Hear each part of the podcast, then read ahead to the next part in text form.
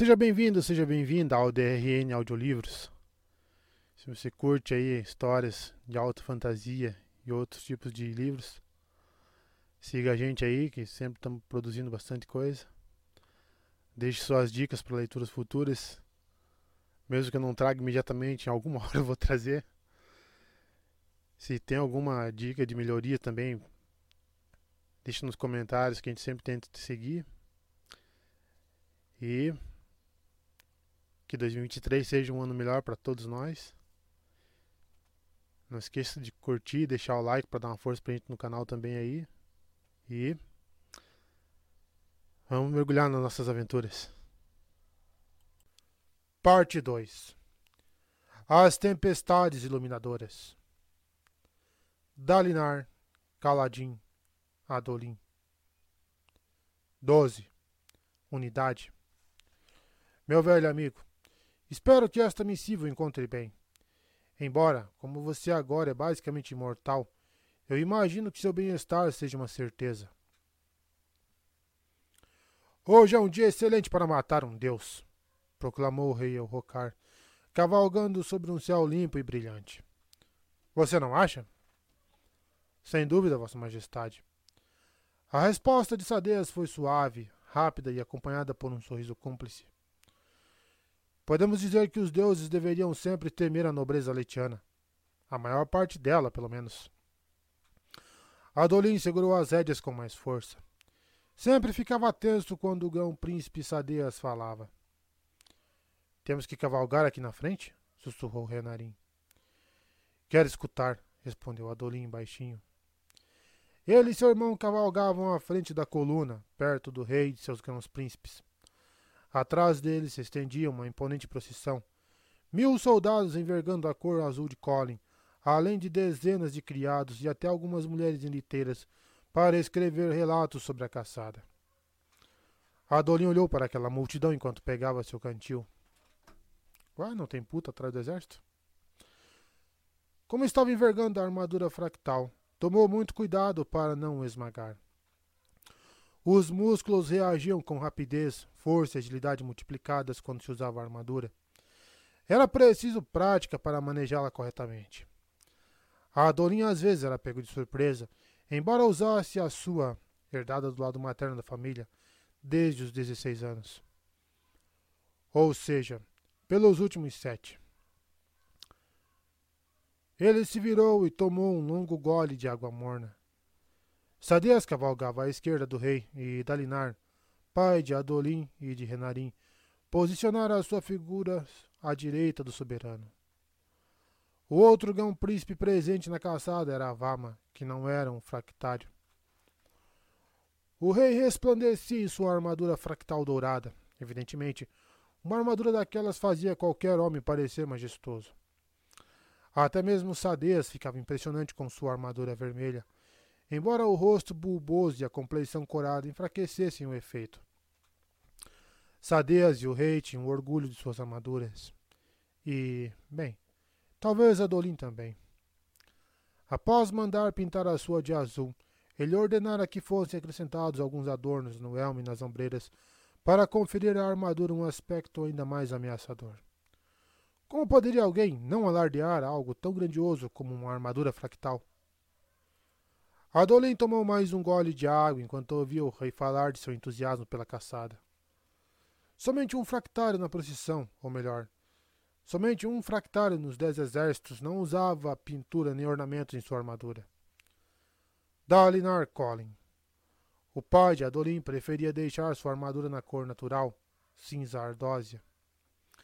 Cavalgando ao lado do rei, Dalinar tinha o rosto sério como amarrar o elmo na cela, deixar exposto seu rosto quadrado, encimado por cabelos pretos e curtos, embranquecidos nas têmporas. Poucas mulheres já haviam chamado Dalinar Collin de bonito. Seu nariz tinha um formato errado e seus traços eram mais grosseiros que delicados. Era o rosto de um guerreiro. Ele montava um grande garanhão richadio preto, um dos maiores cavalos que Adolin já vira. Embora o rei e Sadeas tivessem uma aparência majestosa em suas armaduras, Dalinar parecia apenas um soldado. Para ele, A armadura não era ornamento, mas ferramenta. A força e a velocidade que a armadura lhe concedia jamais o deixavam surpreso. Era como se, para Dalinar Collin, usar a armadura fosse seu estado normal e as ocasiões em que não a envergava fossem as exceções. Talvez por esse motivo ele houvesse arrumado a reputação de ser um dos maiores generais da história. Adolin se viu desejando ardorosamente que seu pai fizesse um pouco mais agora para justificar a fama.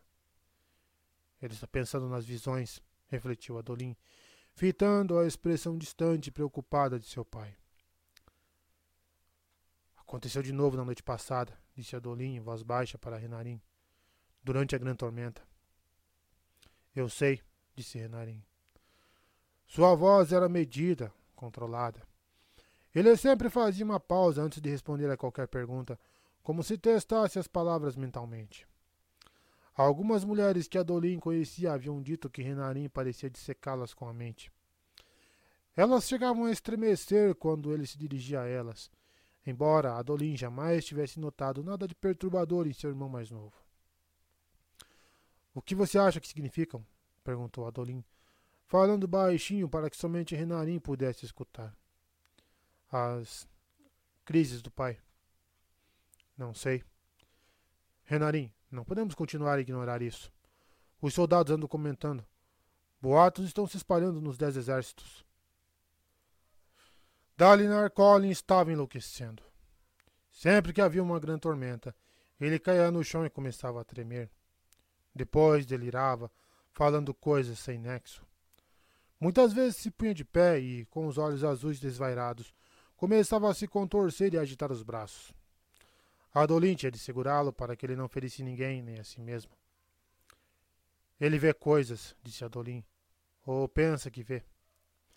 O avô de Adolin sofrera de alucinações. Ao ficar velho, passou a achar que estava guiando novamente. Seria isso que estava acontecendo com Dalinar? Estaria ele revivendo batalhas de sua juventude, da época em que conquistara sua fama? Ou estaria revendo sem parar aquela noite horrível em que seu irmão fora morto pelo assassino de branco? E por que motivo, após os surtos, ele mencionava com tanta frequência os cavaleiros radiantes? Tudo aquilo deixava Adolin nauseado.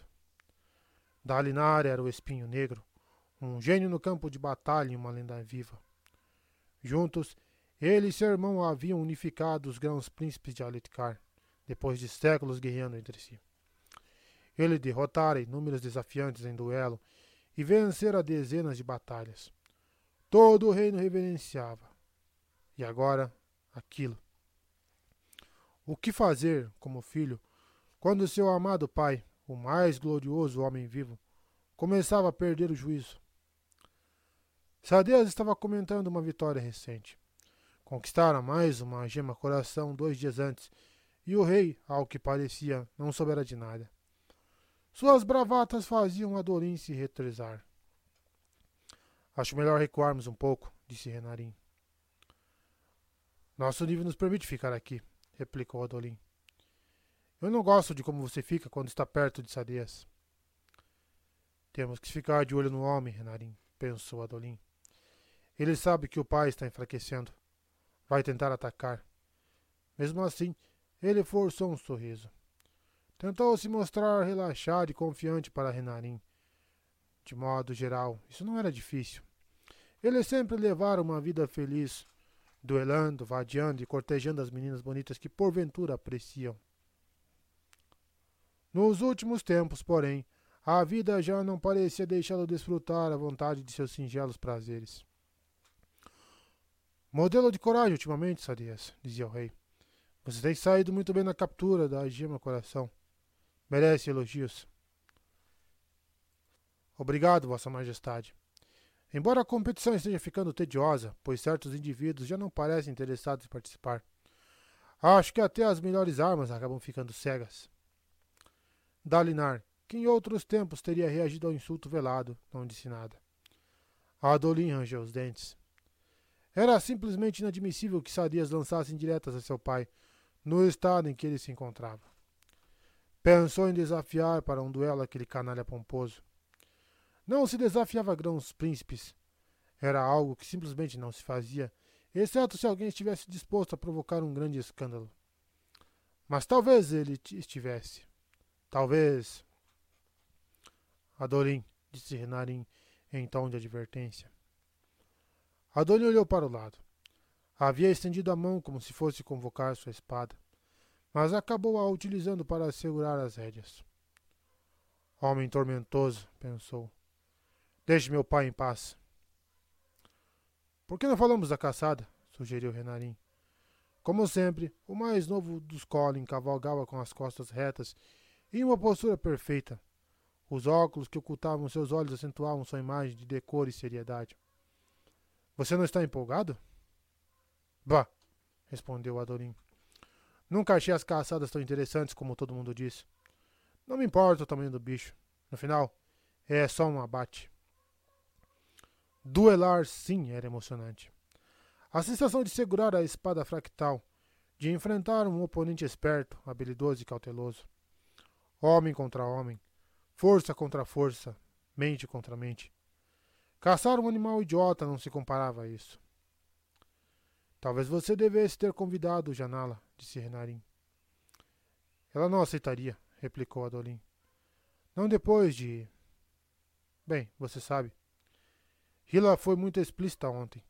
Foi melhor assim. Você devia ter tratado Hila com mais consideração, disse Renarim com um ar reprovador. Adolim murmurou uma evasiva. Se seus relacionamentos tinham vida curta, a culpa não era dele. Bem, Dessa vez, tecnicamente, talvez fosse, mas geralmente não era. Fora apenas um caso isolado. O rei começou a reclamar de alguma coisa. Como Renarim e Adorim haviam ficado para trás, não conseguiu especular o que era dito. Vamos nos adiantar, disse ele, cutucando seu cavalo. Renarim revirou os olhos, mas o acompanhou. Você deve uni-los, essas eram as palavras sussurradas na mente de Dalinar. Ele não conseguia se livrar delas. As palavras o consumiam enquanto, montado em galante, ele trotava pelo platô pedregoso das planícies quebradas. Nós já não devíamos ter chegado? perguntou o rei. Ainda estamos a dois ou três platôs de distância da área de caça, Vossa Majestade, respondeu Dalinar, distraído. Vai levar mais uma hora, talvez, se seguirmos os protocolos corretos. Se tivéssemos um bom ponto de observação, provavelmente veríamos o pavilhão. Ponto de observação? Aquela formação rochosa ali na frente serviria? Acho que sim, disse Dalinar, avaliando o rochedo que se avultava como uma torre. Poderíamos enviar alguns batedores para verificar. Batedores? Ora, estou precisando dar uma corrida, tio. Aposto cinco brons plenos que chego ao topo antes de você. Dito isso, o rei saiu a galope em meio a um estrépito de cascos, deixando para trás um atônito grupo de olhos claros, criados e guardas. Raios! praguejou Dalinar, acionando seu cavalo. Adolim, fique com o comando. Garanto o platô seguinte só por precaução. Seu filho, que se encontrava atrás, assentiu com veemência. Dalinar galopou atrás do rei, vulto de armadura e longa capa azul. Cascos martelavam a pedra enquanto as formações rochosas passavam a toda. À frente, o íngreme espigão de pedra se elevava à beira do platô. Um tipo de formação comum nas planícies quebradas. Maldito garoto! Dalinar ainda pensava em Eurocar como um garoto, embora o rei já tivesse 27 anos. Mas às vezes agia como um menino. Por que não avisava antes de se meter naquelas proezas? Porém, enquanto galopava, Dalinar admitiu para si mesmo que arremeter livremente, sem alma e de rosto exposto ao vento, de fato lhe dava uma sensação boa. Sua pulsação se acelerou no calor da corrida e ele acabou revelando a impetuosidade do sobrinho. Naquele momento, Dalinar se permitiu esquecer os problemas e as palavras que ecoavam em sua mente. O rei queria apostar corrida? Pois bem, Dalinar lhe mostraria o que era uma corrida. Logo ultrapassou o rei. O garanhão de Elrocar era de boa raça, mas jamais se equipararia a Galante, um richadio puro sangue, dois palmos maior e muito mais forte que um cavalo comum. Aqueles cavalos escolhiam seus cavaleiros, e apenas uma dúzia de homens, entre todos os acampamentos militares, tinha essa sorte. Dalinar era um deles, Adolin outro. Em questão de segundos, Dalinar alcançou a base do rochedo e pulou da cela, ainda com galante movimento. A aterrissagem foi forte, mas a armadura fractal absorveu o impacto, triturando as pedras do chão com suas botas metálicas, enquanto Dalinar derrapava até parar. Homens que nunca haviam usado uma armadura fractal, principalmente aqueles habituados às primas inferiores, feitas de placas e malhas, jamais entenderiam.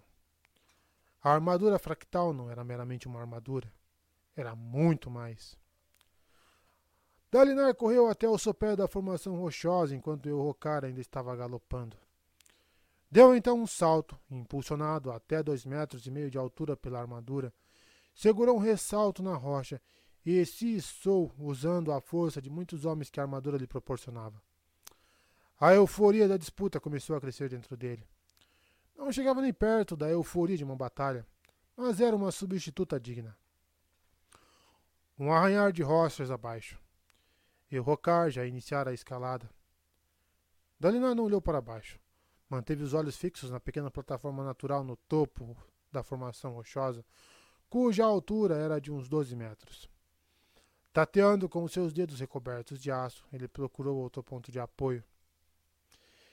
Embora as luvas cobrissem suas mãos, a velha armadura, de alguma forma, transferia sensações a seus dedos. Era como se estivesse usando finas luvas de couro. Oh, queria uma dessa, hein? O som de atrito, agora à direita, acompanhado por uma voz que praguejava baixinho. E o Rocar tomara uma rota diferente, na esperança de ultrapassar Dalinar, mas fora parar em um trecho sem pontos de apoio acima. Seu avanço foi interrompido.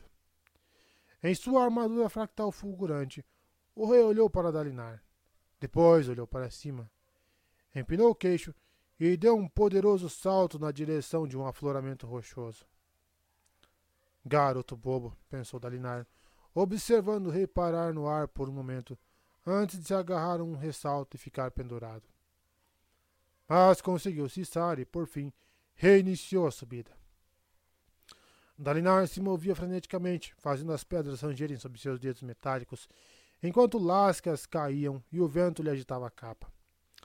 Fazendo um grande esforço, ele conseguiu subir mais e se posicionar um pouco acima do rei, com o topo a menos de meio metro. Dominado pela euforia, ele estendeu a mão para o topo, determinado a vencer. Não havia como perder. Ele tinha que uni-los. Sem saber bem porquê, Dalinar hesitou, deixando que seu sobrinho tomasse a dianteira. Subindo para o topo da formação rochosa, o Rocar deu uma risada triunfante. Depois, virou-se para Dalinar e lhe estendeu a mão. Pelos ventos das tormentas, tio, você fez uma grande corrida. No final, eu pensei que já tinha me vencido. A expressão de triunfo e alegria estampada no rosto de Eurocar fez Dalinar sorrir. O jovem estava mesmo precisando de vitórias. Mesmo as pequenas lhe fariam bem. Esprenos de glória, pequenos globos translúcidos de luz dourada, começaram a surgir em torno dele, atraídos por sua sensação de êxito. Feliz por ter hesitado, Dalinar segurou a mão do rei, deixando que Eurocar o puxasse para cima. Naquele topo mal havia espaço para os dois. Respirando profundamente, Dalinar deu um tapa nas costas do rei, produzindo um clangor de metal contra metal. Foi uma bela disputa e Vossa Majestade se saiu muito bem. O rei deu um largo sorriso enquanto sua armadura dourada rebrilhava ao sol do meio-dia. Ele havia levantado a viseira do elmo, expondo olhos amarelos claros, um nariz proeminente e um rosto escanhoado que era quase bonito demais, com seus lábios cheios e queixo firme. Gavilar se parecera com ele, antes de ter o nariz fraturado e de receber a horrenda cicatriz no queixo. Abaixo deles, a guarda cobalto e alguns dos criados de Rocar se aproximaram a cavalo. Entre eles estava Sadeas, com sua armadura vermelha. Sadeas não era um fractário completo.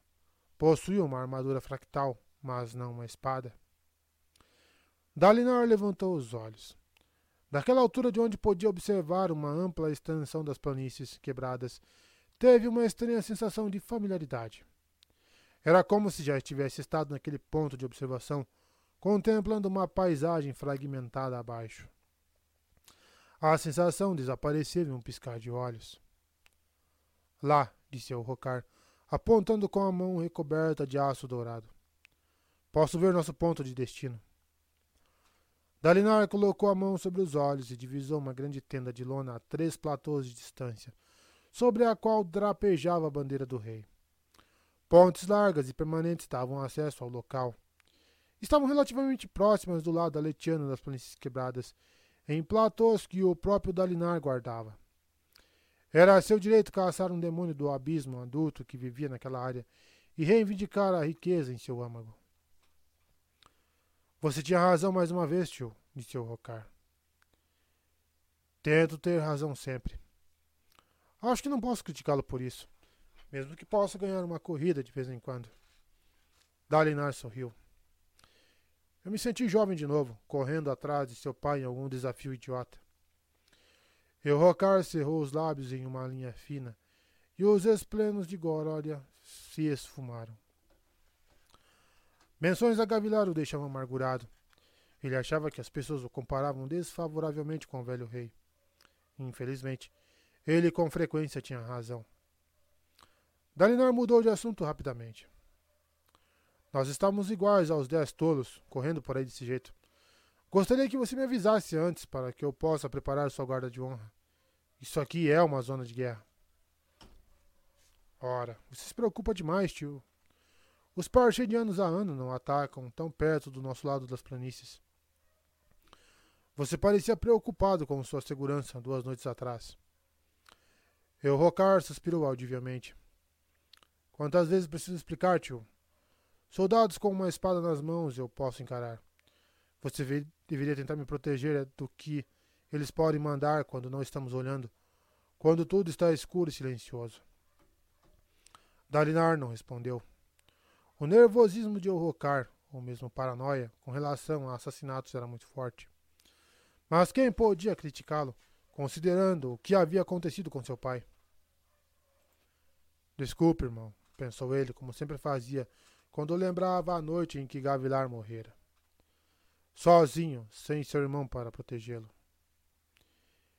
Eu examinei o assunto do qual você me falou, disse Dalinar, afastando as lembranças ruins. Examinou? E o que descobriu? Não muita coisa, infelizmente. Não havia nenhum sinal de intruso em sua sacada, e nenhum dos criados viu estranhos na área. Havia alguém me observando no escuro naquela noite. Se havia, não retornou, Vossa Majestade, e não deixou pistas. Eurocar parecia aborrecido e o silêncio entre eles ficou pesado. Abaixo, a Dolin se reunia com os batedores e preparava a travessia das tropas. Eurocar reclamara do número de homens que Dalinar trouxera. A maioria não seria necessária na caçada.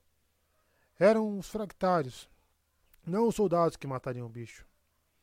Mas Dalinar tinha que garantir a segurança do sobrinho. Ao longo dos anos, os parches indianos haviam se tornado menos atrevidos em suas incursões. As escribas aletianas estimavam que seus efetivos haviam caído para três quartos do número anterior, embora isso fosse difícil de calcular. Mas a presença do rei poderia encorajá-los a lançar um ataque inconsequente. Os ventos que sopravam sobre Dalinar trouxeram de volta a leve sensação de familiaridade que ele sentira alguns minutos antes de pé no topo de um rochedo, contemplando a desolação. A sensação de uma perspectiva horripilante e incrível. É isso, pensou ele. Eu estava no alto de uma formação como essa. Aconteceu durante. Durante uma de suas visões, a primeira delas. Você precisa uni-los, disseram as estranhas vozes bombantes. Você tem que se preparar. Faça de seu povo uma fortaleza de força e paz, um muro para resistir aos ventos. Acabe com as rixas e se unam. A tempestade eterna se aproxima. Majestade, ouviu-se dizendo, eu. Ele se interrompeu tão rapidamente quanto começara a falar. O que poderia dizer? Que tinha visões? Que achava, a despeito de toda a doutrina e do senso comum, que aquelas visões talvez viessem do Todo-Poderoso?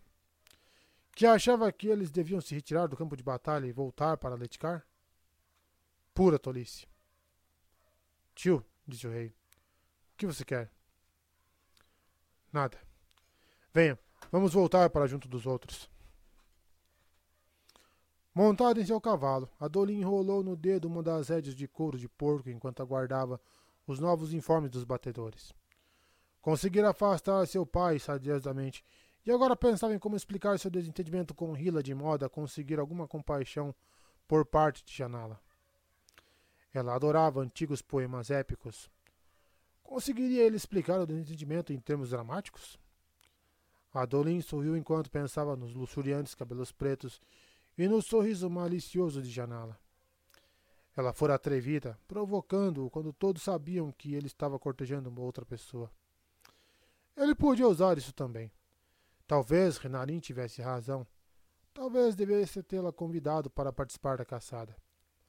A perspectiva de enfrentar um grande carapaça seria muito mais interessante para ele se uma pessoa linda e de cabelos longos o estivesse observando.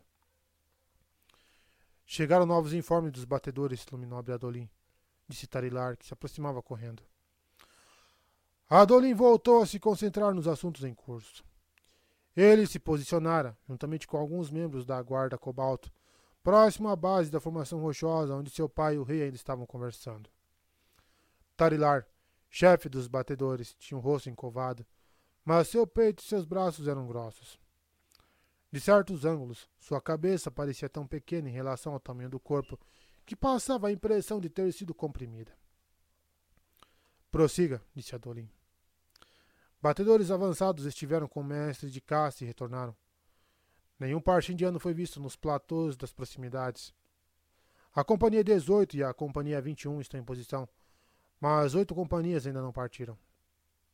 Adolin assentiu. Mande a Companhia 21 enviar alguns cavaleiros para montar guarda nos platôs 14 e 16. E também nos platôs 6 e 8, dois em cada um. 6 e 8? Atrás de nós? Se eu quisesse emboscar o destacamento, cercaria esse caminho para nos impedir de fugir, disse Adolin. Faço o que falei. Tarilar bateu continência. Sim, Luminobre. Ele se retirou para retransmitir as ordens. Você acha mesmo que isso é necessário? perguntou Renarim, que cavalgava ao seu lado. Não, mas o pai vai querer que seja feito. Você sabe que sim. Adolin percebeu um movimento acima e levantou os olhos. Bem a tempo de ver o rei pular do alto do rochedo, com a capa esvoaçando atrás, enquanto caía de uma altura de doze metros. Seu pai permaneceu parado no topo. Adolin pôde imaginá-lo praguejando contra o que provavelmente via como um ato temerário. El Rocar aterrissou com estrépito, levantando lascas de pedra e produzindo um jorro de luz das tempestades. Mas conseguiu ficar de pé. O pai de Adolin optou por uma rota mais segura, descendo até uma plataforma abaixo e pulando de lá. Parece que, ultimamente, ele vem preferindo o caminho mais seguro, refletiu Adolin. E também sempre encontra razões para me passar o comando. Pensativo, ele deixou a sombra da formação rochosa. Precisava obter um informe da retaguarda. Seu pai desejaria ouvi-lo. Seu caminho fez passar por um grupo de olhos claros do destacamento de Sadeias. O rei, Sadeias e Vama tinham seus séquitos numa coleção de criados, assistentes e bajuladores. Vê-los viajar com suas sedas confortáveis, casacos leves e palanquins cobertos, fez Adolin ter consciência de sua armadura volumosa e abafada. A armadura fractal era maravilhosa e poderosa, mas sob um sol quente fazia um homem ansiar por algo menos sufocante. Entretanto, evidentemente, ele não podia usar roupas informais como os outros. Adolin tinha que usar uniforme, mesmo em uma caçada. Os códigos de guerra dos aletianos assim exigiam. Não importava que ninguém seguisse esses códigos fazia séculos. Pelo menos ninguém além de Dalinar Collin e, por extensão, seus filhos. Adonim passou por dois olhos claros que estavam sentados ociosamente. eram Vartian e Lomard, dois novos parasitas de Sadias. Conversavam alto o suficiente para que Adolin os escutasse, provavelmente de propósito. Correndo atrás do rei de novo, disse Vartian, balançando a cabeça, como um filhote de cão machado mordiscando os calcanhares do dono. Uma vergonha, respondeu Lomard. Há quanto tempo Dalinar já não consegue uma coração? Só ganha uma quando o rei autoriza uma caçada sem competição. Adolin encerrou os dentes e seguiu o caminho. A interpretação de que seu pai fazia dos códigos não permitia que desafiasse um homem para um duelo enquanto estivesse de serviço ou em comando. Essas restrições o irritavam, mas Dalinar falara na condição de seu oficial comandante. Isso significava que não havia espaço para questionamentos. Ele teria que encontrar um modo de duelar contra os dois bajuladores idiotas para colocá-los em seu devido lugar em outra situação. Infelizmente, não seria possível duelar contra todo mundo que falava mal de seu pai. O maior problema era que as coisas ditas tinham um fundo de verdade. Os principados aletianos eram como reinos e permaneciam autônomos em sua maioria, apesar de terem aceitado Gavilar como rei. Rocar herdar o trono e Dalinar, por direito, a assumir o principado de Colin. A maioria dos grãos príncipes, porém, só respeitava a autoridade soberana do rei de modo simbólico, o que deixava Rocar sem terras que fossem especificamente dele, exceto pelas terras da coroa orientais, que eram esparsamente populadas. Ele tendia a agir como um grão-príncipe do Principado de Colin, demonstrando grande interesse em sua administração cotidiana. Então Dalinar, embora devesse ser um governante autônomo, curvava-se aos caprichos de Elrocar e dedicava seus recursos à proteção do sobrinho. O que o tornava fraco aos olhos de outras pessoas. Nada mais que um guarda-costas de alto nível. Outrora, quando Dalinar era temido, os homens não se atreviam a sussurrar aquelas coisas. Mas agora. Dalinar participava cada vez menos de incursões aos platôs e lhe faltavam forças para capturar as preciosas gemas coração. Enquanto outros lutavam e venciam, Dalinar e seus filhos se ocupavam da administração burocrática. Adolin queria lutar, matar parchindianos. De que adiantava seguir os códigos de guerra se ele raramente tinha oportunidade de ir para a guerra? A culpa é daquelas alucinações. Dalinar não era fraco e com certeza não era covarde, independentemente do que se dissesse. Estava apenas perturbado. Como os capitães da retaguarda ainda não haviam entrado em informação, Radolin decidiu fazer o relatório ao rei. Ao trotar na direção de Elrocar, acabou se deparando com Sadias, que estava fazendo a mesma coisa. Possivelmente, Sadias o olhou de cara amarrada. O grão-príncipe não suportava o fato de que Adolin tinha uma espada fractal e ele, não, embora desejasse uma havia anos. Adolin encarou o grão-príncipe e sorriu. Quando você quiser duelar comigo por minha espada, Sadias, vá em frente. O que Adolin não daria para enfrentar aquela criatura cebosa em uma arena de duelos? Quando Dalinar e o rei se aproximaram, Adolin falou rapidamente, antes que Sadias pudesse abrir a boca. Vossa Majestade, tem um informe dos batedores. O rei suspirou. Presumo que não acrescentarão nada. Sinceramente, tio, precisamos mesmo receber um relatório sobre os mínimos detalhes do que acontece no exército? Estamos em guerra, Vossa Majestade, disse Dalinar. Eurocar suspirou com ar de sofrimento. Você é um homem estranho, primo, pensou Colin. Ah, pensou Adolin. Eurocar via assassinos em cada sombra, mas frequentemente menosprezava a ameaça dos parchindianos. Saía galopando sem sua guarda de honra, como fizera há pouco, e saltava de uma formação rochosa de doze metros de altura. No entanto, perdia o sono à noite com medo de ser assassinado. Faça seu relatório, filho, disse Dalinar. Adolin hesitou, sentindo-se um tolo pelo escasso conteúdo do que tinha a dizer. Os batedores não viram nenhum sinal dos partindianos. Eles se encontraram com o mestre de caça. Duas companhias ocuparam o platô à frente, as outras oito vão levar algum tempo para atravessar. Mas já estamos perto. Sim, vimos isso lá de cima, disse o Rocar. Talvez alguns de nós pudessem ir na frente. Majestade, disse Dalinar, a ideia de, faz... de trazer minhas tropas não faria muito sentido se nós as deixássemos para trás. O Rocar revirou os olhos. Dalinar não cedeu, mantendo uma expressão tão imutável quanto as rochas ao redor. Vê-lo assim, firme, inflexível diante de um desafio, fez Adolin sorrir de orgulho. Por que ele não podia ser assim o tempo todo? Por que recuava com tanta frequência diante de insultos ou desafios? Tudo bem, disse o rei. Vamos aguardar enquanto o exército faz a travessia. Os assistentes do rei responderam imediatamente. Os homens apiaram dos cavalos e as mulheres ordenaram aos seus carregadores que baixassem os palanquins. Adolin se afastou para colher uniformes da retaguarda. Quando retornou, Elrocar já estava cercado por seu séquito. Alguns criados haviam levantado um pequeno todo para lhe proporcionar sombra. Outros serviam vinho, gelado por intermédio de um novo fabrial que esfriava coisas. Adolin removeu o elmo e limpou a testa com seu pano de sela, e desejando uma vez mais se juntar aos outros e saborear um pouco de vinho. Em vez disso, desceu do cavalo e foi procurar o pai.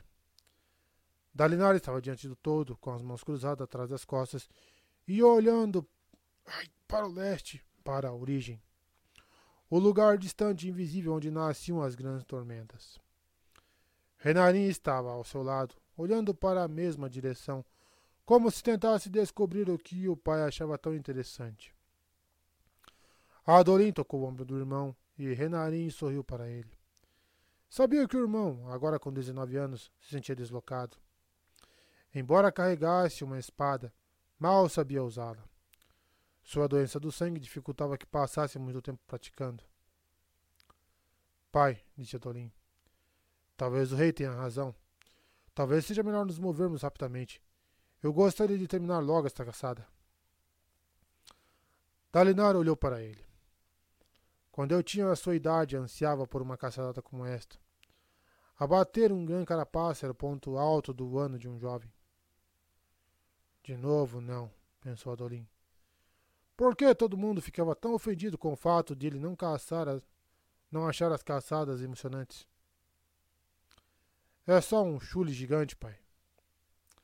Esses chules gigantes atingiam 15 metros de altura e podem esmagar até um homem em uma armadura fractal. Sim, disse Adolin. E por isso vamos passar horas jogando iscas e assando embaixo do sol quente. Se o bicho decidir aparecer, nós o encheremos de flechas e só nos aproximaremos quando ele estiver tão fraco que mal consiga resistir às nossas espadas fractais. Então o retalharemos até a morte. Muito honroso. Isso não é um duelo, disse Dalinar. É uma caçada. Uma grande tradição. Adolin ergueu uma das sobrancelhas. Sim, acrescentou Dalinar. Pode ser tediosa, mas o rei insistiu. Você só está descontando sua irritação por causa dos problemas com Hila, Adolin, comentou Renarin. Na semana passada você estava ansioso para vir. Realmente devia ter convidado Janala. Janala detesta caçadas. Acha que são bárbaras. Dalinar franziu a testa. Janala? Quem é Janala? Filha do Luminobre Lustou, respondeu Adolin. Você está cortejando? Ainda não, mas bem que estou tentando. O que aconteceu com a outra garota? Aquela baixinha que gosta de fitas prateadas nos cabelos? Dele? Pai, eu parei de cortejá-la uns dois meses. Foi? Sim. Dalinar coçou o queixo. Houve mais duas entre ela e Janala, pai, explicou Adolin. Você realmente devia prestar mais atenção. Que o Todo-Poderoso tenha piedade de qualquer pessoa que tente acompanhar seus namoros complicados, filho. A mais recente foi Hila, informou Renarin. Dalinar franziu o senho. E vocês dois. Nos desentendemos ontem, disse Adolin. Ele tossiu, decidido a mudar de assunto. Bem, mas você não acha estranho que o rei tenha insistido em vir pessoalmente caçar o demônio do abismo? Não muito. Não é sempre que um espécime adulto aparece por aqui, e o rei raramente participa das incursões nos platôs. Esta caçada é uma forma dele poder lutar. Mas ele é tão paranoico. Por que agora quis caçar, expondo-se nas planícies? Dalinar olhou para o todo do rei. Sei que parece estranho, filho, mas o rei é um homem mais complexo do que muitos pensam. Ele não quer que seus súditos o vejam como covarde por causa do medo que tem de assassinos. Então, procura estratagemas para provar sua coragem. Estratagemas tolos, às vezes, mas ele não é o primeiro homem que conheci que enfrenta batalhas sem medo, mas fica aterrorizado quando pensa em facas ocultas nas sombras. A marca da insegurança é a bravata. O rei está aprendendo a governar. Ele precisa desta caçada.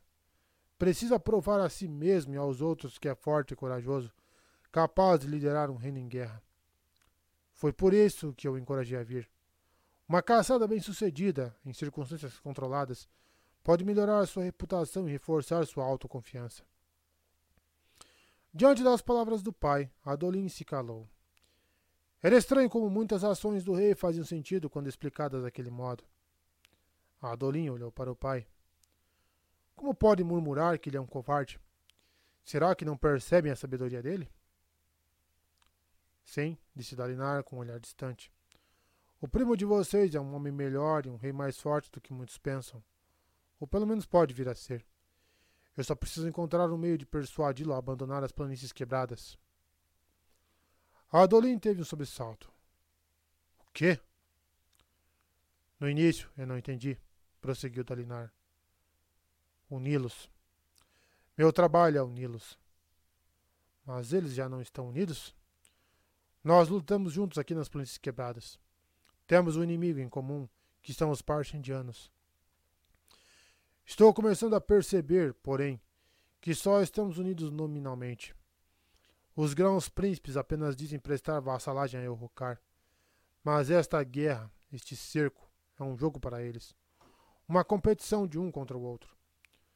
Nós não, poder, não poderemos uni-los aqui. Precisamos retornar a Alitkar para estabilizarmos nossa pátria e aprendermos a trabalhar em conjunto como uma nação. As planícies quebradas estão nos dividindo. Os outros se preocupam muito em obter riquezas e prestígio. Riqueza e prestígio fazem parte da natureza dos aletianos, pai, disse Adolin. Estava realmente ouvindo aquilo? E o pacto de vingança? Os grãos príncipes juraram lutar, juraram lutar contra os partidianos até obter vingança. E nós lutamos. Dalinar olhou para Adolin. Sei que parece horrível, filho, mas algumas coisas são mais importantes que a vingança. Eu amava Gavilar. Sinto uma tremenda falta dele e odeio os partidianos pelo que fizeram. Mas o trabalho da vida de Gavilar foi unir a Leticar, e eu prefiro ir para a danação a deixar essa união ser quebrada. Pai, disse Adolin nervoso. Se há alguma coisa errada aqui, é que nós não estamos nos esforçando bastante. Você acha que os grãos príncipes estão brincando? Bem, mostra a eles como a coisa deve ser feita. Em vez de falar em retirada, deveríamos estar falando de avançar, em golpear os partes indianos em vez de sitiá-los. Talvez. De qualquer forma, não podemos falar em retirada, disse Adolin. Os homens já estão comentando que Dalinar perdera a coragem. O que diriam se escutasse aquela proposta?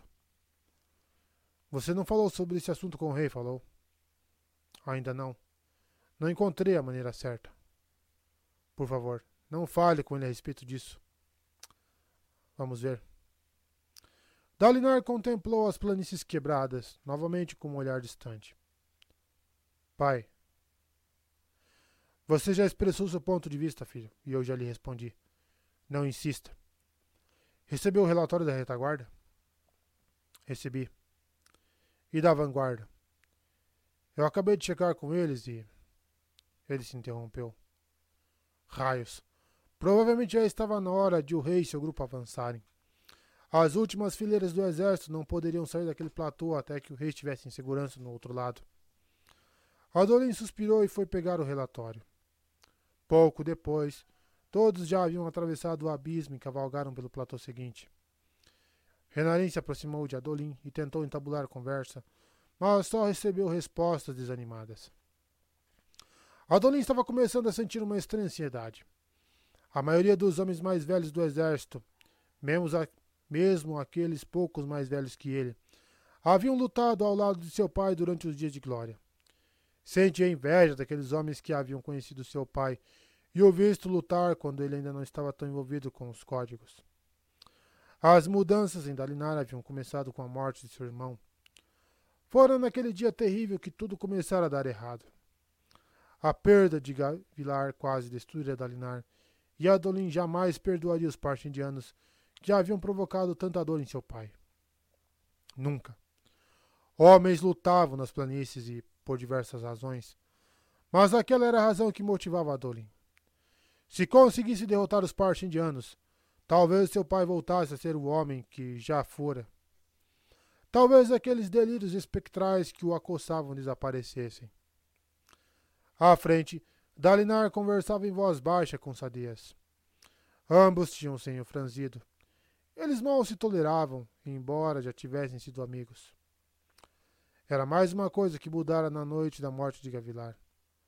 O que teria ocorrido entre os dois?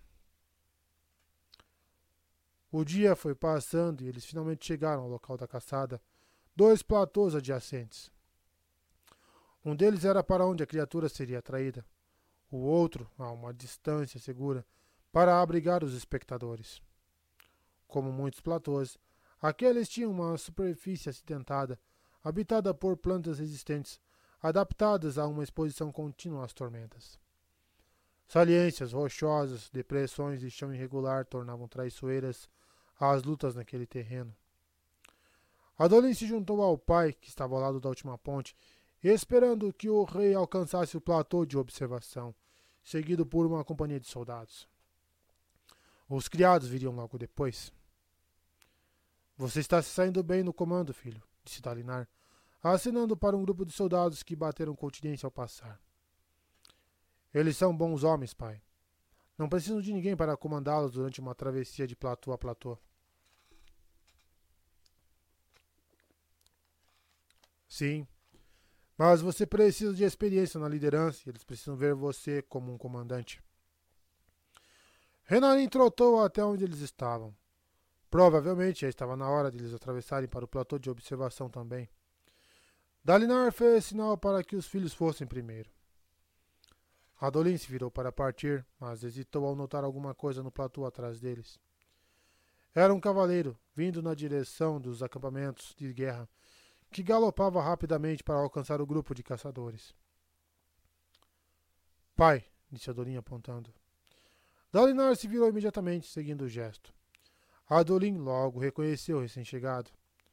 Não era um mensageiro, como ele esperava. Riso, chamou Adolim acenando. Alto e magro, montando descontraidamente um cavalo capão, o riso do rei se aproximou deles. Usava jaqueta preta e calça preta. A cor combinava com seus cabelos cor de ônix.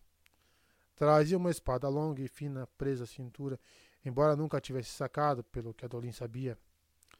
Sendo mais uma lâmina de duelo do que uma espada militar, seu valor era principalmente simbólico.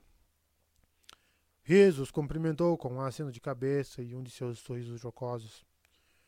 Tinha olhos azuis, mas não era realmente um olhos claros, nem um olhos escuros. Era bem.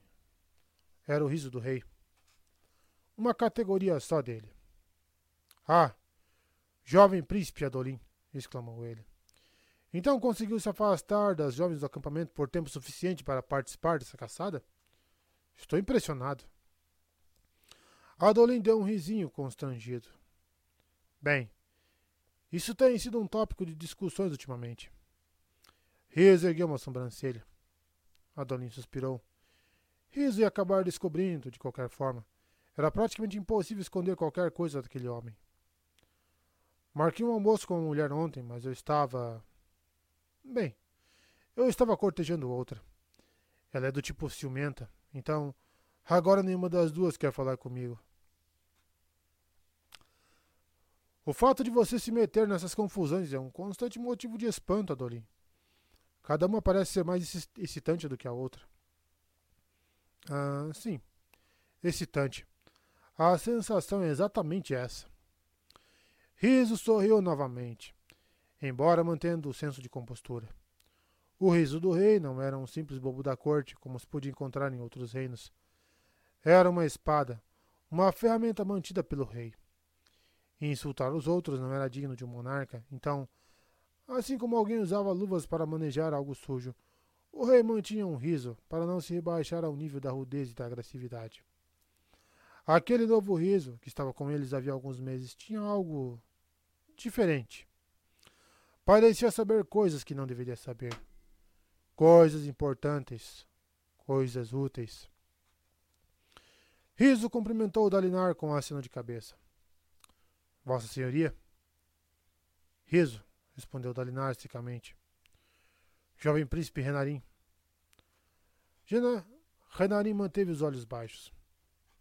Não vai me cumprimentar, Renarim? perguntou Riso com um ar divertido. Renarim não disse nada. Ele acha que você vai caçoar dele se ele falar com você, explicou Adolin. Hoje de manhã ele me disse que estava decidido a não falar mais nada perto de você. Que maravilha! exclamou Riso. Então eu posso falar o que quiser e ele não vai fazer objeções? Renarim pareceu hesitar. Riso se inclinou para Adolin. Eu já lhe falei daquela noite, dois dias atrás, em que o príncipe Renarim e eu estávamos caminhando pelas ruas do acampamento, nós nos deparamos com duas irmãs de olhos azuis e. Isso é mentira, disse Renarim, corando. Muito bem, disse Riso, sem perder a pose. Confesso que eram três irmãs, mas o príncipe Renarim, muito injustamente, acabou ficando com duas delas e, como eu não quis comprometer minha reputação, Riso, interrompeu Dalinar com uma entonação severa. O homem vestido de preto olhou para ele. Talvez você deva reservar suas zombarias para aqueles que as merecem. Luminobre Dalinar, acredito que era exatamente o que estava fazendo. Dalinar franziu a testa. Nunca gostara de riso e implicar com Renarim era um modo seguro de despertar sua ira. Adolin entendia isso mas Riso sempre se mostrará afável com Renarim. Riso começou a se afastar. Ao passar por Dalinar, inclinou-se e sussurrou alguma coisa. Adolin mal ouviu o que foi dito. Os que merecem as minhas zombarias são aqueles que podem se beneficiar delas, luminobre Dalinar. Esse aí é menos frágil do que você pensa. Ele piscou e direcionou seu cavalo para a ponte. Ventos tormentosos. Eu gosto desse homem, disse Adolin. É o melhor riso que temos em muitos anos. Eu acho irritante, murmurou Renarim. Isso é metade da graça. Dalinar não disse nada. Ao atravessarem a ponte, os três passaram por Riso, que havia parado para atormentar um grupo de oficiais, olhos claros de baixo escalão, que precisavam servir ao exército para ganhar um salário. Muitos deles riam enquanto o riso troçava de outro. Ao se juntarem ao rei, os três foram imediatamente abordados pelo mestre de caça. Baixinho era um homem baixo, de pança proeminente. Usava roupas rústicas complementadas por um manto de couro e um chapéu de abas largas. Eram olhos escuros do primeiro Nã, a mais alta e prestigiosa categoria que um olhos escuros podia atingir, podendo até desposar alguém de uma família de olhos claros. Baixinho fez uma mesura para o rei. Vossa Majestade chegou no momento certo. Acabamos de jogar a isca. Ótimo, disse o Rocar, desmontando da cela. Adolin e Dalinar fizeram o mesmo. As armaduras fractais retinindo, Dalinar desamarrou o elmo da cela. Quanto tempo vai demorar? perguntou. Duas ou três horas, provavelmente, respondeu Baixinho, segurando as rédeas do cavalo do rei enquanto cavalariços se encarregavam dos dois richadios. Nós nos instalamos ali. Baixinho apontou para o pequeno platô onde a caçada seria realizada, longe dos criados e da maioria dos soldados. Um grupo de carregadores conduzia um lento chule ao redor do perímetro, arrastando uma corda que desaparecia no abismo. Na outra ponta da corda fora amarrada uma isca. Estamos usando carcaças de porcos, explicou Bazin, e jogamos sangue de porco na beira do abismo. O demônio do abismo foi avistado por patrulhas nestas paragens pelo menos uma dúzia de vezes. Deve ter seu ninho por perto. Não está aqui para virar pupa. É grande demais para isso e está na área há muito tempo. Vai ser uma boa caçada. Quando ele chegar, vamos soltar um grupo de porcos selvagens para desviar a atenção dele. Então vocês devem começar a enfraquecê-lo com flechas. Eles haviam trazido hiperarcos, grandes arcos de aço com grossas cordas, que dispunham de tanta tensão que somente um fractário conseguia disparar suas setas com três dedos de espessura. Esses arcos eram criações recentes, concebidos por engenheiros aletianos com o uso da ciência fabrial, e requeriam uma pequena gema infundida para manter a tensão sem empenar o metal. Navani, tia de Adolin, viúva do rei Gavilar, mãe de Eurocar e de sua irmã Jasna, estivera à frente das pesquisas que os haviam desenvolvido. Seria ótimo se ela não tivesse partido, pensou Adolin. Navani era uma mulher interessante. Nada era tedioso quando ela estava por perto. Algumas pessoas haviam começado a chamar os hiperarcos de arcos fractais, mas Adolin não gostava do termo. As espadas fractais e as armaduras fractais eram algo especial. Relíquias de outros tempos, da época em que os radiantes andavam por rochar. Nenhum tipo de ciência fabrial fora capaz de recriá-las. Baixin conduziu o rei e seus grãos príncipes até um pavilhão situado no centro do platô de observação. Adolin acompanhou o pai com o propósito de lhe fazer um relatório sobre a travessia. Aproximadamente metade dos soldados já se encontrava a postos, mas muitos dos criados ainda estavam cruzando a ponte permanente que dava acesso ao platô de observação. O estandarte do rei drapejava acima do pavilhão e uma pequena mesa com refrescos fora preparada. Nos fundos, um soldado montava um suporte para quatro hiperarcos de aspecto ameaçador. Suas grossas flechas pretas estavam ao lado, enfiadas em quatro aljavas. Acho que o dia vai ser ótimo para uma caçada, disse baixinha Dalinar. E a julgar pelos informes, o bicho é dos grandes. Maior que qualquer um que o senhor já tenha abatido, Luminobre. Gavilar sempre quis abater um desses, disse Dalinar melancolicamente. Ele adorava caçar grã carapaça, mas nunca se deparou com um demônio do abismo. É estranho pensar que eu já matei tantos. O Oxule que puxava a isca baliu a distância. Vocês vão ter que mirar nas patas desse aí, Luminobres, disse baixinho. Aconselhamentos prévios faziam parte de suas responsabilidades e ele os levava a sério. Vocês estão acostumados a atacar os demônios do abismo na fase de crisálidas. Não se esqueçam de como eles são agressivos quando não estão nessa fase. Com um desse tamanho, use um chamariz e entrem. Ele se interrompeu, soltou um gemido e praguejou em voz baixa. Tormentas levem aquele animal. O homem que o treinou deve ser louco. Ele estava olhando para o platô adjacente. Adolin seguiu seu olhar. O Oxule caranguejoide, que deveria estar rebocando a isca, estava se afastando do abismo a passos lentos, porém determinados. Seus condutores corriam atrás dele, gritando. Peço desculpas, Minobre, disse baixinho. Ele está fazendo isso o dia todo. O Oxule baliu em voz áspera. Adolin teve a impressão de que alguma coisa estava errada. Podemos mandar buscar outro, propôs Rocar. Não deve demorar muito para. Baixinho, disse Dalinar com sua voz subitamente alarmada. Não deveria haver uma isca no final daquela corda? O mestre de caça se mobilizou. A corda que o Chu lhe arrastava estava rompida no final. Algo escuro e estarrecedoramente enorme surgiu do abismo sobre grossas patas quitinosas e subiu no platô, mas não no pequeno platô onde a caçada deveria acontecer, e sim no platô de observação, onde estavam Dalinar e Adolin. O platô cheio de criados, convidados, mulheres escribas, todos desarmados e soldados despreparados. Ah, danação! disse baixinho. 13. Dez batidas de coração. Sei que você provavelmente ainda está zangado. Fico feliz com isso. Assim como no caso de sua perpétua saúde, passei a contar com sua insatisfação comigo. É uma das grandes constantes da Cosmer, eu diria. Dez batidas de coração. Uma. O tempo necessário para convocar uma espada fractal.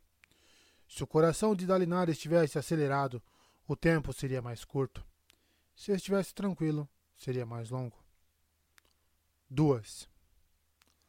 No campo de batalha, o transcorrer dessas batidas poderia durar uma eternidade. Ele enfiou o elmo na cabeça enquanto corria. 3. O demônio do abismo baixou violentamente uma pata, destroçando uma ponte cheia de criados e soldados. Pessoas gritavam ao despencar no abismo. Correndo com pernas fortalecidas pela armadura, Dalinar seguiu o rei. 4. O demônio do abismo assomava como uma montanha de carapaças interconectadas de coloração violeta escura. Dalinar compreendeu por que os parchendianos chamavam aquelas coisas de deuses. O bicho tinha uma face retorcida e afunilada, com uma boca cheia de arestas farpadas. Embora lembrasse vagamente um crustáceo, nada tinha da volumosa placidez de um chule. Possuía quatro patas dianteiras dotadas de garras ameaçadoras, cada uma do tamanho de um cavalo, e doze patas traseiras, um pouco menores, com as quais se agarrava à lateral do platô. 5. Fazendo a carapaça ranger sobre a rocha, a criatura terminou de subir o platô. Imediatamente, com um golpe rápido da garra, capturou um chule que puxava, puxava uma carroça. 6.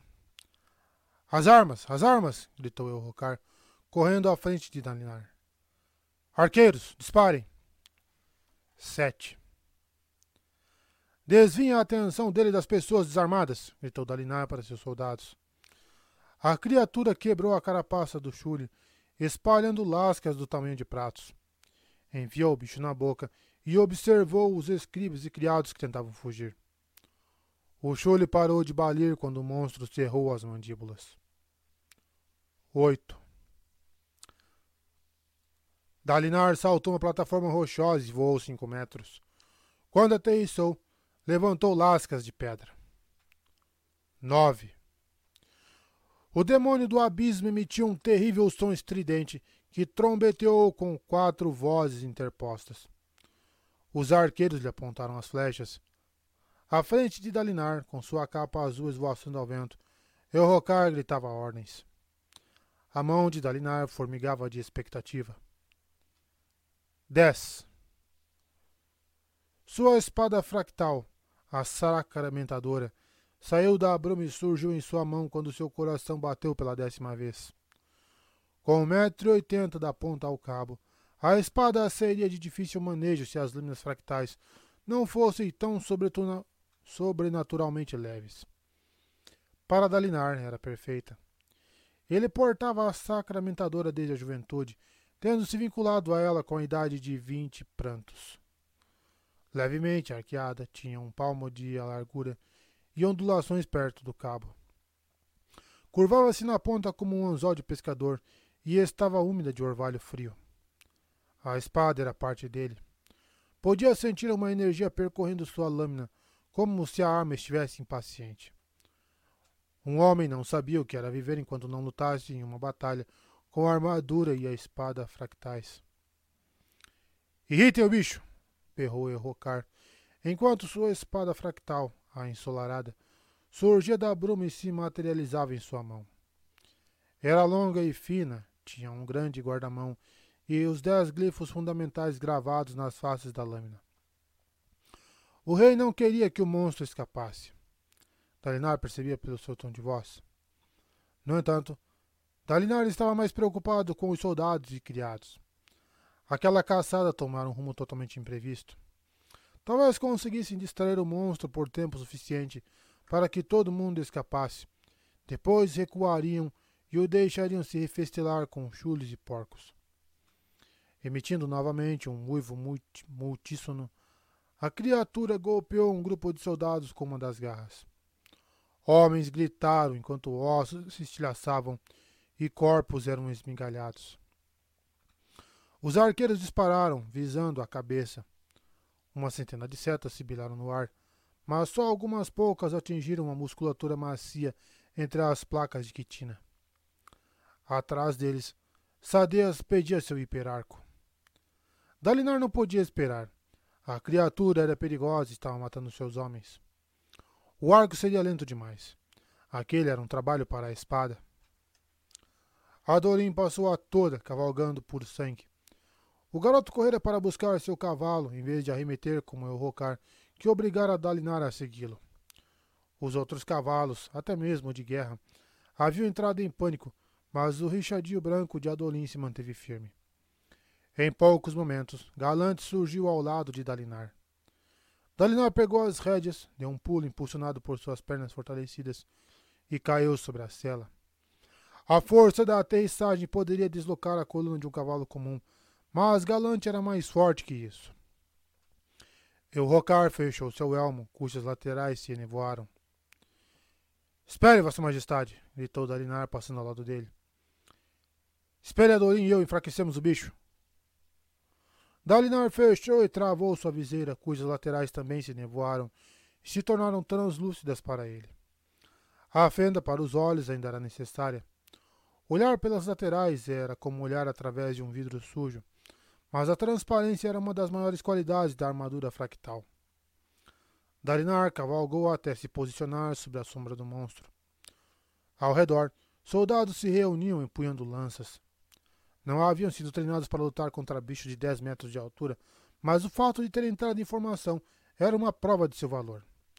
Eles tentavam desviar a atenção do monstro, concentrada nos arqueiros e nos criados que fugiam. Flechas choviam sobre a criatura, mas ricocheteavam em sua carapaça, tornando-se mais mortais para os soldados do que para o demônio do abismo. Uma delas colidiu com estrépito contra o elmo de Dalinar, que ergueu o braço para cobrir a fenda da viseira. Adolin recuou quando o bicho esmagou um grupo de arqueiros com sua garra. Vou pela esquerda, gritou ele, a voz abafada pelo elmo.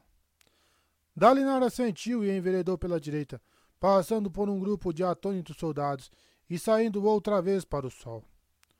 O demônio do abismo ergueu uma garra para desferir um novo golpe. Dalinar galopou a pata, transferiu a saracamentadora para a mão esquerda e enfiou em uma das pernas do monstro, que era grossa como um tronco. A espada atravessou a espessa camada de quitina quase sem resistência. Como sempre, não cortou carne viva, mas matou a perna tão eficientemente como se a tivesse amputado. A pata baixou, pendendo imóvel e inútil. O bicho rugiu com suas profundas vozes sobrepostas. Do outro lado, Dalinar divisou a Dolin golpeando outra pata. O monstro estremeceu e se virou para Dalinar, arrastando as duas pernas sem vida. Era longo e estreito como uma lagosta e tinha uma cauda achatada. Caminhava sobre 14 pernas. Quantas poderia perder antes de desabar? Dalinar deu meia volta com Galante e foi se encontrar com Adolin, cuja armadura azul luzia, emoldurada pela capa que esvoaçava atrás. Ambos trocaram de lado e, descrevendo grandes arcos, galoparam na direção das outras pernas. Enfrente seu inimigo, monstro! berrou Elrocar. Dalinar se virou. O rei encontrara sua montaria e conseguira dominá-la. Vingança, seu cavalo, não era um richadio, mas um chino da melhor procedência. Montado no animal, Elrocar arremeteu, brandindo a espada acima da cabeça. Bem, não havia como impedi-lo de lutar. Sua armadura lhe ofereceria uma boa proteção, desde que ele se mantivesse em movimento. As pernas, Elrocar! gritou Dalinar. O Rocar o ignorou e investiu diretamente contra o peito da criatura. Dalinar praguejou e esporeou o galante enquanto o monstro atacava. O Rocar se virou no último momento, abaixou-se e se esquivou do golpe. A garra do demônio do abismo martelou o cholo rochoso. Irritado por não ter atingido o alvo, O bicho soltou um rugido que ecoou pelo abismo. O rei galopou na direção de Dalinar, passando por ele às pressas. Eu estou distraindo a fera, seu burro. Continue atacando. Eu tenho, Richardinho, gritou Dalinar de volta. Eu distraio o monstro, sou mais rápido. O caro ignorou novamente. Como de costume, não podia ser refriado. Dalinar suspirou e esporeou o galante quando o monstro se virou. Uma discussão seria perda de tempo e custaria mais vidas. Portanto, Dalinar fez o que lhe fora ordenado. Com os cascos de galante tamborilando no chão pedregoso, ele contornou o flanco da criatura para iniciar outra aproximação. Como o rei atraía a atenção da fera, Dalinar conseguiu cravar sua lâmina em mais uma pata. O bicho emitiu quatro uivos sobrepostos e se virou para Dalinar. Enquanto isso, Adolin se acercou pelo outro lado e seccionou outra perna com um golpe hábil. A pata perdeu os movimentos enquanto uma chuva de flechas continuava a cair sobre o animal, que tremeu, aturdido com os ataques que vinham de todos os lados. Estava perdendo as forças. Dalinar ergueu o braço e acenou. Era uma ordem para que os soldados de infantaria recuassem na direção do pavilhão. Ordens dadas, ele se esgueirou para perto do monstro e inutilizou mais uma pata.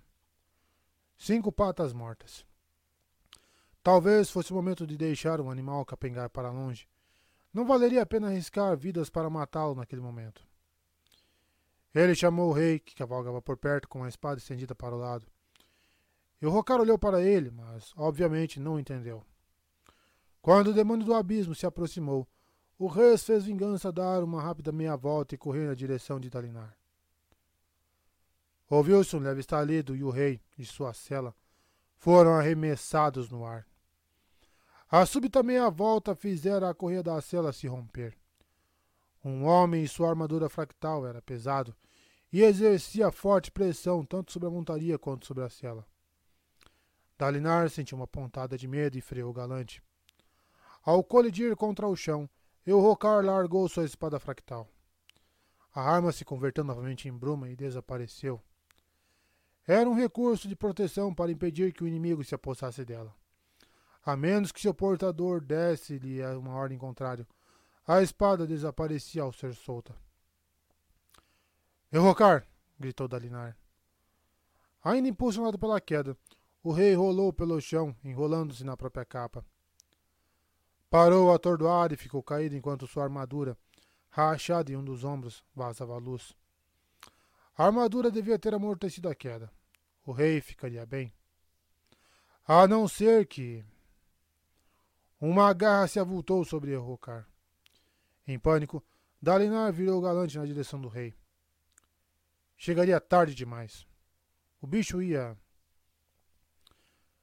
de repente, uma enorme seta se cravou na cabeça do demônio do abismo, atravessando a quitina.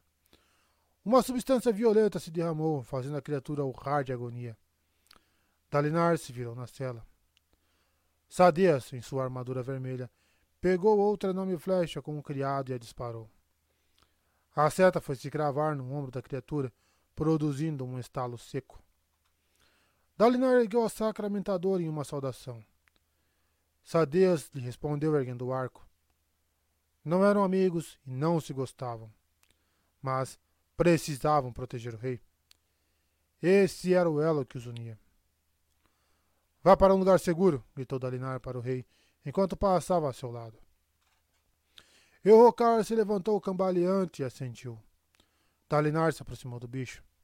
Tinha que distraí-lo o suficiente para que Eurocar se afastasse. Outras setas de sadeza acertaram o alvo, mas o monstro começou a ignorá-las. Sua lentidão desapareceu e seus berros se tornaram furiosos, selvagens, enlouquecidos. Ele estava ficando realmente encolerizado. Aquela era a parte mais perigosa. Uma retirada agora de nada adiantaria. O animal o seguiria até matá-los ou ser morto. Uma garra atingiu o chão bem ao lado de Galante, levantando lascas de pedra. Dalinar se abaixou, tomando cuidado de manter a espada estendida, e seccionou mais uma pata. Adolin fez o mesmo do outro lado. Sete patas inutilizadas, metade do total. Quanto tempo até que o bicho caísse? Normalmente, Àquela altura, eles já lhe teriam cravado dúzias de flechas. Era difícil saber o que fazer sem um enfraquecimento prévio. Além disso, ele nunca enfrentara um animal daquele tamanho. Dalinar manobrou galante, tentando atrair a atenção da criatura. Era de se esperar que o Rocar tivesse. Você é um deus! berrou o Rocar. Soltando um gemido, Dalinar olhou por cima do ombro. O rei não fugira. Caminhava rapidamente na direção do bicho, com a mão estendida para o lado. Eu lhe desafio, criatura! gritou ele. Exijo sua vida! Eles verão seus deuses esmagados e verão seu rei aos meus pés. Eu desafio você! Filho da danação, pensou Dalinar, virando galante. Tão logo a espada fractal reapareceu em sua mão, e o Rocar investiu contra o peito do monstro. Luz das tempestades vazava pelo abismo de sua armadura. Ao se aproximar, ele golpeou o flanco do bicho, arrancando um pedaço de quitina que a espada fractal podia cortar, assim como cortava cabelos ou unhas de uma pessoa. Depois enfiou a arma no peito do monstro, tentando alcançar o coração. A fera rugiu, contorceu-se, livrando-se de Orocar, que mal conseguiu segurar a espada. O demônio do abismo rodopiou, lançando a cauda na direção de Dalinar, que soltou uma imprecação e tentou fazer Galante se desviar. Mas o golpe chegou com demasiada rapidez e atingiu o cavalo. Em um instante, Dalinar se viu rolando sob as pedras. A sacramentadora caiu de sua mão, seccionando uma pedra e se transformou em bruma. Pai! gritou uma voz distante. Dalinar parou de rolar e permaneceu deitado, aturdido. Por fim, levantou a cabeça e viu Galante, que se levantava aos tropeções. O cavalo sangrava de alguns arranhões e se apoiava mais de uma das patas mas felizmente não a quebrara. Vá, disse ele. Era a ordem para que o cavalo procurasse um lugar seguro. Ao contrário de Orrocar, o animal obedeceu. Dalinar se levantou, cambaleante. Ao ouvir o som de alguma coisa se arrasta à esquerda, virou-se. A cauda do demônio do abismo colidiu contra seu peito e o jogou para trás. Ele foi ao chão novamente, com a armadura estrondeando na pedra. Não, pensou, posicionando a mão enluvada atrás do corpo, de modo a usá-la de, de apoio para se erguer, aproveitando o impulso da derrapagem. De repente, algo pareceu se endireitar, como se a própria armadura soubesse para qual lado era para cima. Ele se viu de pé, embora ainda em movimento, com os pés deslizando sobre o chão rochoso. Recuperado o equilíbrio, correu em direção ao rei iniciando o processo de convocar a espada. Dez batidas de coração. Uma eternidade. Os arqueiros continuavam a disparar e a face do demônio do abismo já estava eriçada de flechas. Mas ele as ignorava, embora as setas maiores, disparadas por Sadias, parecessem distraí-lo. Adolin seccionara mais uma pata e a criatura se arrastava tropegante, com oito de suas quatorze patas fora de ação. Pai, Dalinar se virou e viu Renarim, com o uniforme azul dos Collin e uma longa capa, cavalgando em sua direção sobre o terreno pedregoso. Pai, você está bem? Posso ajudar? Menino tolo, disse Dalinar, apontando para a retaguarda. Vá. Mas. Você está sem armadura e desarmado, berrou Dalinar. Volte, senão vai acabar morrendo. Renarim freou o cavalo. Vá, Renarin galopou para longe. Dalinar se virou e correu na direção de Elrocar, enquanto a sacramentadora se condensava em sua mão. Elrocar continuava a golpear o tronco da criatura. Nos pontos atingidos pela espada, o tecido escurecer e morrera. Se cravasse a espada no lugar certo, ele poderia parar o coração ou inutilizar um pulmão, mas isso seria difícil enquanto o monstro estivesse de pé. Adolin, leal como sempre, Desmontara ao lado do rei e tentava deter as garras, golpeando-as quando desciam. Infelizmente, eram quatro garras para um Adolim, e duas atacaram ao mesmo tempo. Ele cortou o naco de uma delas, mas não viu a outra se aproximar por trás. Quando Dalinar o alertou, já era tarde, e a garra o arremessou para o alto, estalando contra a armadura. Ele fez uma curva no ar e se estatelou no chão. A armadura não se rompeu, graças aos arautos, mas uma área no peito e outra em um flanco racharam visivelmente, expelindo espirais de fumaça branca. Adelinho, Adolinho rolou, mexeu as mãos. Ele estava vivo. Mas não havia tempo para pensar nele. Eu, Rocar, estava sozinho. A fera martelou o chão ao lado do rei, que caiu de bruços nas pedras. Sua espada fractal desapareceu. Foi então que algo mudou em Dalinar. Sua cautela se dissipou. Outras preocupações perderam sentido. O filho de seu irmão estava em perigo. Ele falhara com Gavilar, embriagando-se com vinho enquanto o irmão lutava pela própria vida. Dalinar deveria ter estado ao seu lado para defendê-lo. Agora, só duas coisas restavam de seu amado irmão. Duas coisas que ele podia proteger na esperança de obter algum tipo de redenção o reino de Gavilar e o filho de Gavilar. Errocar estava só e corria perigo. Nada mais tinha importância. Adolim balançou a cabeça, tonto. Ergueu então a viseira e inspirou o ar fresco para clarear as ideias. Lutando. Estava lutando.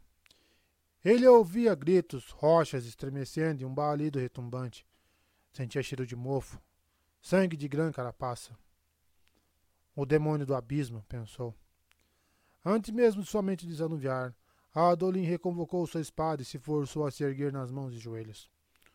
O monstro avultava a pouca distância, uma escura silhueta recortada contra o céu. Adolin caíra próximo a seu flanco direito. Ao recuperar o foco, viu o rei caído. Sua armadura estava quebrada devido ao golpe que levara mais cedo. O demônio do abismo ergueu outra garra enorme e se preparou para golpear. Adorim percebeu então, de repente, que o desastre era iminente. O rei seria morto em uma reles caçada. O reino se esfacilaria e, rompido o frágil elo de união, os grãos príncipes se dividiriam. Não, pensou ele, atônito e ainda aturdido, tentando avançar. Foi quando viu o pai. Dalinar corria na direção do rei, movendo-se com rapidez e uma graça que nenhum homem devia ser capaz de alcançar, nem mesmo com uma armadura fractal. Ele saltou sobre uma plataforma rochosa, depois se curvou rapidamente, passando por baixo da garra que o atacava. Outros homens pensavam entender de espadas e armaduras fractais. Mas Dalinar Colin às vezes provava que eles não passavam de crianças. Dalinar se impertigou e pulou, ainda avançando, desviando-se por alguns centímetros de uma segunda garra, que acabou destroçando uma rocha atrás dele. Tudo se passou em um momento. Uma respiração. Enquanto a terceira garra descia na direção do rei, Dalinar rugia, disparando. Ele soltou a espada, que caiu no chão e desapareceu, enquanto deslizava sob a garra descendente. Então ergueu as mãos e, aparou o golpe. Dobrou-se sob o peso, caindo apoiado em um joelho, o choque de carapaça contra a armadura provocando um estrondo. Mas Dalinar aparou o golpe. Pai das tempestades, pensou Adolim, vendo o pai ao lado do rei, curvado sob o peso de um monstro muitas vezes maior que ele. Assombrados, os, guerre... os arqueiros hesitaram. Sadeas baixou o hiperáculo. Adolim perdeu o fôlego. Dalinar manteve a garra presa, igualando sua força. Uma figura em metal escuro que parecia quase brilhar. Afero e voou acima, e Dalinar respondeu com um poderoso grito de desafio. Naquele momento, Adolin sabia que estava vendo ele. O espinho negro, o homem junto ao qual sempre desejara, desejara lutar. As ombreiras e as luvas da armadura de Dalinar começaram a rachar feixes de luz se espalhando pelo antigo metal. Finalmente, a Adolin entrou em ação. Tenho que ajudar. Empunhando sua espada fractal, ele se aproximou de um dos flancos da criatura e fez um corte na perna mais próxima. Houve um estalo. Com tantas pernas a menos, as outras já não aguentavam o peso do bicho, ainda mais quando estava lutando para esmagar Dalinar. De repente, emitindo um tremendo estrondo, as pernas restantes da direita se romperam expirando um líquido violeta. O demônio do abismo tombou. O tremor do chão quase derrubou Adorim. Dalinar empurrou a garra, agora flácida. Luz das tempestades vazava por muitas gretas em sua armadura. Ao lado, o rei começava a se levantar. Poucos segundos haviam se passado desde que ele caíra. Cambaleante, Eurocar contemplou a criatura caída. Depois se virou para o tio, o espinho negro. Agradecendo a Adolin com um gesto, Dalinar apontou para o que devia ser o pescoço do bicho. Eurocar assentiu, convocou sua espada e a enfiou profundamente na carne do monstro. Os olhos verdes da criatura se escureceram e murcharam, enquanto filetes de fumaça espiralavam no ar. Adonis se aproximou do pai enquanto Eurocar cravava a espada no peito da fera. Com o demônio do abismo morto, a espada já podia lhe cortar a carne. O líquido violeta jorrou e Eurocar largou a arma, enfiando os braços dentro do monstro e agarrou alguma coisa. Era a gema coração, a enorme gema que havia dentro de todos os demônios do abismo. Estava áspera e grumosa, mas era uma esmeralda pura, do tamanho da cabeça de um homem, a maior esmeralda que Adolin já vira. E mesmo as menores valiam uma fortuna. E o Rocar levantou o sinistro troféu, atraindo esprenos de glória. Os soldados gritavam, celebrando o triunfo. Códigos dialetianos. Prontidão. O oficial estará preparado para o combate em todos os momentos. Nunca bêbado de vinho, jamais sem sua arma. Inspiração. O oficial usará seu uniforme em público de modo a se mostrar preparado para a guerra e dar força a seus homens. Moderação.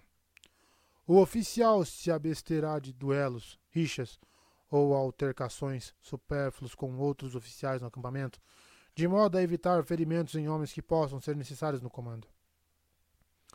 Liderança.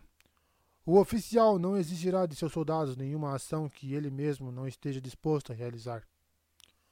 Honra. O oficial não abandonará aliados no campo de batalha, nem tentará se aproveitar das perdas de seus aliados. 14. Dia de pagamento. Primeiramente, Permita-me lhe assegurar que o elemento está a salvo. Encontrei um bom lar para ele. Podemos dizer que protejo sua segurança como protejo minha própria pele. Na manhã seguinte à decisão que tomara durante a grande tormenta, Caladin decidiu elevar sua posição perante os demais.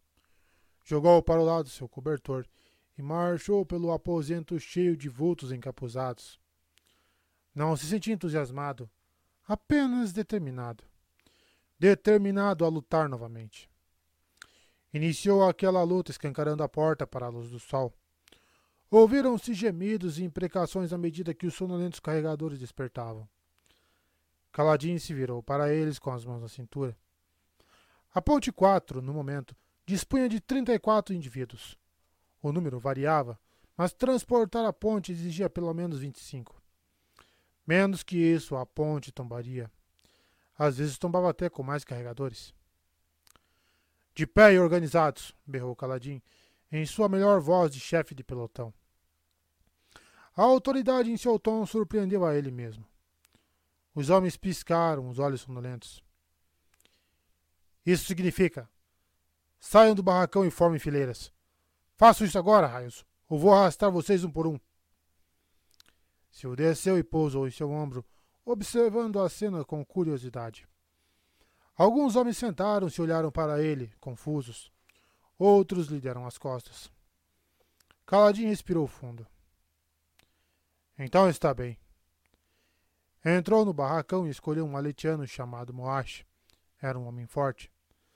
Caladinho precisava de um exemplo, e um dos homens mais magrelos, como Dune ou Narme, não serviria. Além disso, Moash era um dos que haviam se virado e continuado a dormir. Caladinho o agarrou pelo braço e o puxou com toda a força. Moash se levantou aos tropeços. Era um homem jovem, talvez da idade de Caladinho, e tinha o rosto aquilino. Deu fora, raios! vociferou ele, recolhendo o braço. Caladinho lhe deu um soco no estômago, onde sabia que o deixaria sem ar. Moash arquejou, surpreso, enquanto se dobrava. Caladinho se adiantou, pegou-o pelas pernas e o colocou sobre o ombro. Quase caiu com o peso. Por sorte, carregar pontes tonificava os músculos. Óbvio que poucos carregadores sobreviviam tempo suficiente para se beneficiar do exercício. As pausas entre as incursões também não ajudavam. Aliás, faziam parte do problema. As equipes de pontes passavam a maior parte do tempo olhando para os próprios pés ou executando trabalhos domésticos. Depois lhes exigiam que corressem quilômetros carregando uma ponte. Ele levou para fora o atônito Moash e o pousou sobre uma pedra. O resto do acampamento já havia despertado. Carpinteiros chegavam à serraria e soldados corriam para tomar o desejo um ou treinavam. As demais equipes de pontes, lógico, ainda estavam dormindo. Normalmente podiam dormir até tarde, a menos que tivesse uma incursão matinal. Caladinho deixou Moacho onde estava e voltou para o barracão. Vou fazer a mesma coisa com cada um de vocês, se for preciso. Não foi preciso. Os espantados carregadores saíram em fila para a luz do dia, pestanejando. Muitos estavam de torso nu, vestindo apenas calças que lhes iam até a altura dos joelhos. Wash se pôs de pé, massageando o estômago, e olhou raivosamente para Caladinho. As coisas vão mudar na Ponte 4, disse Caladinho. Para começar, ninguém mais vai dormir até tarde. E o que vamos fazer então? perguntou Sigizil, homem de pele marrom escura e cabelos pretos, traços que o definiam como macabaquiano, habitante do sudoeste de Rochar. Era o único carregador sem barba e, a julgar por seu sotaque suave, devia ser azistiano ou emuliano. Os estrangeiros eram comuns nas equipes de pontes. Aqueles que não se adaptavam acabavam na escória do exército. Excelente pergunta, disse Caladinho. Nós vamos treinar. Todas as manhãs, antes das tarefas, vamos carregar a ponte para aumentar nossa resistência. Vários homens fizeram expressões sombrias ao ouvir. Eu sei o que vocês estão pensando, prosseguiu Caladinho. Nossas vidas já não são difíceis o suficiente? Não deveríamos ter o direito de relaxar nos poucos momentos que isso é possível? Sim, disse Leighton, homem alto e corpulento de cabelo, pre... cabelo crespo. É isso. Não, vociferou caladinho. As incursões com a ponte nos deixam exaustos porque passamos a maior parte dos dias descansando. Ah, eu sei que nós temos tarefas. Recolher coisas no abismos, limpar latrinas e lavar o chão. Mas os soldados não esperam que nós nos esforcemos. Só querem nos manter ocupados. O trabalho permite que eles nos ignorem. Como chefe de ponte de vocês, meu primeiro dever é manter todos vivos. Não posso fazer muita coisa sobre as flechas dos partindianos, mas tenho que fazer alguma coisa por vocês. Tenho de tornar vocês mais fortes para que, quando estiverem percorrendo o último trecho da incursão, com as flechas voando, vocês consigam fugir depressa. Ele encarou cada homem na fileira, um por um. Quero que a Ponte 4 nunca mais perca nenhum homem. Os homens o olharam com incredulidade. Finalmente, um sujeito grande e musculoso que estava ao fundo soltou uma gargalhada. Tinha pele bronzeada, cabelos bem ruivos e quase dois metros de altura, com braços e peitos fortes. Os uncalaquianos chamados de papaguampas pela maioria das pessoas, constituíam um grupo que habitava o centro de Rochar, nas proximidades de Jaqueved. Na noite anterior, ele informara que seu nome era Rocha. Loucura, disse o Papaguampas. Homem que quer ser líder é um louco. E deu uma sonora risada. Os outros o acompanharam, balançando a cabeça e olhando para Caladim. Alguns esprenos de riso, pequenos espíritos prateados, semelhantes a peixinhos que zuniam no ar em padrões circulares, começaram a esvoaçar em torno deles. Ei, gás! chamou Moash, botando as mãos em conja ao redor da boca. O sargento baixo e caolho estavam nas proximidades, conversando com alguns soldados. O quê? gritou ele com ar aborrecido. Esse aqui quer que a gente carregue pontos para fazer exercício, respondeu Moashi. Nós temos que fazer o que ele diz? Bah, disse Gás, agitando a mão. Os chefes de pontos só têm autoridade no campo. Moashi olhou para Caladinho. Parece que você pode ir para o raio que o parta, amigo. A menos que pretenda bater em todos nós. O grupo se dispersou. Alguns homens retornaram ao barracão, enquanto outros se dirigiam aos refeitórios. Caladinho ficou sozinho. Isso não deu muito certo, disse Sil, empoleirado em seu ombro. Não mesmo. Você parece surpreso. Não, só frustrado. Ele olhou para Gás. O sargento de pontes lhe virou as costas de forma deliberada.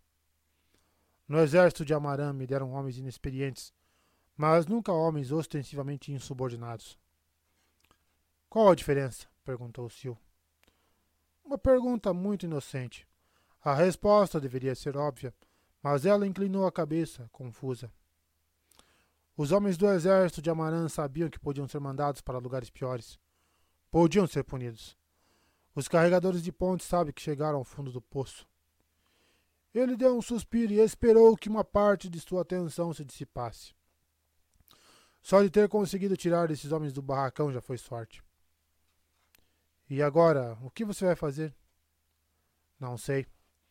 Caladinho olhou para o lado, onde Gás ainda conversava com os soldados.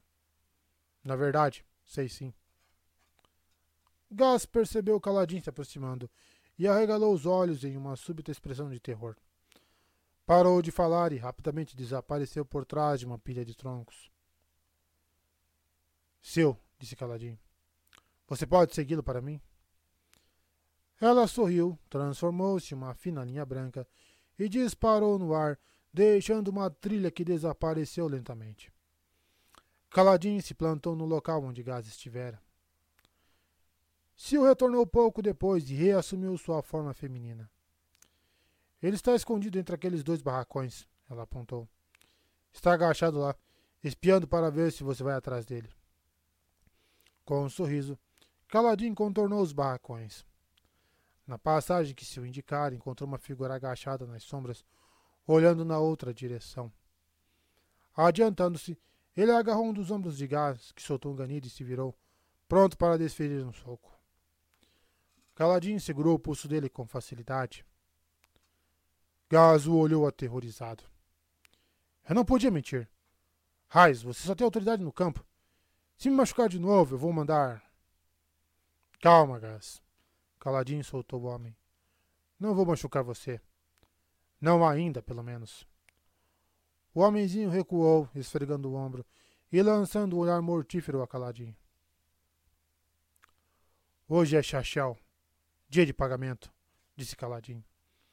Você vai receber o seu dentro de uma hora, como todo mundo. Não. Você já está com meu pagamento. Vi você conversando com o mensageiro. Caladinho estendeu a mão. Gás rosnou, mas puxou uma bolsa e contou algumas esferas em cujo interior brilhavam minúsculas luzes brancas. Marcos e diamante, cada um valendo cinco claretas. Com uma clareta se comprava um pão. Gás contou quatro marcos. Embora houvesse cinco dias e umas semanas, os entregou a Caladinho. Caladinho manteve a mão aberta com a palma virada para cima. A outra, Gás. Mas você disse. Agora.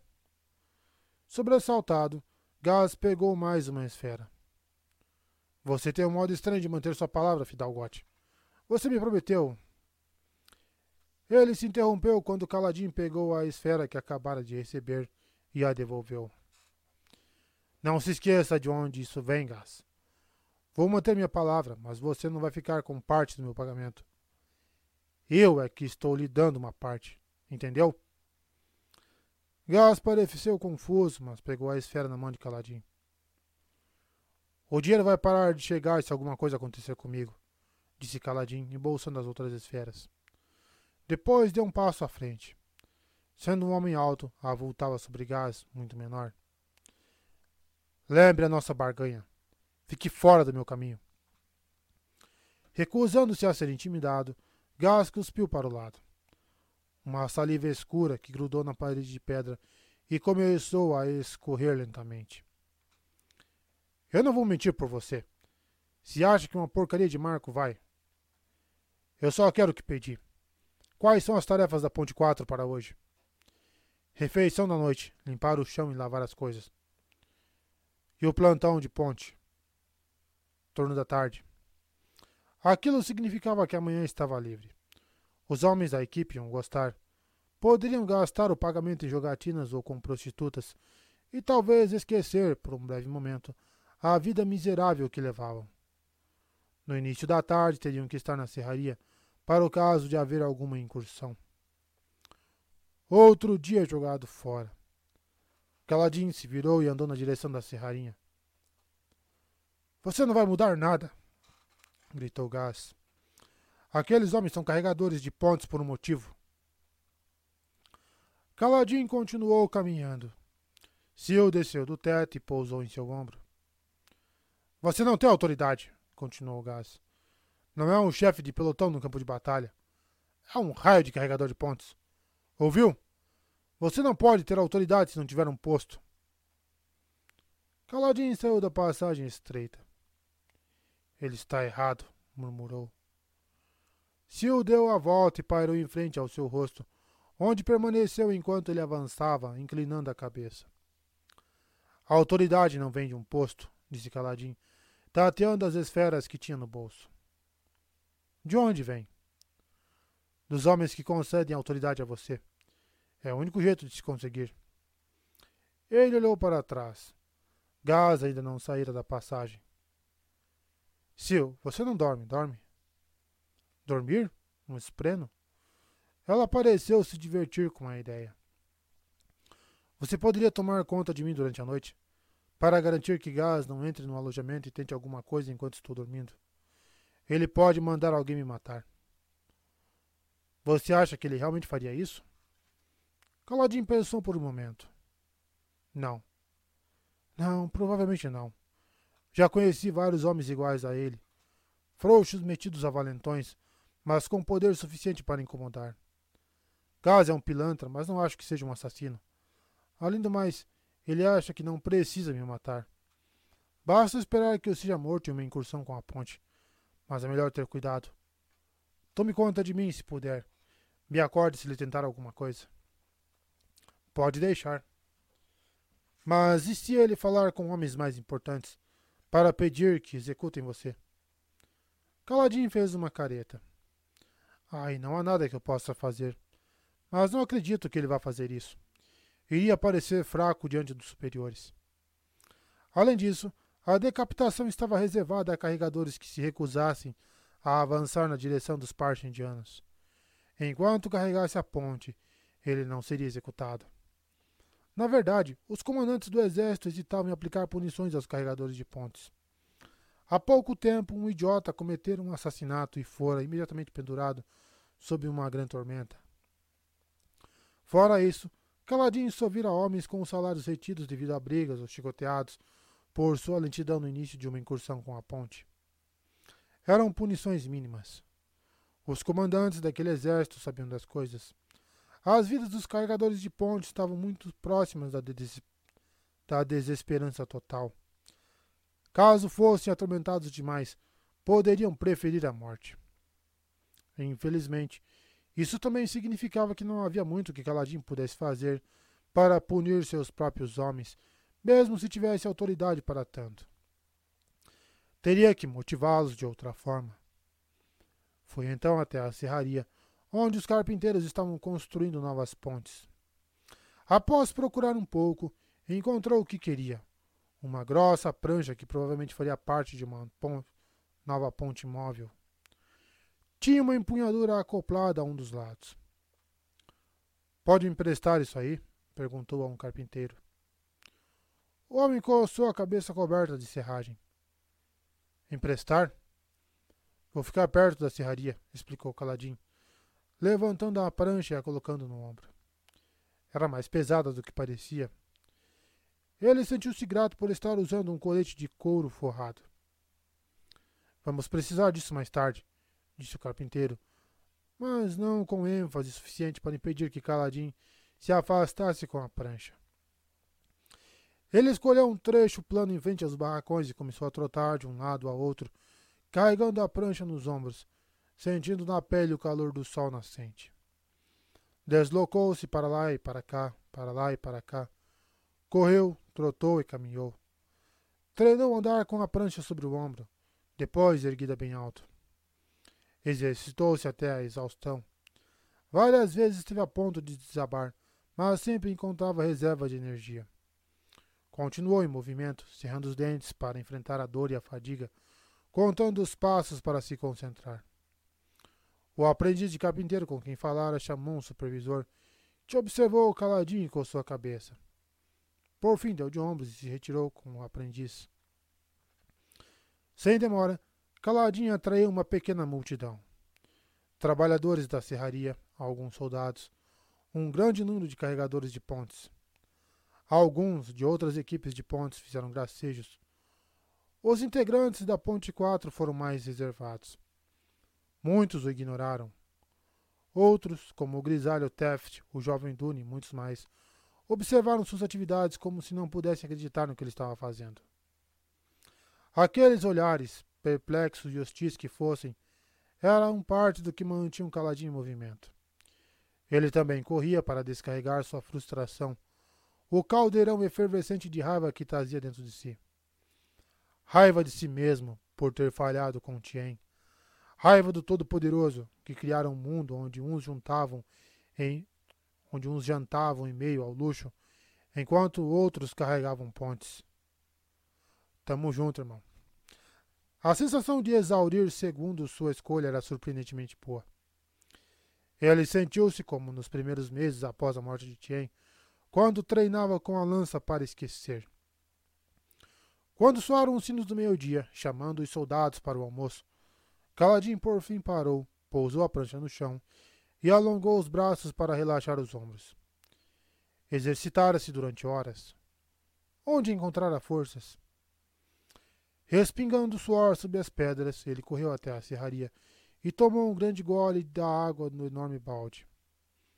Os carpinteiros geralmente expulsavam os carregadores que tentavam fazer isso, mas não disseram nada quando viram sorver duas conchas da metálica água, água pluvial.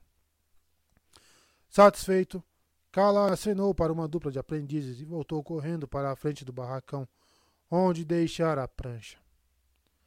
Rocha, o grande papaguampas de pele bronzeada, estava erguendo, o senho franzido. Taft viu caladinho e apontou para a rocha. Ele apostou uma clareta com alguns de nós que você tinha usado uma tábua leve para nos impressionar. Se os homens pudessem sentir sua exaustão, não estariam tão céticos. Caladin teve que se forçar a tirar a prancha das mãos de Rocha, que alargou com ar atônito e observou correr com ela para devolvê-la à serraria. Após agradecer ao aprendiz, Caladin trotou de volta ao local onde estavam os carregadores. Com relutância, Rocha pagava as apostas. Vocês estão dispensados para o almoço, informou Caladin.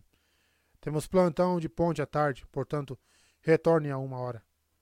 No último toque de sino antes do pôr do sol, reúnam-se no refeitório. Nossa tarefa será a limpeza depois de jantar. O último a chegar terá que lavar as panelas.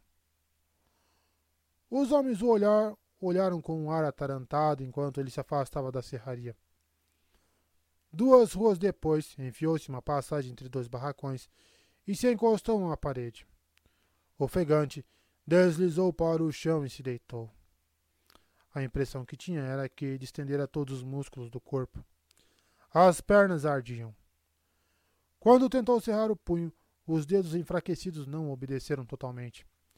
Respirava em grandes arquejos, tossia. Um soldado de passagem lançou o olhar, mas ao ver seus trajes de carregador de pontos, afastou-se sem falar nada. Após algum tempo, Caladin sentiu um leve toque no peito. Abrindo os olhos, viu-se inclinado no ar, com o rosto voltado para ele.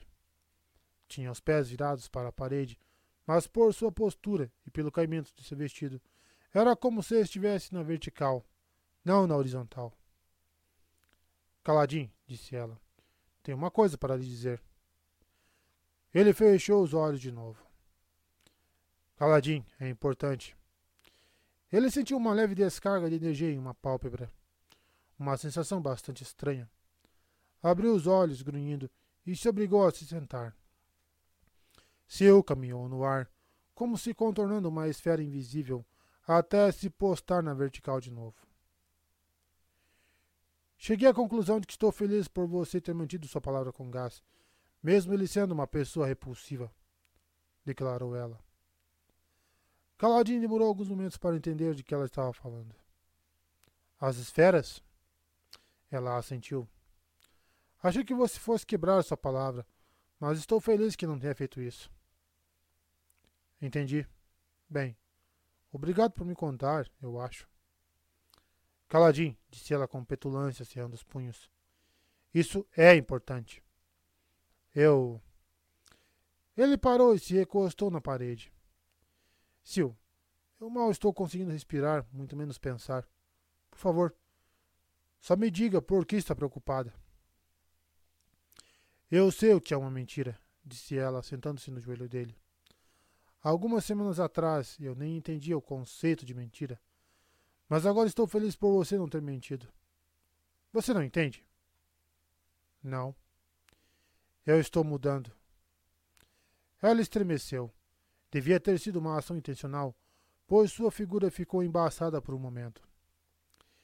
Eu entendo agora coisas que não entendi até poucos dias. É muito estranho. Bem, acho que isso é bom. Quero dizer, quanto mais você entender, melhor, certo? Ela baixou os olhos. Quando encontrei você na beira do abismo ontem, depois da grande tormenta, você, você estava prestes a se matar, não estava? Sussurrou ela. Caladinho não respondeu. Ontem. Fora uma eternidade. Eu lhe dei uma folha, disse ela, uma folha venenosa. Você poderia ter usado aquela folha para se matar ou matar outra pessoa. Provavelmente era isso que você estava planejando fazer lá no carroção. Ela olhou nos olhos e sua voz diminuta pareceu aterrorizada. Hoje eu sei o que é a morte. Por que eu sei o que é a morte, Caladinho? Ele franziu a testa. Você sempre foi estranha para um espreno, mesmo no início. Mesmo no início? Ele hesitou, tentando lembrar. Não. Nas primeiras vezes em que ela aparecera, agira como qualquer espreno de vento, pregando peças, grudando o sapato dele no chão e depois se escondendo. Mesmo quando continuou com ele durante os meses de escravidão, ela quase sempre agia como qualquer outro espreno. Perdia rapidamente o interesse nas coisas, esvoaçava de um lado para outro. Ontem eu não sabia o que era a morte, disse ela. Hoje eu sei. Meses atrás eu não sabia que estava agindo de forma estranha para um espreno, mas hoje percebo que estava. Como eu sei como um espreno deve se comportar? Ela se encolheu, parecendo ficar menor. O que está acontecendo comigo? O que eu sou? Não sei. Isso tem importância? Não deveria ter? Eu também não sei o que eu sou. Um carregador de pontes? Um cirurgião? Um soldado? Um escravo? São apenas rótulos. Por dentro eu sou eu. Um eu muito diferente do que era um ano atrás. Mas não posso me preocupar com isso. Então eu sigo em frente, esperando que meus pés me levem aonde eu preciso ir. Caladinho, você não ficou zangado comigo por eu ter lhe trazido aquela folha? Sil, se você não tivesse me interrompido, eu teria pulado no abismo. Aquela folha era o que eu precisava. De algum modo, foi a coisa certa. Ela sorriu e ficou observando o Caladim, que começara a se alongar. Quando terminou, pôs-se de pé e retornou à rua, quase recuperado da exaustão. Silso uniu no ar e sentou-se em seu ombro, com os braços apoiados atrás e os pés pendurados à frente, como uma garota na beirada de um precipício. Que bom que você não está zangado. Embora eu ache que você é o culpado pelo que está acontecendo comigo. Antes de encontrar você, eu nunca tive que pensar sobre morte nem sobre mentiras. Eu sou assim mesmo, disse ele secamente. Levo mortes e mentiras aonde quer que eu vá. Eu e a guardiã da noite. Seu franziu a testa. Isso foi.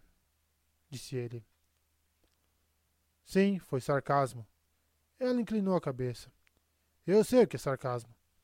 Depois sorriu maliciosamente. Eu sei o que é sarcasmo. Paz das tempestades, pensou caladinho, olhando os olhos exultantes de Sil. Parece um mau sinal. Espera um pouco, disse ele. Esse tipo de coisa nunca aconteceu com você? Não sei. Não consigo me lembrar de nada antes de um ano atrás, quando te vi pela primeira vez. É mesmo? Isso não é incomum, Steel, encolhendo os ombros translúcidos. A maioria dos esprenos não tem boa memória. Ela hesitou. Não sei como eu sei disso. Bem, talvez seja normal. Você pode ter passado por um ciclo como esse antes, mas apenas esqueceu. Isso não é um consolo. Não gosto da ideia de esquecer. Mas a morte e as mentiras não incomodam você? Incomodam? Mas se eu perdesse essas lembranças? Ela olhou para cima e caladinho seguiu a direção de seu olhar, avistando dois esprenos de vento viajando em uma corrente de ar, livres e despreocupados. Você está com medo de seguir em frente, disse caladinho, mas fica aterrorizada com a ideia de voltar a ser o que era. Ela assentiu. Sei como você se sente, disse ele. Vamos, preciso comer. E quero pegar umas coisas depois do almoço. Há de ser o que a roda tecer. 15. A isca. Você não aprova minha busca. Eu entendo. Tanto quanto é possível entender alguém de quem discordo tão completamente. Quatro horas após o ataque do demônio do abismo, a Adolin ainda estava supervisionando a limpeza. Durante a luta, o monstro destruíra todas as pontes que os conectavam com os acampamentos de guerra.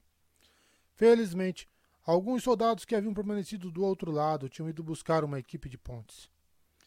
Ele caminhou em meio aos soldados, olhando relatos, enquanto o sol do final da tarde se caminhava para o horizonte. Um odor de mofo impregnava o ar.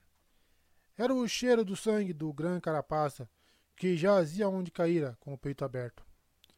Alguns soldados arrancavam partes de sua carapaça em meio a crenguejos que se refestelavam com a carne. À esquerda de Adolim, longas fileiras de homens deitados, usando capas ou camisas como travesseiros, se estendiam sobre a áspera superfície do platô. Cirurgiões do exército de Dalinar cuidavam deles. Adolin estava grato que seu pai sempre levasse cirurgiões nos deslocamentos do exército, mesmo nos de rotina, como aquele. Ainda usando a armadura fractal, ele continuou a caminhar. As tropas podiam ter retornado aos acampamentos por uma rota alternativa. Havia uma ponte do outro lado que dava acesso a um platô mais distante. Eles podiam se deslocar para leste e dar a volta por um caminho diferente. Dalinar, porém, para a grande consternação de Sadias. Decidira que era melhor cuidarem dos feridos e descansarem por algumas horas, até que a equipe de ponte chegasse. Tinham mandado chamar uma das equipes de pontes móveis de Sadias, que eram mais rápidas do que as de Dalinar, que usava pontes mais largas puxadas por chules. Adolin olhou para o pavilhão, de onde ecoavam risos. Grandes rubis brilhavam intensamente no alto de postes, presos por hastes de ouro trabalhado. Eram fabriais que proporcionavam calor sem necessidade de fogo. Ele não entendia como os fabriais funcionavam. Só sabia que os mais espetaculares precisavam de grandes gemas para entrar em ação. Uma vez mais, outros olhos claros aproveitavam o lazer enquanto ele trabalhava. Nas atuais circunstâncias, porém, ele não se importou. Achava difícil se divertir após um desastre tão grande. E fora mesmo um desastre. Um suboficial olhos claros se aproximou com a lista final de baixas que sua esposa leu. Depois, ambos se retiraram, deixando a lista com ele. Havia quase cinquenta mortos e o dobro de feridos. Muitos eram homens que Adolin conhecia. Quando a estimativa inicial foi informada ao rei, ele menosprezara as mortes, dizendo que os homens seriam recompensados no firmamento, com postos nos exércitos dos arautos. Parecia ter se esquecido, por conveniência, de que ele mesmo teria sido uma das baixas se não fosse por Dalinar. É, filho da puta sempre é filho da puta mesmo. Adolin procurou localizar o pai e o viu parado à beira do platô, olhando para o leste novamente. O que estaria procurando? Não era a primeira vez que Adolin presenciava ações extraordinárias de seu pai, mas as de poucas horas antes haviam sido particularmente impressionantes. Encarando o enorme demônio do abismo, impedindo que a criatura lhe matasse o sobrinho, a armadura refugindo. Uma imagem que se fixara na memória de Adolin. Os outros olhos claros agora tomavam mais cuidado quando perto de Dalinar. E no decorrer das últimas horas, Adolin não ouvira nenhuma menção à fraqueza dele, nem mesmo por parte dos homens de Sadias. Mas receava que aquilo não fosse durar. Dalinar era heróico, mas não com muita frequência. Nas semanas que se seguiriam, seus pares recomeçariam a falar que ele quase não participava de incursões nos platôs e que havia perdido sua fibra. Adolin viu-se querendo mais. Quando Dalinar saltara para proteger Elrucar, agira como as histórias que contavam dele em sua juventude. Adolin queria aquele homem de volta. O reino precisava dele. Suspirando, ele se virou. Precisava entregar ao rei a lista final de baixas. Provavelmente seria ridicularizado, mas talvez, enquanto aguardava para fazer a entrega, pudesse ouvir o que Sadias andava dizendo. Adolin sentia que estava perdendo algum detalhe daquele homem. Algo que seu pai via e ele não. Blindando-se então contra as chacotas, dirigiu-se ao pavilhão. Dalinar olhava para leste, as mãos cruzadas às costas. Em algum lugar, no centro das planícies, os parche indianos haviam estabelecido seu acampamento base. Aletkar estava em guerra há cerca de seis anos, engajada em um cerco prolongado. A estratégia de cerco fora sugerida pelo próprio Dalinar.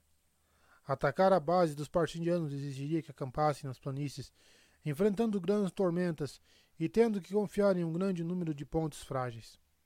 Se perdessem uma batalha, os aletianos se veriam cercados, sem ter como recuar para as posições fortificadas. Mas as planícies quebradas também podiam ser uma armadilha para os partindianos. Os limites leste e sul eram intransponíveis. Os platôs naquelas direções haviam sofrido tanta erosão que agora eram pouco mais que fiapos. Os partindianos não podiam vencer as distâncias entre eles.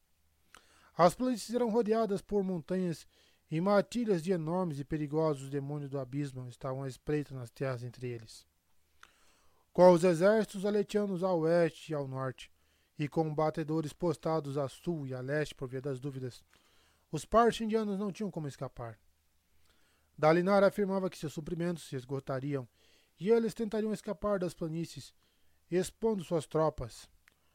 Ou teriam que atacar os acampamentos fortificados dos aletianos. Era um excelente plano. Só que Dalinar não levara em conta as gemas coração. Dando meia volta, ele começou a se afastar do abismo. Estava ansioso para cuidar de seus homens, mas precisava demonstrar confiança em Adolin que estava no comando e agiria de maneira correta. Na verdade, ao que parecia, já estava levando para Elrucar alguns relatórios finais. Dalinar sorriu ao olhar para o filho. Adolin era mais baixo que ele e tinha cabelos louros mesclados com pretos. Os cabelos louros proviam da mãe, assim diziam. Ele mesmo não se lembrava da mulher. Eita porra! Ela fora extirpada de sua memória deixando estranhas lacunas e áreas nebulosas. Às vezes ele conseguia se lembrar com exatidão de alguma cena onde todos apareciam com nitidez, mas ela continuava indistinta. Ele não conseguia se lembrar nem de seu nome. Quando outros o mencionavam, o nome escorria de sua mente como manteiga de uma faca quente. Ele deixou que a Dorim fizesse o relatório e se aproximou da carcaça do demônio do abismo, caído de lado, de olhos carbonizados e boca aberta. Não se via língua, apenas os estranhos dentes de um grão carapaça e uma complexa rede de mandíbulas. Alguns dentes eram achatados para poder esmagar carapaças. As pequenas mandíbulas serviam para cortar carne ou enfiá-la na goela. Alguns petrobulbos nas proximidades haviam se aberto e estendido suas gavinhas para lamber o sangue do, do bicho. Existia certa conexão entre um homem e o animal que ele caçava. Dalinar sempre sentia uma estranha tristeza após matar uma criatura majestosa como um demônio do abismo. A maioria das gemas do coração era coletada de modo inteiramente diferente do que ocorrera naquele dia. Às vezes, durante seu estranho ciclo de vida, os demônios do abismo se deslocavam para o oeste das planícies, onde os platôs eram mais amplos. Eles subiam nesses platôs, formavam uma crisálida rochosa e aguardavam a chegada de uma grande tormenta. Durante esse período, ficavam vulneráveis. Para extrair a gema coração, bastava quebrar a crisálida com marretas ou com uma espada fractal e recolher a gema coração. Um trabalho fácil que rendia uma fortuna. E os bichos apareciam com uma frequência, até várias vezes por semana, contanto que não estivesse frio demais. Talinar observou a volumosa carcaça. Espranos cintilantes em forma de flechas saíam do cadáver e desapareciam no ar. Lembravam as espirais de fumaça que saíam de uma vela apagada. Ninguém sabia que tipo de esprenos eram. Só eram vistos ao redor de grã carapaça recém-abatidos. Ele balançou a cabeça. As gemas coração haviam mudado a guerra. Os parchendianos também as queriam, com gana suficiente para se empenharem ao máximo. Lutar contra os parchendianos pelos Gran Carapaça fazia sentido, pois eles não podiam reabastecer, reabastecer suas tropas a partir do próprio território, como os aletianos.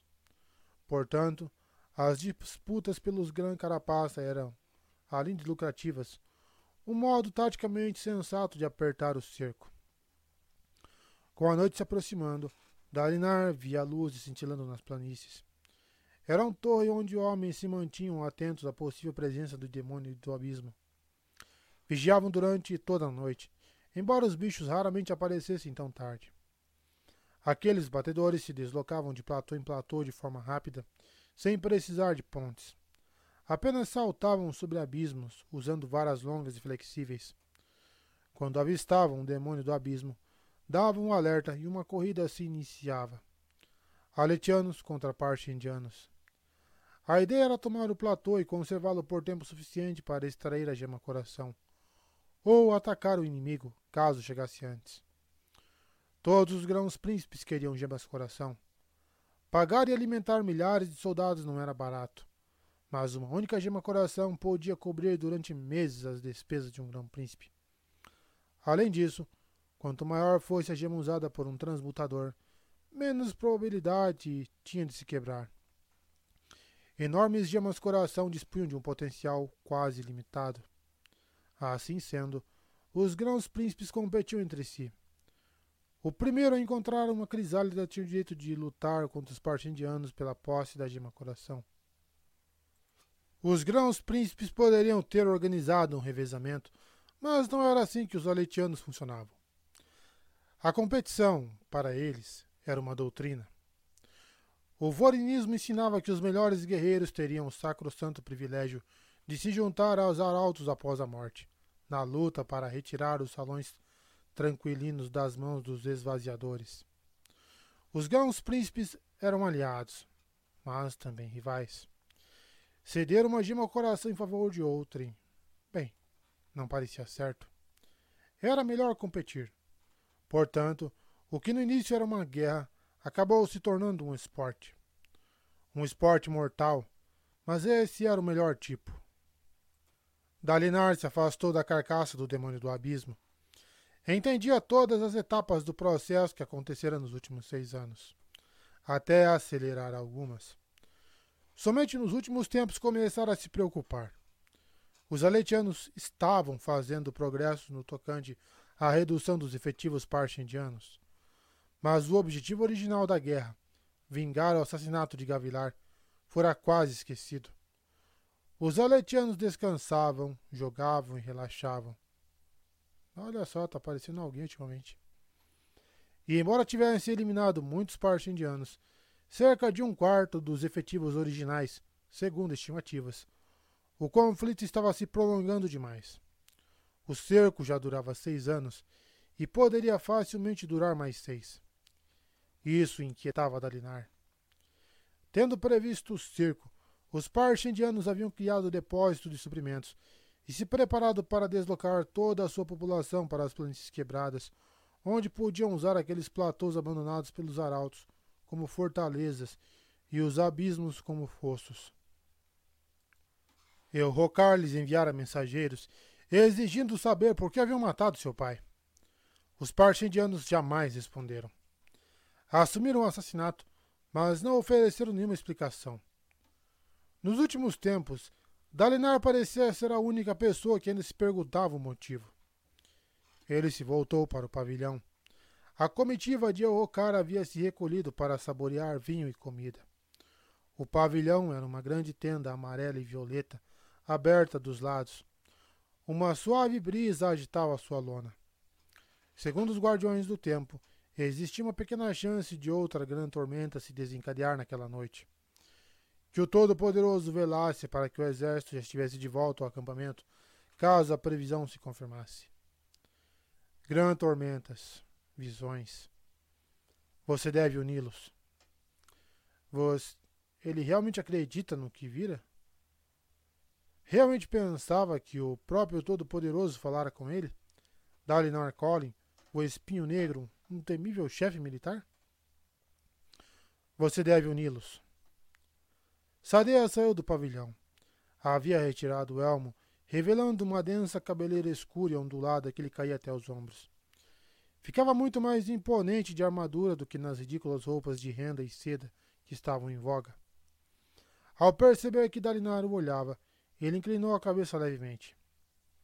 Minha parte eu fiz, dizia aquele cumprimento. Depois de dar mais alguns passos, ele retornou ao pavilhão. Sadias apenas lembrara a Dalinar o motivo de Vama ter sido convidado para a caçada. Agora, Dalinar teria que procurar Vama. Foi o que fez, dirigindo-se ao pavilhão. Adorim e Renarim gravitavam nas proximidades do rei. Será que o garoto já lhe entregara o relatório? Parecia estar tentando, mais uma vez, ouvir o que Sadeas falava com o Rocar. Dalinar teria que fazer alguma coisa a respeito. A rivalidade pessoal do garoto com Sadeas talvez fosse compreensível, mas era contraproducente. Sadeas e o rei estavam conversando. Dalinar foi procurar Vama. O outro grão-príncipe estava nos fundos do pavilhão, mas o rei o interrompeu. Dalinar, vem até aqui. Sadeas disse que conseguiu três gemas coração só nas últimas semanas. Foi mesmo? respondeu Dalinar, aproximando-se. Quantos você conseguiu? Incluindo a de hoje? Não, disse o rei. Antes.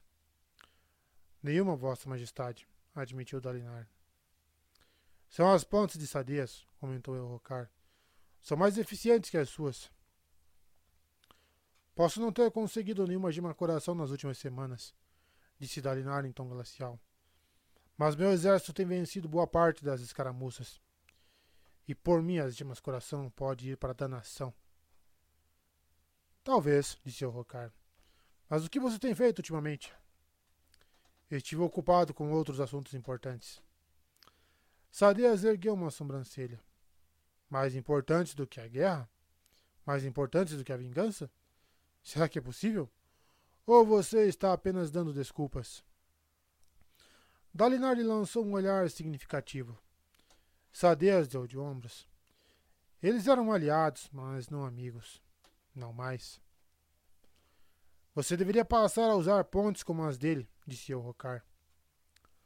Majestade, as pontes de Sadeas desperdiçam muitas vidas. Mas são rápidas, disse Sadeas calmo. Confiar em pontes com rodas é uma loucura, Dalinar. Posicionar essas pontes nos platôs é um trabalho lento e difícil. Os códigos determinam que um general não deve pedir a um homem que faça algo que ele mesmo não faria. Me diga, Sadias, você correria na frente das pontes que usa? Eu também não comeria grude, respondeu Sadias secamente. nem, cavaga, nem cavaria trincheiras. Mas faria isso se não tivesse outro jeito, disse Dalinar. As pontes são diferentes. Pai das tempestades, você nem deixa os carregadores usarem armaduras ou escudos. Você entraria em combate sem sua armadura? Os carregadores de pontes têm uma função muito importante, vociferou Sadias. Eles distraem os parche-indianos, que assim não atiram nos meus soldados. No início, tentei lhes dar escudos. E sabe o que aconteceu? Os parche-indianos ignoraram os carregadores e dispararam contra os meus soldados e cavalos. Eu descobri que dobrar o número de pontos em cada incursão e deixar os carregadores bem leves, sem armaduras e escudos para atrasá-los, torna o trabalho mais, mais eficaz. Que filho da puta, hein? Entendeu, Dalinar?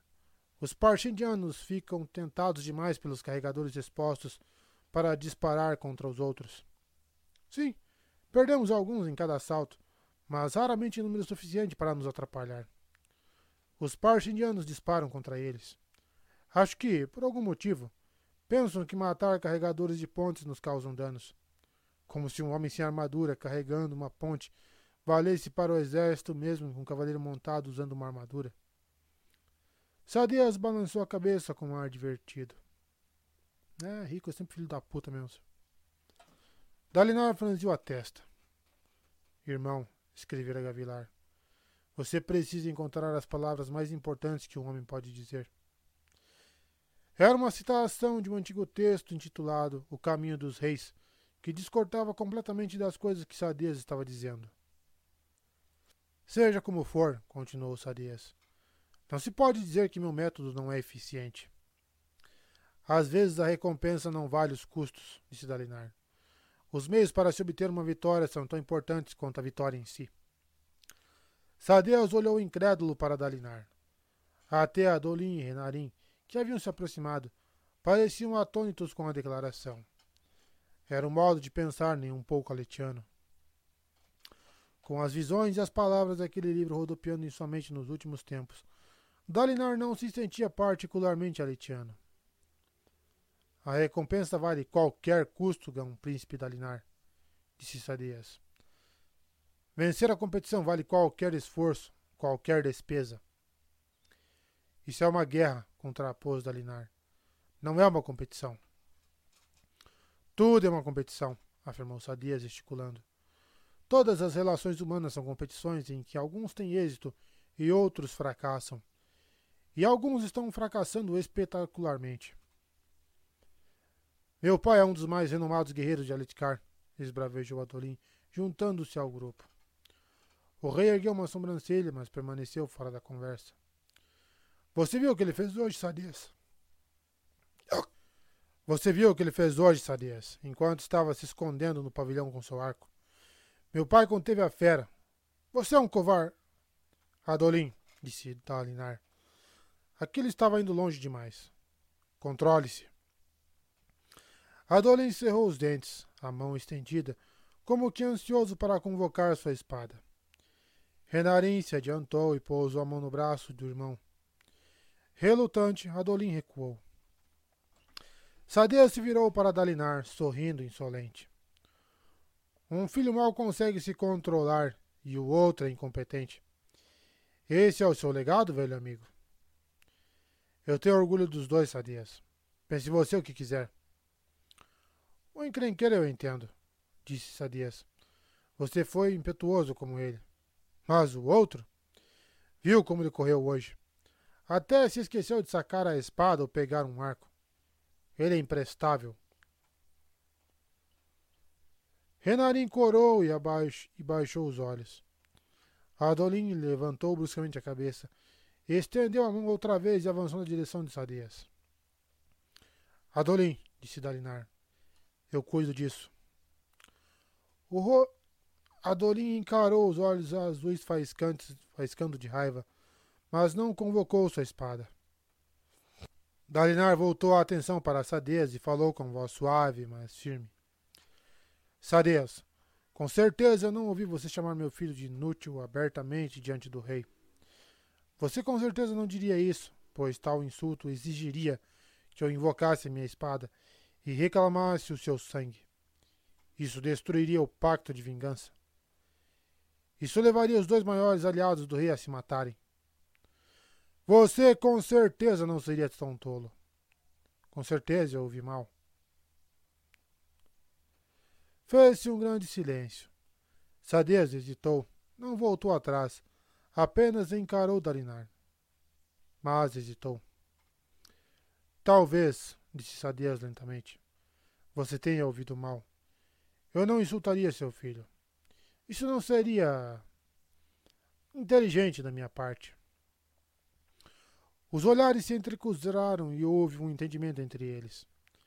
Dalinara assentiu, Sadias também, tenso. Não estavam dispostos a permitir que seu ódio mútuo se tornasse um perigo para o rei. Trocar farpas era uma coisa, mas trocar ofensas capazes de provocar duelos era outra. Não podiam correr esse risco. Bem, disse o Rocar. Ele permitia que seus grãos príncipes competissem por prestígio e influência. Acreditava que isso os tornava fortes e poucos o desapontavam. Era um modelo de governo já estabelecido, do qual Dalinar discordava cada vez mais. Você deve uni-los.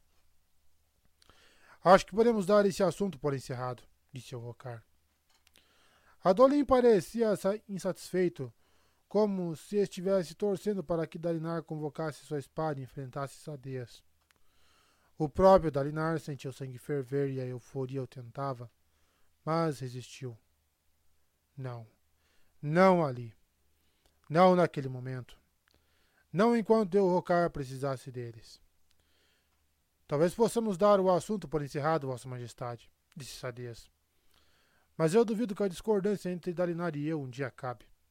Pelo menos até que ele aprenda até que ele reaprenda a agir como um homem. Eu disse que já basta, Sadias, disse o Rocar. Já basta? perguntou uma voz diferente. Acho que uma única palavra de Sadias já basta para qualquer um. Riso abriu o caminho em meio ao grupo de criados, com uma caneca de vinho na mão e a espada de prata na cintura.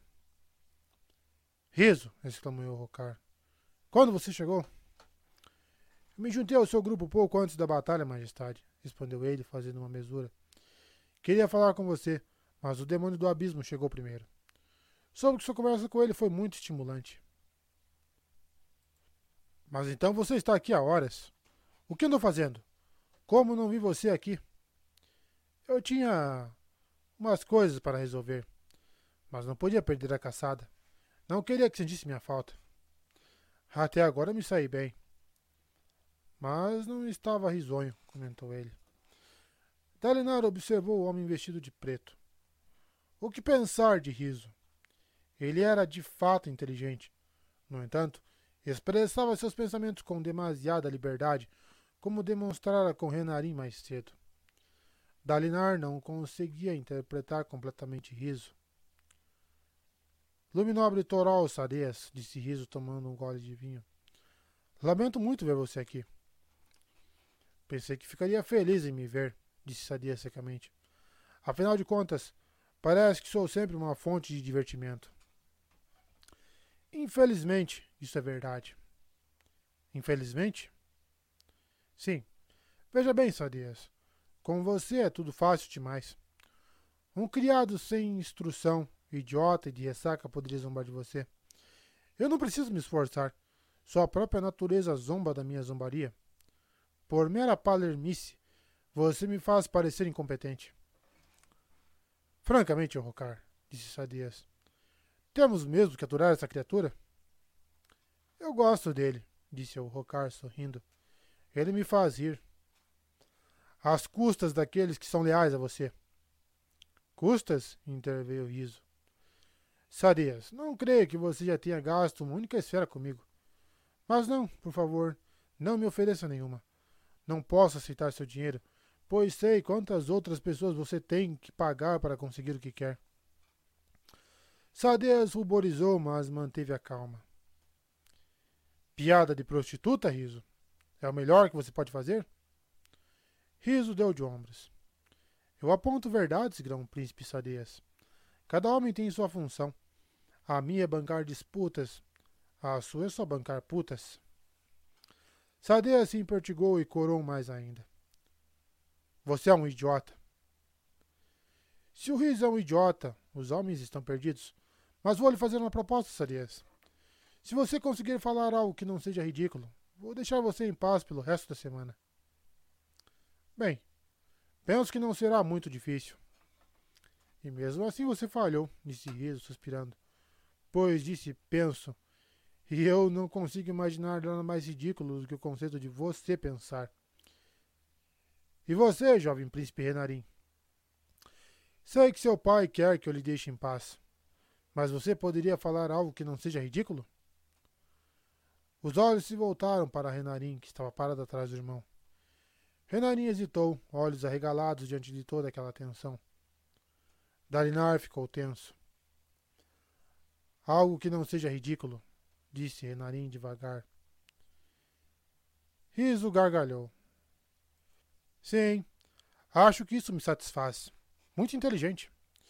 Se o grão príncipe Sadez um dia perder o controle e finalmente me matar, talvez você possa ser o riso do rei do meu lugar.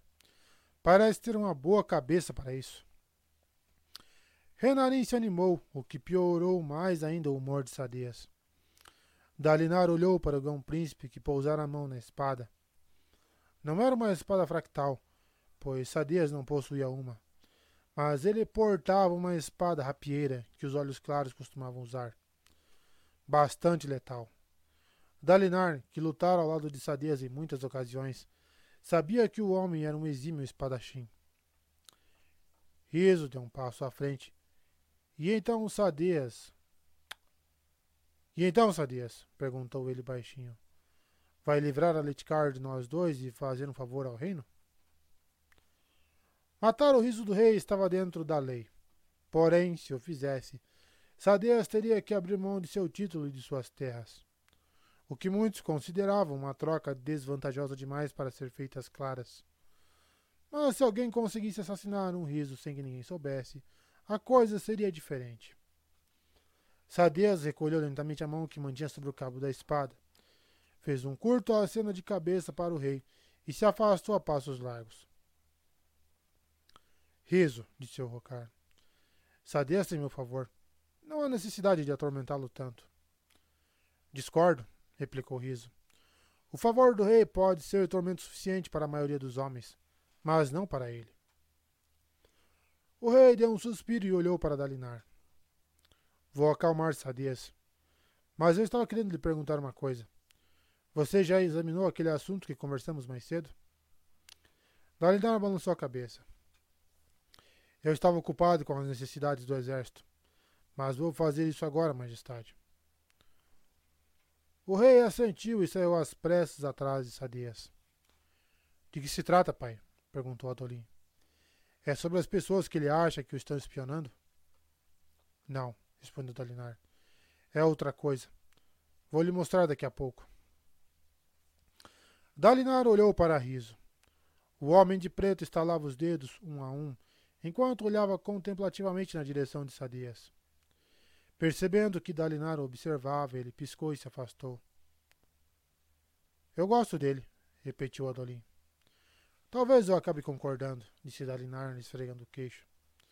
Renarim, traga um relatório sobre os feridos. E você, Adolin, venha comigo. Precisamos verificar o assunto sobre o qual o rei falou. Ambos os jovens pareceram confusos, mas obedeceram. Dalinar começou a caminhar na direção do local em que estava a carcaça do demônio do abismo. Vejamos o que suas preocupações nos trouxeram desta vez, sobrinho, pensou ele. Adolin revirou entre os dedos a longa tira de couro. Tinha quase um palmo de largura e um dedo de espessura, e estava esgarçada em uma ponta. Era a cilha do cavalo do rei, a correia que segurava a sela rodeando a barriga do animal. O couro se partira subitamente durante a luta, arremessando a sela e o rei ao chão. O que você acha? perguntou Dalinar. Não sei, respondeu Dorim. Não parece tão gasta, mas acho que estava. Senão não teria se rompido, certo? Dalinar pegou de volta a correia, pensativo. Os soldados não ainda não haviam chegado com a equipe de ponte, embora o céu já estivesse começando a escurecer. Pai, por que o Rocar pediu que nós examinássemos isso?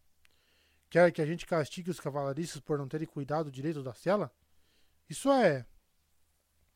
Adolin se interrompeu, entendendo subitamente o motivo da hesitação de seu pai.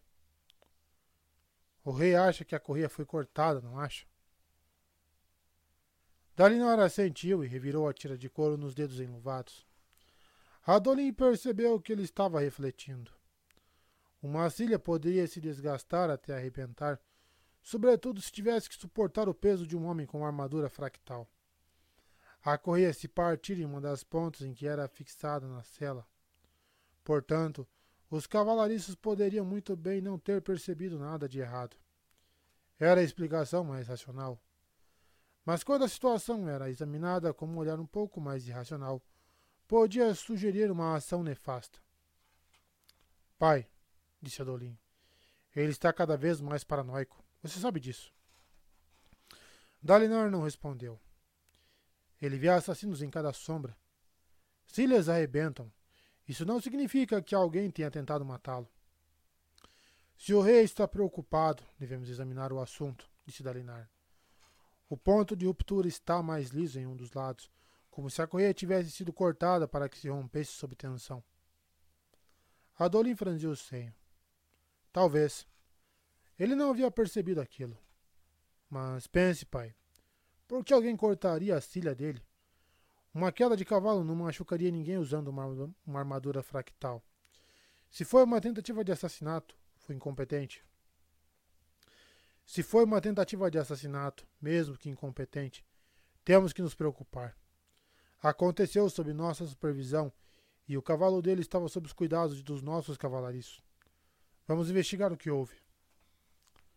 Adolin soltou um gemido, deixando escapar parte de sua frustração.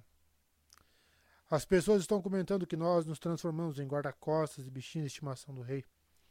O que diriam se soubessem que estamos investigando todas as paranoias dele, por mais irracionais que sejam? Nunca me importei com o que os outros dizem. Gastamos todo o nosso tempo com burocracia, enquanto outros ganham riquezas e glórias. Raramente vamos em incursões nos platôs, pois estamos ocupados fazendo coisas como essa. Precisamos sair para lutar, se quisermos alcançar Sadias. Dalinar olhou para ele com ar severo. Adolin refreou o novo desabafo. Estou vendo que não estamos mais falando da filha partida, disse Dalinar. Eu peço desculpas. Falei sem pensar. Talvez mas pode ter sido o que eu estava precisando ouvir. Percebi que você não gostou muito quando eu refrei com saldeias. Eu sei que você também o odeia, pai. Você não sabe tanto quanto pensa que sabe, disse Dalinar. Vamos resolver isso daqui a pouco. Por enquanto, eu juro, está parecendo que essa correia foi cortada. Talvez haja alguma coisa que não estamos vendo. Pode ser parte de um plano maior que não funcionou do modo previsto. A Dorinha hesitou. Aquilo parecia muito complicado, mas se havia uma turma que gostava desse tipo de coisa, eram os aletianos olhos claros. Você acha que algum grão-príncipe pode ter tentado alguma coisa? Talvez, disse Dalinar.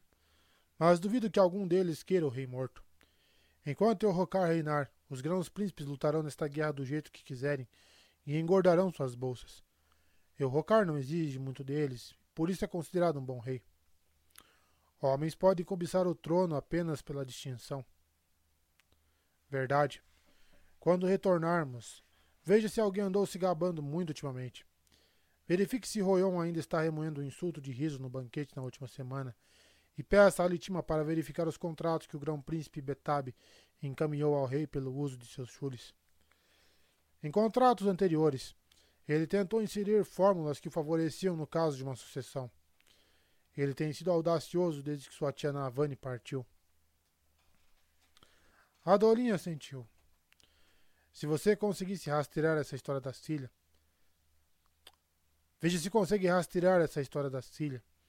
Peça a um coureiro para examinar a correia e lhe dizer o que ele acha do corte. Pergunte aos cavalariços se eles notaram alguma coisa estranha e procure saber se algum deles recebeu alguma quantia inexplicável de esfera nos últimos dias. Hum, olha a Receita Federal aí. Não, é o CARF. Ele fez uma pausa. E dobre a guarda real. Adolin se virou e olhou para o pavilhão. Sadez estava saindo. Adolin estreitou os olhos. Você acha. Não, interrompeu Dalinar. Sadez é uma enguia. Filho, você tem que superar essa fixação nele. Ele gosta de rocar, o que não podemos dizer da maioria dos outros. É um dos poucos a quem eu confiaria a segurança do rei. Eu não confiaria, pai. Isso posso lhe dizer. Dalinar ficou em silêncio por alguns momentos. Venha comigo, disse ele, entregando a cilha para Adolin e começando a se encaminhar para o pavilhão. Quero lhe mostrar uma coisa sobre Sadias. Resignado, Adolin o seguiu. Eles passaram pelo iluminado pavilhão, onde olhos escuros serviam comidas e bebidas, enquanto mulheres escreviam mensagens ou relatos sobre batalha. Olhos claros conversavam animadamente, elogiando a bravura do rei. Os homens usavam cores escuras, masculinas: marrom, azul marinho, verde escuro e laranja escuro. Dalinar se aproximou do grão-príncipe Ivana, que estava do lado de fora do pavilhão, junto de seus assistentes olhos claros. Trajava uma longa e elegante jaqueta marrom com cortes que expunham os forros de seda amarela. Era uma moda discreta, mas não tão chamativa quanto usar sedas do lado externo. Adolin achou bonito. Vama era um homem de rosto redondo e cabelos ralos. Os poucos fios que lhe restavam eram mantidos curtos e eriçados. Tinha olhos cinza claro que costumava semicerrar, o que fez quando Dalinar e Adolin se aproximaram. O que está acontecendo? pensou Adolin. Grão-príncipe, disse Dalinar a Vama. Vim aqui para verificar se suas necessidades estão sendo bem atendidas. Minhas necessidades estariam mais bem atendidas se já estivéssemos voltando. Vama lançou um olhar feroz na direção do sol, como que o culpando por algum deslize. Normalmente ele não era tão mal-humorado. Estou certo de que meus homens estão se movendo o mais rápido possível, disse Dalinar. Não estaria tão tarde se você não tivesse nos atrasado tanto a caminho daqui, disse Vama. Gosto de ser cuidadoso. Por falar em cuidado, eu estava querendo falar com você. Podemos conversar com você a sós, meu filho e eu? Vama franziu o senho, mas deixou que Dalinaro conduzisse para longe de seus assistentes. Adolin os acompanhou cada vez mais perplexo. O bicho era grande, disse Dalinar a Vama, apontando com o queixo para o demônio do abismo caído. O maior que já vi. Pois é. Eu soube que você foi muito bem sucedido nas últimas incursões nos platôs, que matou alguns demônios do abismo nos casulos. Meus parabéns. Vama deu de ombros. As gemas coração que nós conseguimos eram pequenas. Nada como a que o Rocar pegou hoje. Uma gema coração pequena é melhor do que nenhuma, comentou Dalinar educadamente. Soube que você tem planos para aumentar os muros do seu acampamento. Hein? Sim, tapar alguns buracos e melhorar as fortificações. Vou dizer a Sua Majestade que você está querendo obter mais acesso aos a transmutadores. Varma se virou para ele, intrigado. Transmutadores? Para a madeira, explicou Dalinar calmamente. Com certeza não pretende preencher as frestas dos muros sem usar andaime, certo? Aqui, nestas planícies remotas, é uma sorte que a gente tenha transmutadores para providenciar coisas como madeira, não acha? Ah, sim, disse Vama com uma expressão ainda mais sombria. Aldolinho olhou dele para seu pai. Havia entrelinhas naquela conversa. Dalinar não estava falando apenas de madeira para os muros. Os transmutadores eram os meios com os quais todos os grandes príncipes alimentavam seus exércitos. O rei é bastante generoso ao permitir o acesso aos transmutadores, comentou Dalinar. Você não concorda, Vama? Já entendi aonde você quer chegar, Dalinar, disse Vama secamente. Não precisa ficar martelando o assunto. Eu nunca tive a reputação de ser sutil, grão-príncipe. Só eficiente. Dalinar se afastou, acenando para que Adolinho seguisse. O rapaz obedeceu, olhando por cima do ombro para o outro grão-príncipe. Ele tem reclamado em alto e bom som sobre as taxas que o Rocar cobra pelo uso de seus transmutadores, explicou Dalinar em voz baixa. Aquelas taxas constituíam o principal tributo que o rei cobrava dos grãos príncipes. O próprio Rocar não lutava pelas rimas coração, exceto em caçadas ocasionais. Não se envolvia na guerra, como era apropriado. E então, disse Adorim. Então lembrei a Vama o quanto ele depende do rei. Presumo que seja importante, mas o que tem a ver com Sadias? Dalinar não respondeu. Continuou a andar pelo platô até alcançar a beira do abismo. Adolin se juntou a ele e aguardou. Alguns segundos mais tarde, alguém se aproximou, a armadura retinindo. Era Sadeas, que se postou ao lado de Dalinar, à beira do penhasco. Adolin estreitou os olhos ao ver o homem. Sadeas levantou uma sobrancelha, mas nada comentou sobre sua presença. Dalinar, disse Sadias, dirigindo o olhar para a frente, para as planícies. Sadias. A voz de Dalinar era áspera, mas controlada. Você falou com Vama? Sim. Ele logo percebeu minha intenção. Claro que percebeu. Havia certa sugestão de humor na voz de Sadias. Eu não teria esperado outra coisa. Você lhe disse que ia aumentar o que cobra pela madeira? Sadias controlava a única grande floresta na região. Dobrar. Adoni olhou por cima do ombro. Vamos, observava. Sua expressão era tão ameaçadora quanto uma grande tormenta. Esprenos de raiva pipocavam no chão ao seu redor, como pequenas poças de sangue borbulhante. A presença conjunta de Dalinar e Sadias lhe enviava um recado muito claro. Ora, foi para isso, Provavelmente que eles convidaram Vama para a caçada, constatou Adorim, para poderem dar um jeito nele. Será que vai funcionar? perguntou Dalinar. Tenho certeza. Vama é um bastante razoável quando estimulado. Ele vai entender que é melhor usar os transmutadores do que gastar uma fortuna mantendo uma linha de abastecimento desde Aleticar. Talvez fosse melhor nós falarmos ao rei sobre essas coisas, disse Dalinar, olhando para Elrocar, que estava no pavilhão, alheio ao que eles faziam. Sadeia suspirou. Eu tentei, mas ele não tem cabeça para esse tipo de trabalho. É melhor deixar o garoto com as próprias preocupações, Dalinar. O que interessa a ele são os grandes ideais de justiça, avançar de espada erguida contra os inimigos do pai dele. Ultimamente, ele parece menos atribulado com os parchindianos e mais com assassinos noturnos, informou Dalinar. As paranoias do garoto me preocupam. Não sei de onde ele tira isso. Sadiazil. Dalinar, você está falando sério?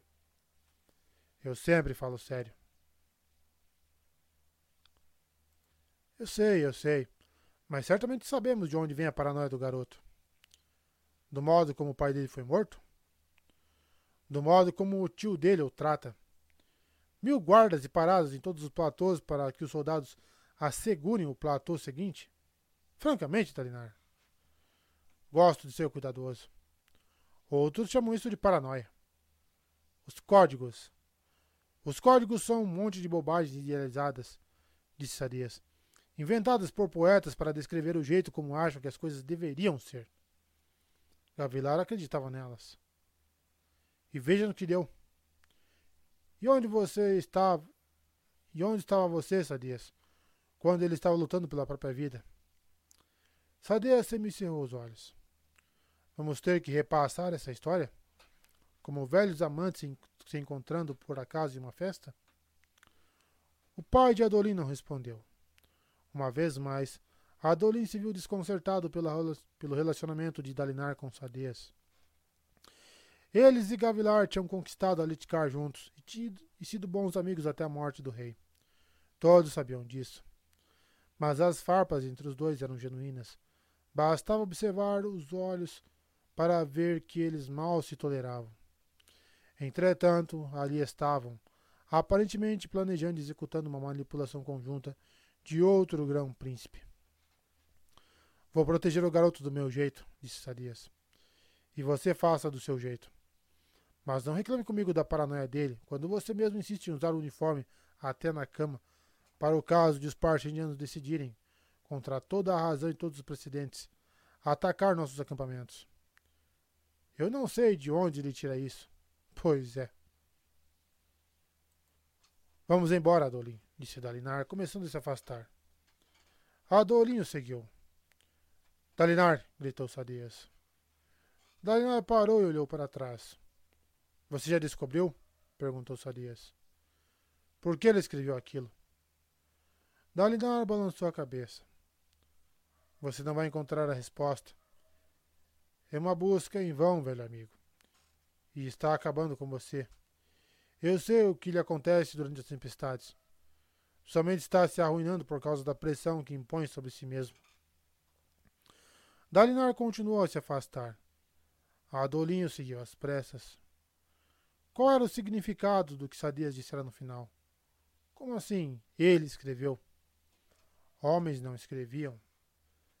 Adolinho abriu a boca para verbalizar a pergunta, mas sentiu o estado de espírito do pai. Não era o momento para pressioná-lo. Ele acompanhou Dalinar até uma pequena colina rochosa.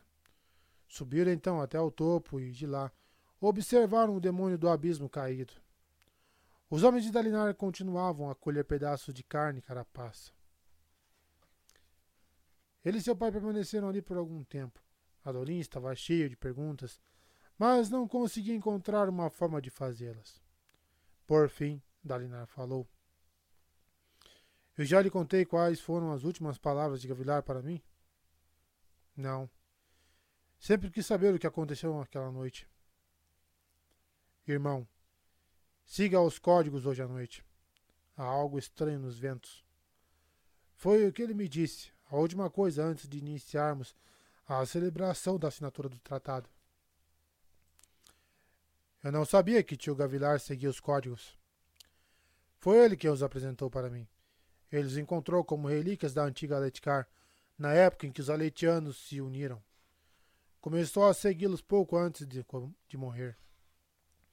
Dalinar fez uma pausa. Eram dias estranhos, filho.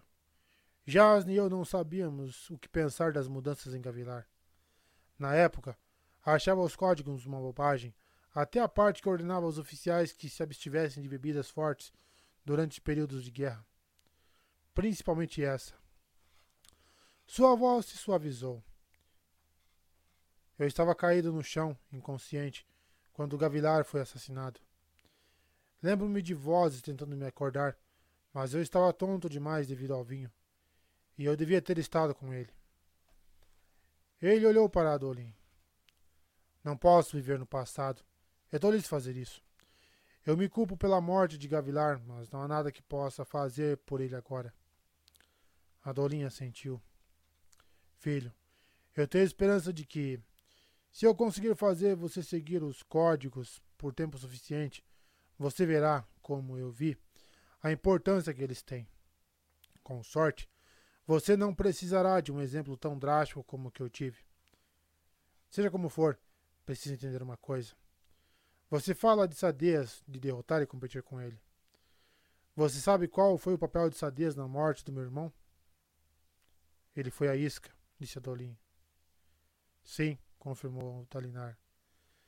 Sadeas estava com o rei e ouviu os soldados gritarem que um fractal estava atacando. A isca foi ideia dele. Ele vestiu uma das túnicas de Gavilar e fugiu, fingindo ser Gavilar. O que ele fez foi suicídio. Atraiu um assassino fractário sem usar armadura. Eu acho sinceramente que foi uma das coisas mais corajosas que um homem já fez. Mas não deu certo. É verdade, e parte de mim jamais perdoará Sadias por isso. Eu sei que é irracional, mas ele deveria ter ficado com Gavilar, assim como eu também. Nós dois falhamos com nosso rei e não conseguimos nos perdoar. Mas ainda estamos unidos em uma coisa. Naquele dia, juramos que protegeríamos o filho de Gavilar, custasse o que custasse, Mesmo que outras coisas se interpusessem entre nós, protegeríamos Errocar. E é por isso que estou aqui nas planícies. Não é por riqueza ou por glória. Eu não me importo com essas coisas, não mais. Vim pelo irmão que eu amava e pelo sobrinho que eu amo pelos próprios méritos. De certa forma, é isso que me separa de Sadias, mesmo que também nos una. Ele acha que a melhor maneira de proteger o Rocar é matar os parchendianos. Ele e seus homens agem de forma brutal para chegar a esses platôs e lutar. Eu acredito que, em parte, ele acha que estou quebrando meu juramento ao não fazer a mesma coisa. Mas essa não é a melhor maneira de proteger o Rocar. O que ele precisa é de um trono estável e aliados que o apoiem, não de grãos príncipes discutindo. Criar uma Letcar poderosa vai protegê-lo melhor do que matar nossos inimigos. Esse era o trabalho da vida de Gavilar, unir os grãos príncipes.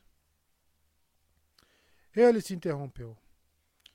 Adolin esperou que ele continuasse, mas Dalinar ficou quieto. Sadias, disse Adolin por fim.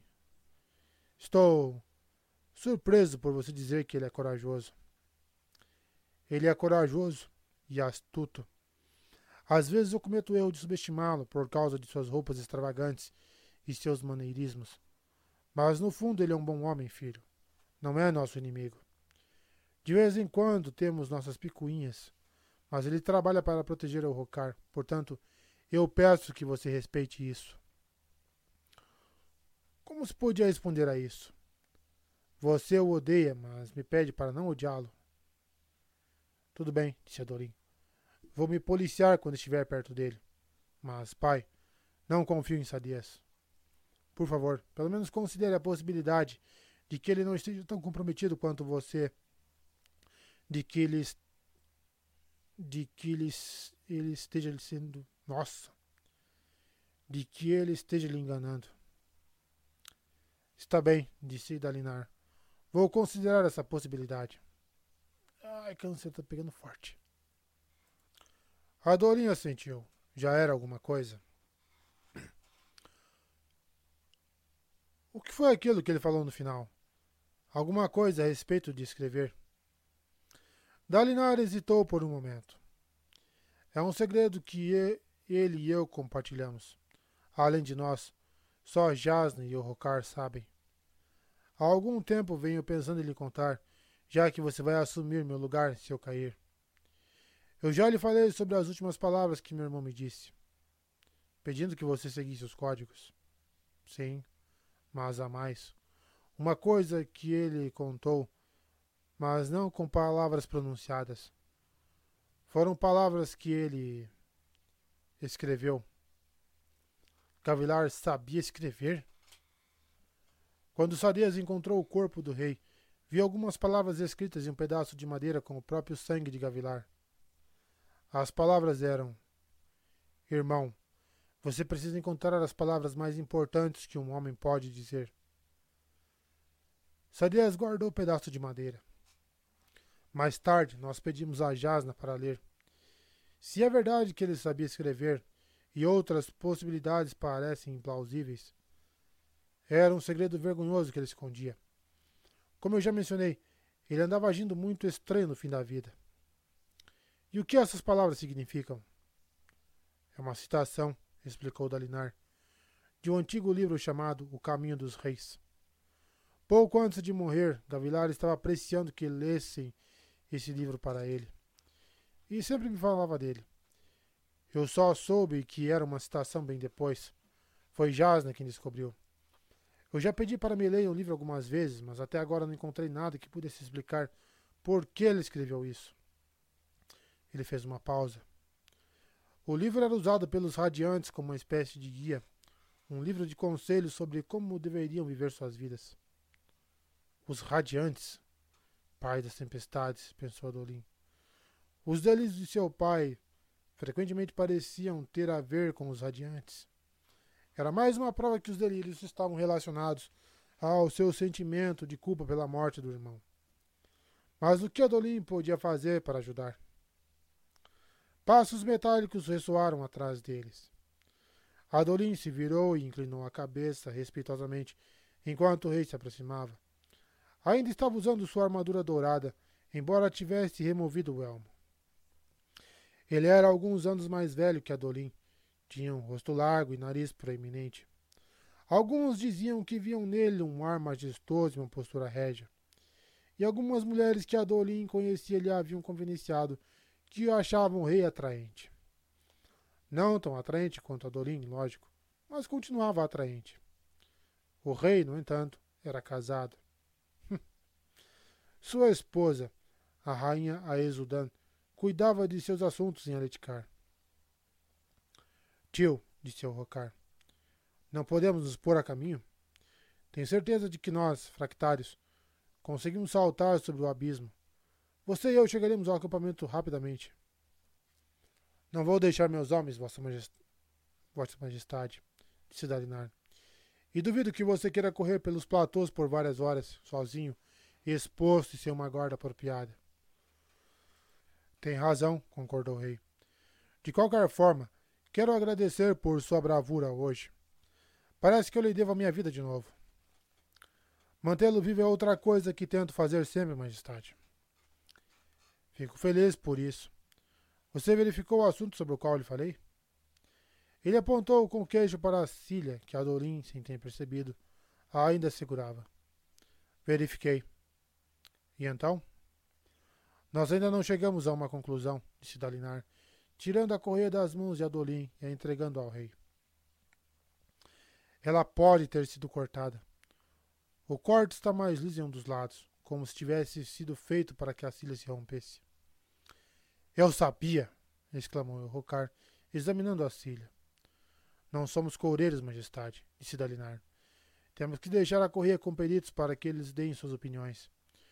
Dei instruções a Adolim para que se aprofunde nesse assunto. A cilha foi cortada, insistiu Rocar. Posso ver com precisão, bem aqui. Eu já lhe disse, tio, que alguém está tentando me matar. Estou atrás de mim, como estava do meu pai.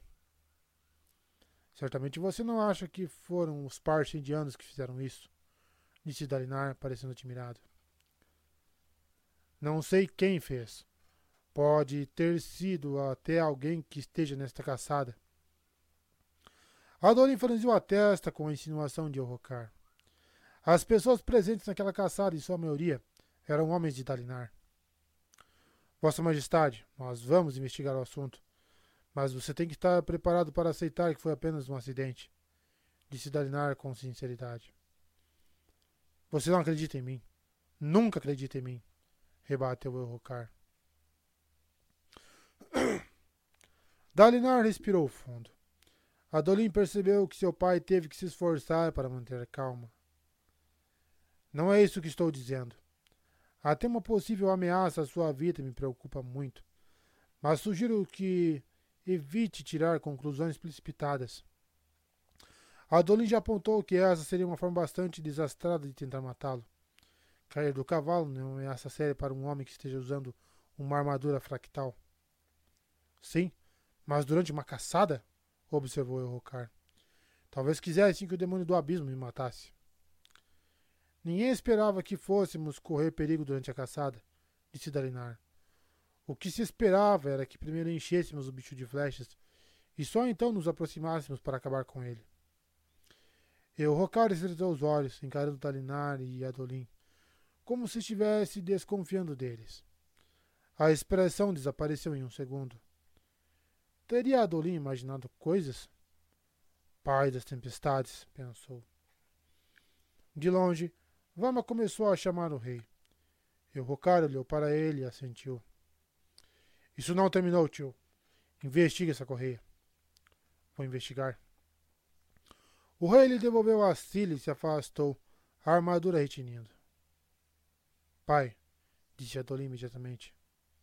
Você viu Vou conversar com ele sobre isso, disse Dalinar. Quando ele não estiver tão nervoso. Mas.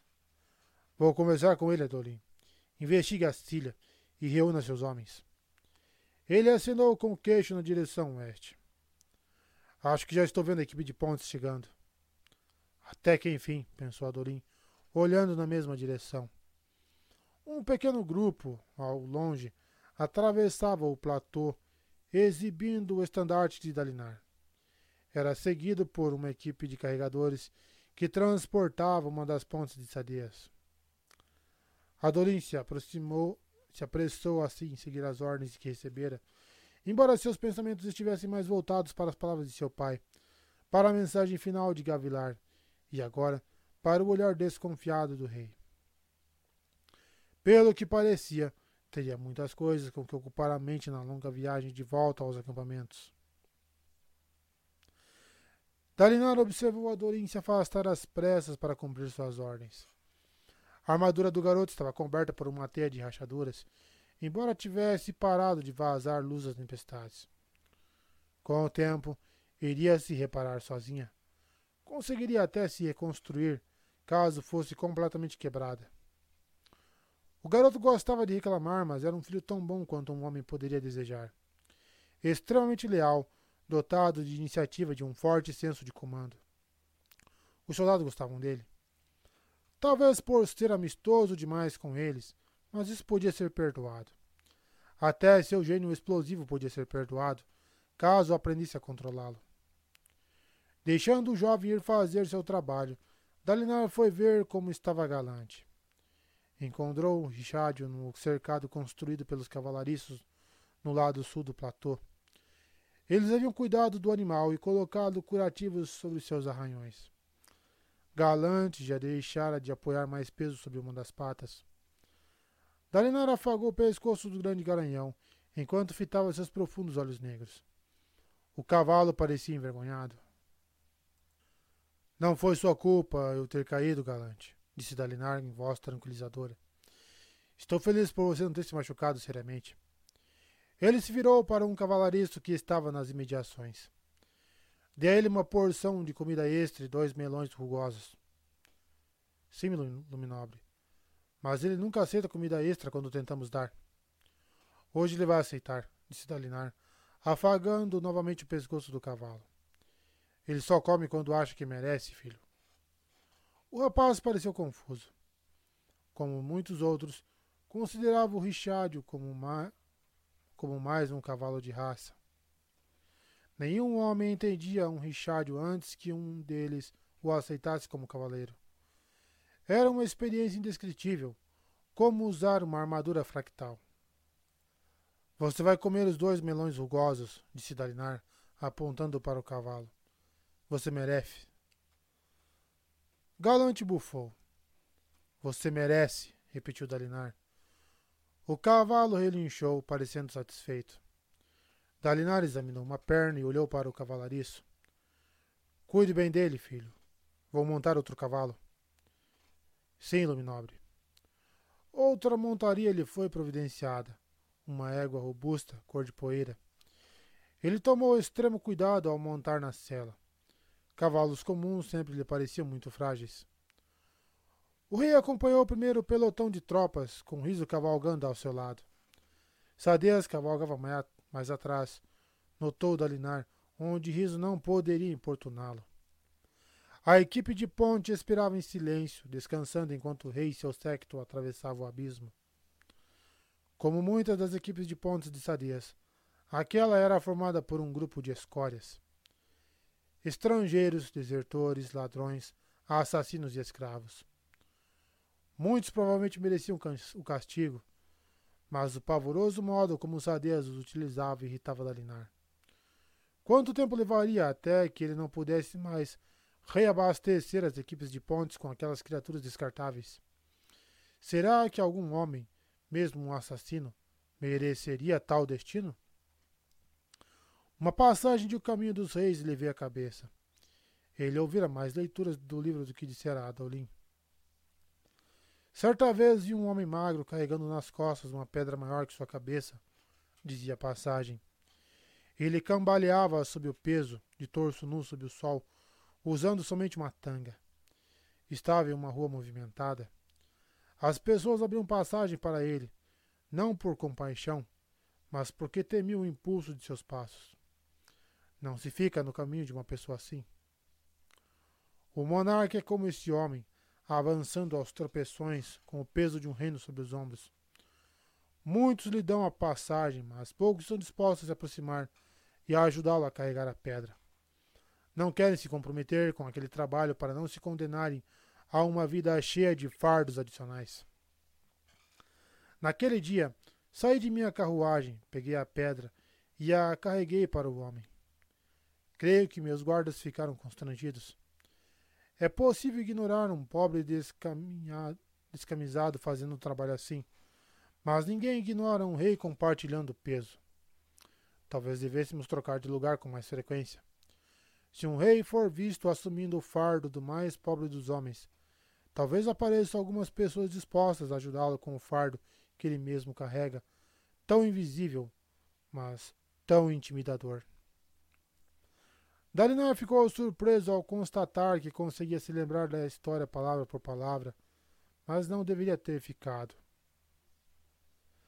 Na busca de um significado por trás das últimas da última mensagem de Gavilar, ouvira leituras do livro quase todos os dias dos últimos meses.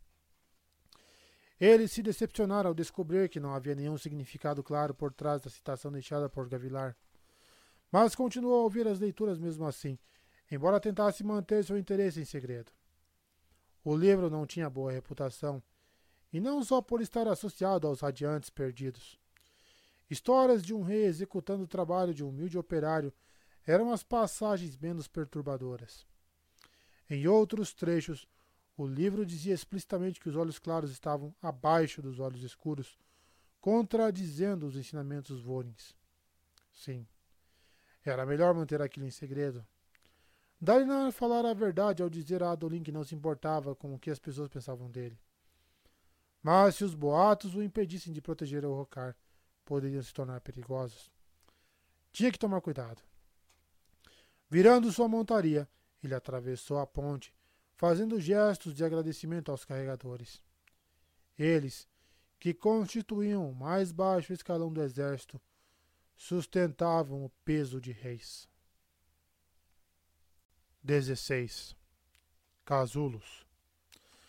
Sete anos e meio antes.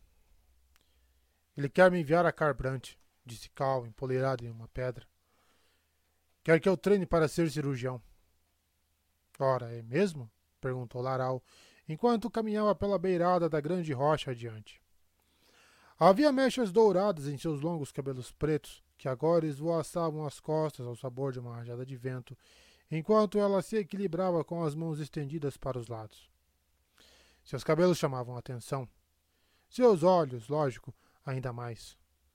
Brilhantes, verde claros. Muito diferente dos marrons e pretos do povo da cidade. Os olhos claros, de fato, tinham algo diferente. Sim, é mesmo, respondeu Cal, soltando um grunhido. Ele veio falando nisso há uns dois anos. E você não me contou? Cal deu de ombros. Ele e Laral estavam no topo de um rochedo baixo a leste de Larpetra. Tien, seu irmão mais novo, examinava pedras no sopé. À direita de Cal, colinas baixas se estendiam a oeste, pontilhadas de pólipos de laves, uma plantação já na metade da colheita. Ele se sentia extremamente triste ao olhar para aquelas colinas cheias de trabalhadores. Os pólipos marrons escuros que lembravam melões estavam repletos de grãos. Após a secagem, aqueles grãos alimentariam a cidade inteira e mais os exércitos de seu grão príncipe. Os fervorosos que passavam por lá tinham cuidado de explicar que a vocação de um lavrador era nobre, uma das mais nobres depois da vocação de soldado. O pai de Cal costumava murmurar baixinho que via muito mais honra em alimentar um reino do que em lutar e morrer participando de guerras inúteis. Cal, chamou Laral, sua voz insistente. Por que você não me contou? Desculpe. Eu não sabia se meu pai estava falando sério ou não. Por isso que não disse nada. Era mentira. Ele sabia que o pai estava falando sério.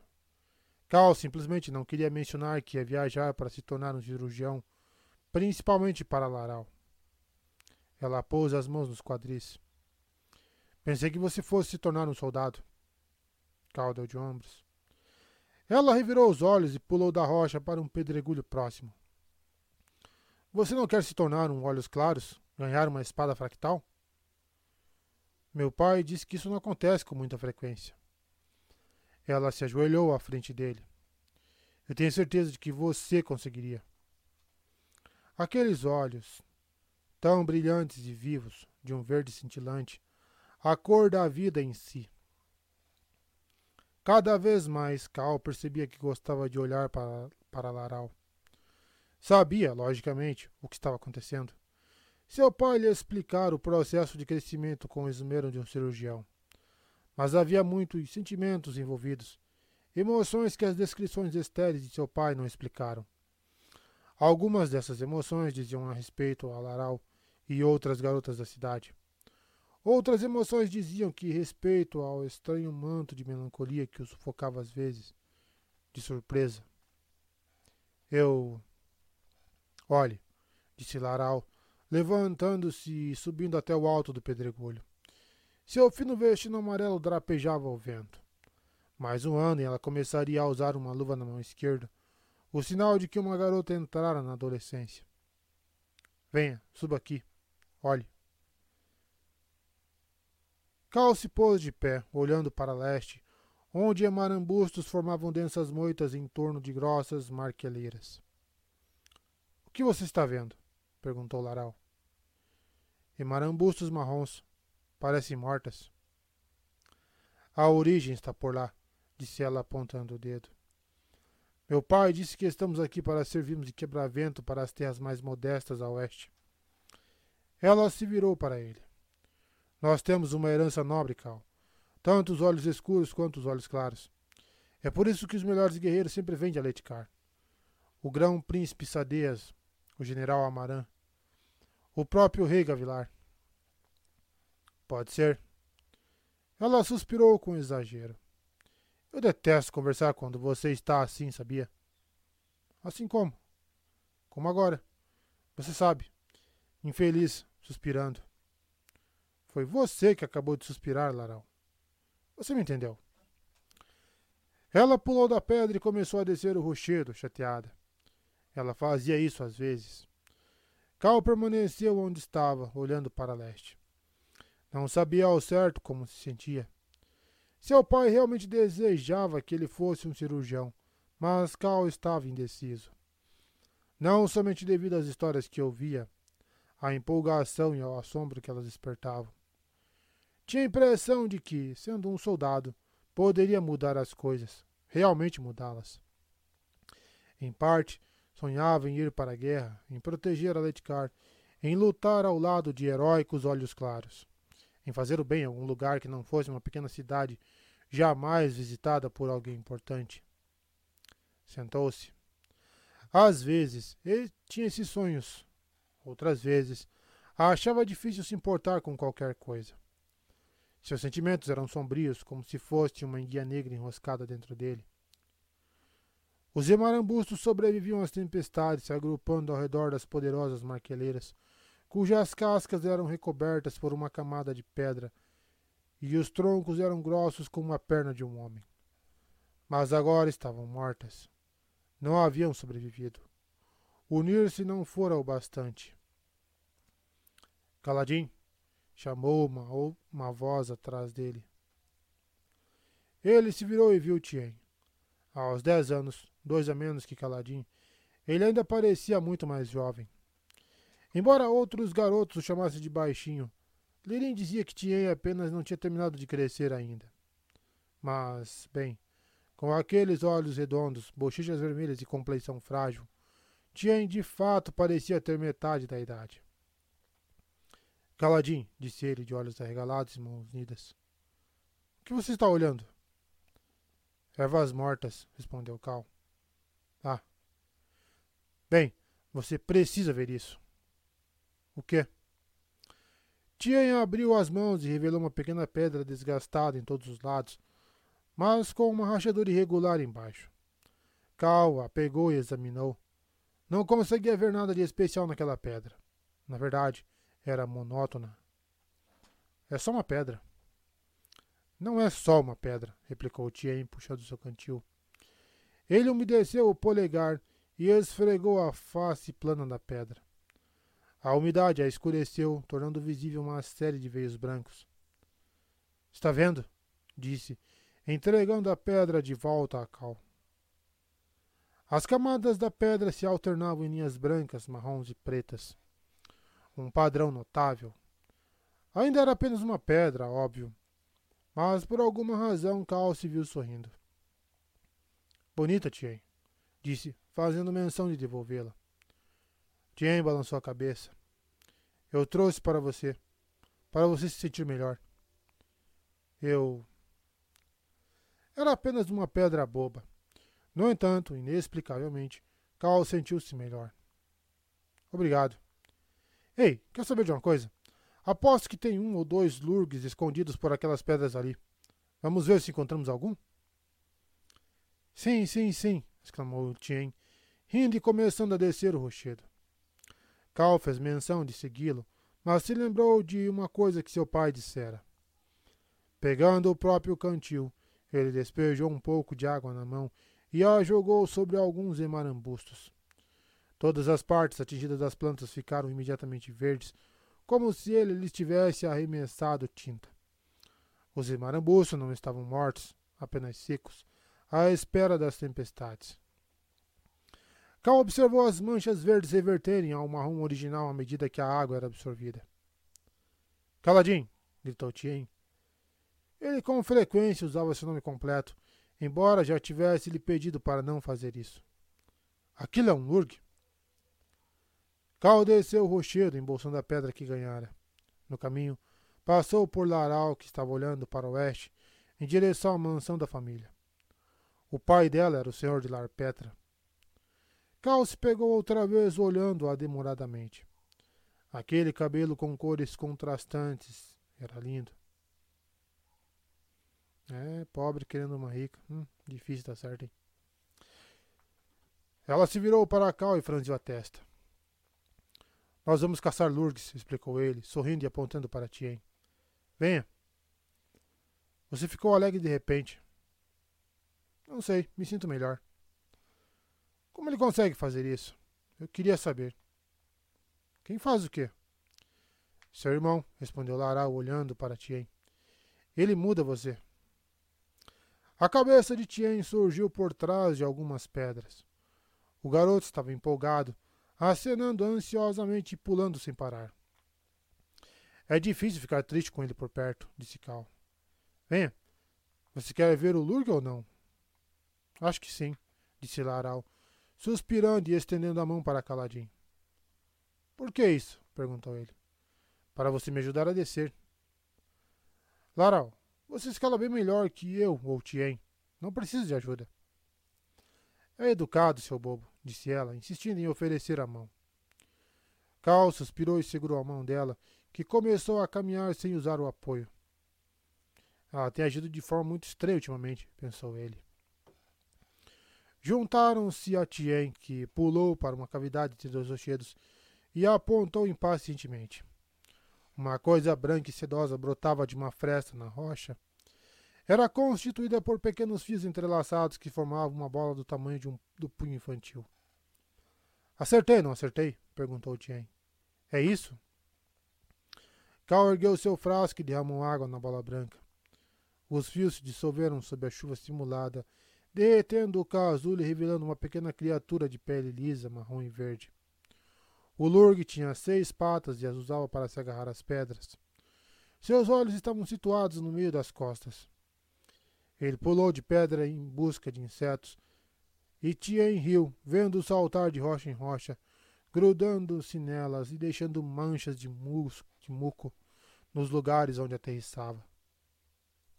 Cal se recostou no rochedo e observou o irmão, lembrando-se de dias, não tão distantes, em que caçar Lurgs era mais emocionante. Então, disse Laral cruzando os braços, o que vai fazer se seu pai quiser mandar você para Carbrante? Não sei, respondeu Cal. Os cirurgiões não aceitam ninguém com menos de 16 prantos. Então eu tenho tempo para pensar. Os melhores cirurgiões e terapeutas treinavam em Carbrante. Todo mundo sabia disso. Diziam que a cidade tinha mais hospitais que tavernas. Parece que seu pai está obrigando você a fazer o que ele quer, não o que você quer, disse Laral. É assim com todo mundo, observou Cal, coçando a cabeça. Os outros garotos não se importam em serem lavradores porque seus pais são lavradores. E Hal se tornou o novo carpinteiro da cidade.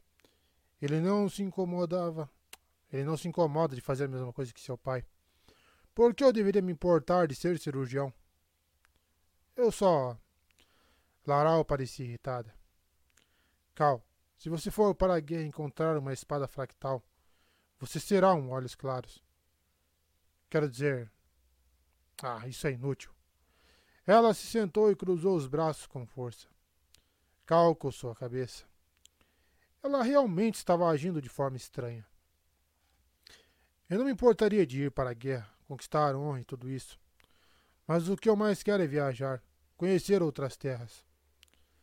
Ele ouvira falar de animais exóticos, como enormes crustáceos ou enguias que cantavam. De Hal Elorin, a cidade das sombras, ou de Kurt, a cidade dos raios. Passara muito tempo estudando nos últimos anos. A mãe de Cal dizia que ele devia poder aproveitar a infância em vez de se concentrar tanto em seu futuro. Lirinha argumentava que os exames de admissão dos cirurgiões de Carbrante eram muito rigorosos. Se Cal quisesse uma chance, teria que começar cedo seu aprendizado. Ser soldado, porém. Os outros garotos sonhavam em ingressar no exército, em lutar com o rei Gavilar. Falava-se de enfim travar em guerra contra Jacques Eved. Como seria finalmente ver os heróis das histórias que ouvia? Lutar com o grão-príncipe Sadez ou, ou com Dalinar, o espinho negro. Por fim, o Lurg percebeu que fora ludibriado. Instalou-se então sobre uma pedra e começou a tecer o novo casulo.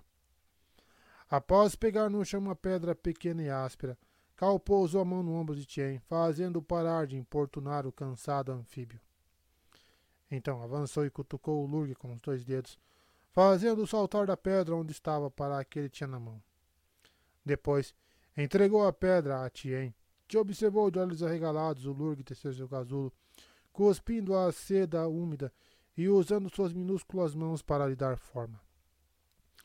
Aquele casulo seria impermeável por dentro, selado por muco, mas a chuva do exterior lhe dissolveria o embrulho. Cal sorriu, pegou o cantil e tomou um gole de água. Estava fresca e límpida, já sem vestígios de creme. A substância lodosa e marrom que caía junto com a chuva e podia adoecer os homens. Todo mundo sabia disso, não apenas os cirurgiões. Era preciso deixar a água descansar por um dia, retirar a água limpa da parte de cima e usar o creme para confeccionar produtos de cerâmica. O Lurg terminou de construir seu casulo. Imediatamente, Tien estendeu a mão para o cantil. Cal o ergueu bem alto. Ele está cansado, Tien. Não vai mais pular por aí. Ah, Cal baixou o cantil e deu uns tapinhas no ombro do irmão. Eu coloquei o Lurg nessa pedra para você poder levar. Mais tarde você vai poder acordar ele de novo. Ele sorriu. Ou jogar na banheira do pai pela janela. Tien sorriu, divertido com a ideia. Cal afagou seus cabelos pretos. Vai ver se encontra outro casulo. Se conseguir, vai poder brincar com um e jogar o outro na banheira. Tien pousou com cuidado a pedra e saiu correndo pelos rochedos. A encosta da colina fora quebrada durante uma grande tormenta alguns meses atrás. Estilhaçada mesmo, como se tivesse sido atingida pelo punho de uma criatura enorme. As pessoas diziam que uma casa podia ter sido a vítima e queimavam orações de agradecimento ao Todo-Poderoso, enquanto ao mesmo tempo murmuravam sobre os perigos que se moviam nas trevas durante o auge de uma tempestade.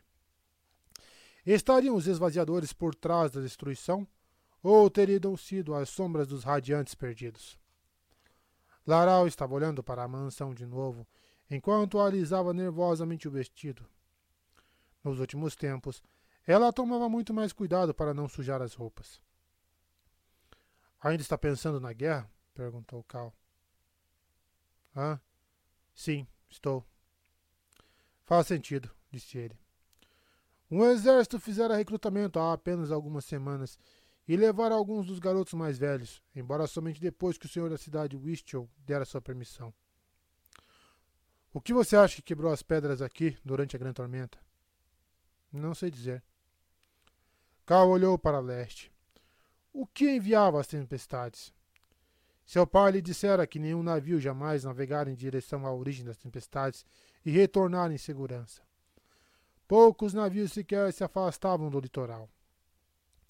Ser surpreendido em mar aberto durante uma tempestade significava a morte. Ele bebeu mais um gole do cantil e repôs a tampa, guardando o resto para o caso de te encontrar outro lurgue.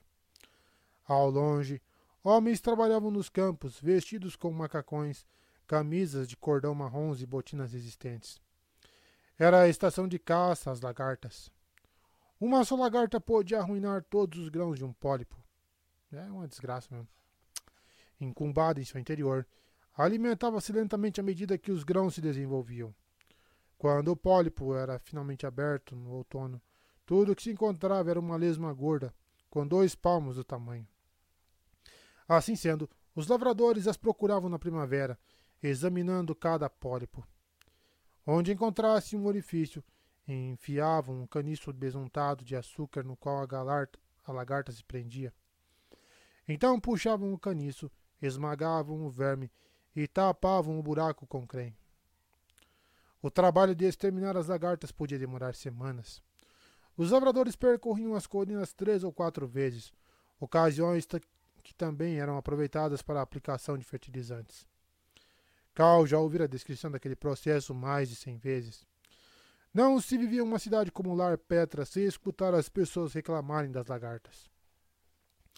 Ele notou um grupo de garotos mais velhos que estavam estranhamente reunidos ao pé de uma das colinas. Reconheceu todos, lógico. Os irmãos Jost e Gest, Mord, Tift, Nugget, Cave e outros. Todos com autênticos nomes olhos escuros aletianos. Nada como Caladim. Por que será que eles não estão procurando lagartas? perguntou.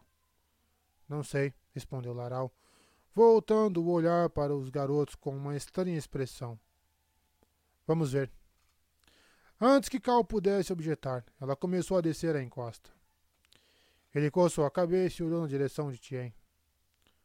Nós vamos descer até aquela encosta lá. O rosto infantil de Tien surgiu por trás de uma rocha. Ele assentiu energicamente e retornou às buscas. Cal pulou da rocha em que estava e seguiu Laral. Quando ela se aproximou dos garotos, eles a olharam com ar encabulado.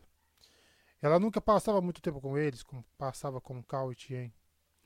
O pai dela era muito amigo do pai deles, embora um fosse olhos claros e o outro olhos escuros. Laral se empoleirou em uma pedra próxima e não disse nada. Cal se aproximou do grupo. Por que Laral quisera descer até lá se não pretendia falar com os garotos? Oi, Jost, disse Cal. Jost era o mais velho dos garotos. Aos 14 anos já era quase um homem e parecia um homem. Seu peito era mais largo do que o normal para a idade. Suas pernas eram grossas e fortes como as do pai dele. Ele e Jesse seguravam, cada um uma vara de madeira, um galho de árvore que fora cortado e lixado até adquirir o aspecto aproximado de um bastão de luta. Por que vocês não estão catando lagartas? Cal percebeu imediatamente que falara besteira. Vários dos garotos lhe lançaram olhares mal-humorados. O fato de que Cal não precisava trabalhar nas colinas os incomodava. As desculpas que ele apresentava, que passava horas e horas aprendendo sobre músculos, ossos e métodos de tratamento, caíam em ouvidos indiferentes. Tudo o que eles viam era um garoto que passava os dias à sombra, enquanto eles labutavam sob o sol ardente. É da raiva mesmo. O velho Tarn encontrou uma área com pólipos que não estão crescendo direito, disse Jost, por fim lançando um olhar a Laral. Então nos liberaram hoje, enquanto decidem se vão plantar tudo de novo ou deixar os pólipos crescerem para ver o que acontece. Cal assentiu, pouco à vontade no meio daqueles nove garotos. Eles estavam suados, com os joelhos das calças sujos de creme e esgarçados pelo atrito com as pedras. Cal estava limpo, usando uma calça de qualidade que sua mãe comprara poucas semanas antes. Seu pai os deixara livres naquele dia, Tien e ele, pois estava ocupado com alguma coisa na mansão do senhor da cidade. Cal compensaria a folga estudando até tarde da noite, à luz de esferas, mas não adiantava explicar isso aos outros garotos. Então, ah, o que vocês estavam conversando? perguntou Cal. Em vez de lhe responder, Nugget disse: Cal, você sabe coisas. Magrela de cabelos claros, ele era o mais alto do grupo. Não sabe? Sobre o mundo e coisas desse tipo? É, disse Cal, coçando a cabeça. Às vezes. Você já ouviu dizer que um olhos escuros pode virar um olhos claros? Lógico, disse Cal. Meu pai disse que pode acontecer. Mercadores olhos escuros ricos podem se casar com mulheres olhos claros de classe baixa e ter filhos olhos claros. Esse tipo de coisa. Não, não é isso, disse Cave, que tinha sobrancelhas baixas e um ar permanentemente carrancudo. Quero dizer olhos escuros de verdade, como nós. Não como você, sua entonação parecia sugerir. A família de Cal era a única do segundo Nan na cidade. Todas as outras eram do quarto ou quinto. A posição de Cal os deixava constrangidos. A estranha profissão de seu pai também não ajudava. Tudo isso fazia Cal se sentir deslocado. Se querem saber como isso pode acontecer, perguntem a Laral, disse Cal. Ela estava justamente falando disso. Se um homem conquista uma espada fractal no campo de batalha, seus olhos ficam claros. É verdade, confirmou Laral. Todo mundo sabe disso. Até um escravo pode se tornar um olhos claros se conquistar uma espada fractal. Os garotos assentiram. Todos tinham olhos castanhos, pretos ou outras colorações escuras. Conquistar uma espada fractal era uma das principais razões que atraíam plebeus para a guerra. Nos reinos Vorens, todos tinham chance de ascender. Como o pai de Cal diria, era um princípio fundamental da sociedade deles. É, disse Nugget com impaciência. Mas você já ouviu falar disso ter acontecido? Não só nas histórias, mas acontecido de verdade? Com certeza, respondeu Cal. Deve ter acontecido. Se não, por que tantos homens iriam para a guerra? Porque temos que preparar homens para lutar pelos salões tranquilinos, disse Geste. Temos que enviar soldados para os arautos. Os fervorosos estão sempre falando disso, falando disso. Ao mesmo tempo que nos dizem que ser lavrador também é bom, disse Cave. Como se lavrar a terra fosse um segundo lugar menos honroso, ou coisa assim. Ei, disse Tift. Meu pai é lavrador e é bom nisso. É uma vocação nobre. Os pais de vocês todos são lavradores. Tudo bem, ótimo, comentou Jost. Mas não estamos falando disso. Estamos falando de fractários. Você vai lutar na guerra, conquista uma espada fractal e vilham olhos claros. Meu pai, vejam bem, ele devia ter recebido uma espada fractal. Mas o homem que estava com ele pegou a espada enquanto meu pai estava desmaiado e disse ao oficial que ele tinha matado o fractário. Então ficou com a espada e o meu pai. Ele foi interrompido por uma risada cristalina de Laral. Cal franziu a testa. Era uma risada diferente das que costumava ouvir dela, muito mais contida e meio irritante. Jost, você está dizendo que seu pai ganhou uma espada fractal? perguntou ela. Não. Tomaram a espada dele, disse o garoto corpulento. Seu pai não lutou nas escaramuças contra a Escória do Norte? disse Laral. Diga a ele, Caladim. Ela tem razão, Jost. Não tinha nenhum fractário lá. Só invasores recheanos achando que iam tirar vantagem do novo rei. Eles nunca tiveram espadas fractais. Se seu pai viu alguma, deve estar lembrando errado. Lembrando errado? repetiu Jost. Ah, claro, respondeu Caladim rapidamente. Eu não disse que ele está mentindo, Jost. Ele pode só ter tido alucinações induzidas por trauma ou alguma coisa assim. Os garotos ficaram em silêncio olhando para Cal. Um deles coçou a cabeça. Jost cuspiu para o lado. Parecia estar observando Laral pelo canto do olho. Ela olhou deliberadamente para Cal e sorriu. Você sempre tem que fazer um homem se sentir idiota, não é, Cal? disse Jost. O quê? Não, eu. Você quer fazer meu pai parecer um idiota, prosseguiu Jost, o rosto vermelho. E quer que eu pareça um idiota também. Bem, Alguns de nós não têm a sorte de passar o dia comendo frutas e descansando. Temos que trabalhar. Eu não. Jost jogou seu bastão para Cal, que o pegou sem jeito. Em seguida, o rapaz pegou o bastão que estava com seu irmão. Se você insulta meu pai, tem que lutar. É questão de honra. Você tem honra, Fidalgote? Não sou nenhum Fidalgote, protestou Cal. Pelo pai da tempestade, Jost. Estou só alguns nãs acima de você. A menção dos nãs, Jost ficou ainda mais furioso e levantou o bastão. Vai lutar comigo ou não? Esprenos de raiva começaram a brotar aos pés dele, formando pequenas poças vermelho-vivas. Cal sabia o que Jost estava fazendo. Não era incomum que os garotos procurassem uma forma de superá-lo. O pai de Cal dizia que faziam isso por insegurança. Ele diria a Cal que largasse o bastão e virasse as costas. Mas Aral estava bem ali, sorrindo para ele. E homens não se tornavam heróis virando as costas. Tudo bem, vamos. Cal ergueu seu bastão. Josh atacou de imediato, mais depressa do que Cal previra. Os outros garotos observavam com mistura de júbilo, surpresa e estupor. Cal mal conseguiu manter seu bastão erguido. Os pedaços de madeira se chocaram e uma onda de choque percorreu os braços de Cal, que se desequilibrou. Rapidamente, Josh deu um passo para o lado e golpeou um dos pés. Cal deu um grito quando uma dor lancinante percorreu sua perna. Ele soltou a mão esquerda do bastão e se abaixou para tentar alcançar o pé. Jost girou o bastão e o atingiu nas costelas. Cal arfou, largou o bastão e caiu de joelhos, apertando o local atingido com uma das mãos. Respirava aos arquejos, contraindo o corpo para suportar a dor. Pequenos esprenos de dor, que lembravam mãos alaranjadas, rastejaram no chão à sua volta. Ainda segurando as costelas, Cal se inclinou para a frente e apoiou uma das mãos no chão. É melhor que você não tenha quebrado nenhuma das minhas costelas, seu caranguejo, pensou ele. Ao lado, Laral franziu os lábios. Cal teve uma súbita e avassaladora sensação de vergonha.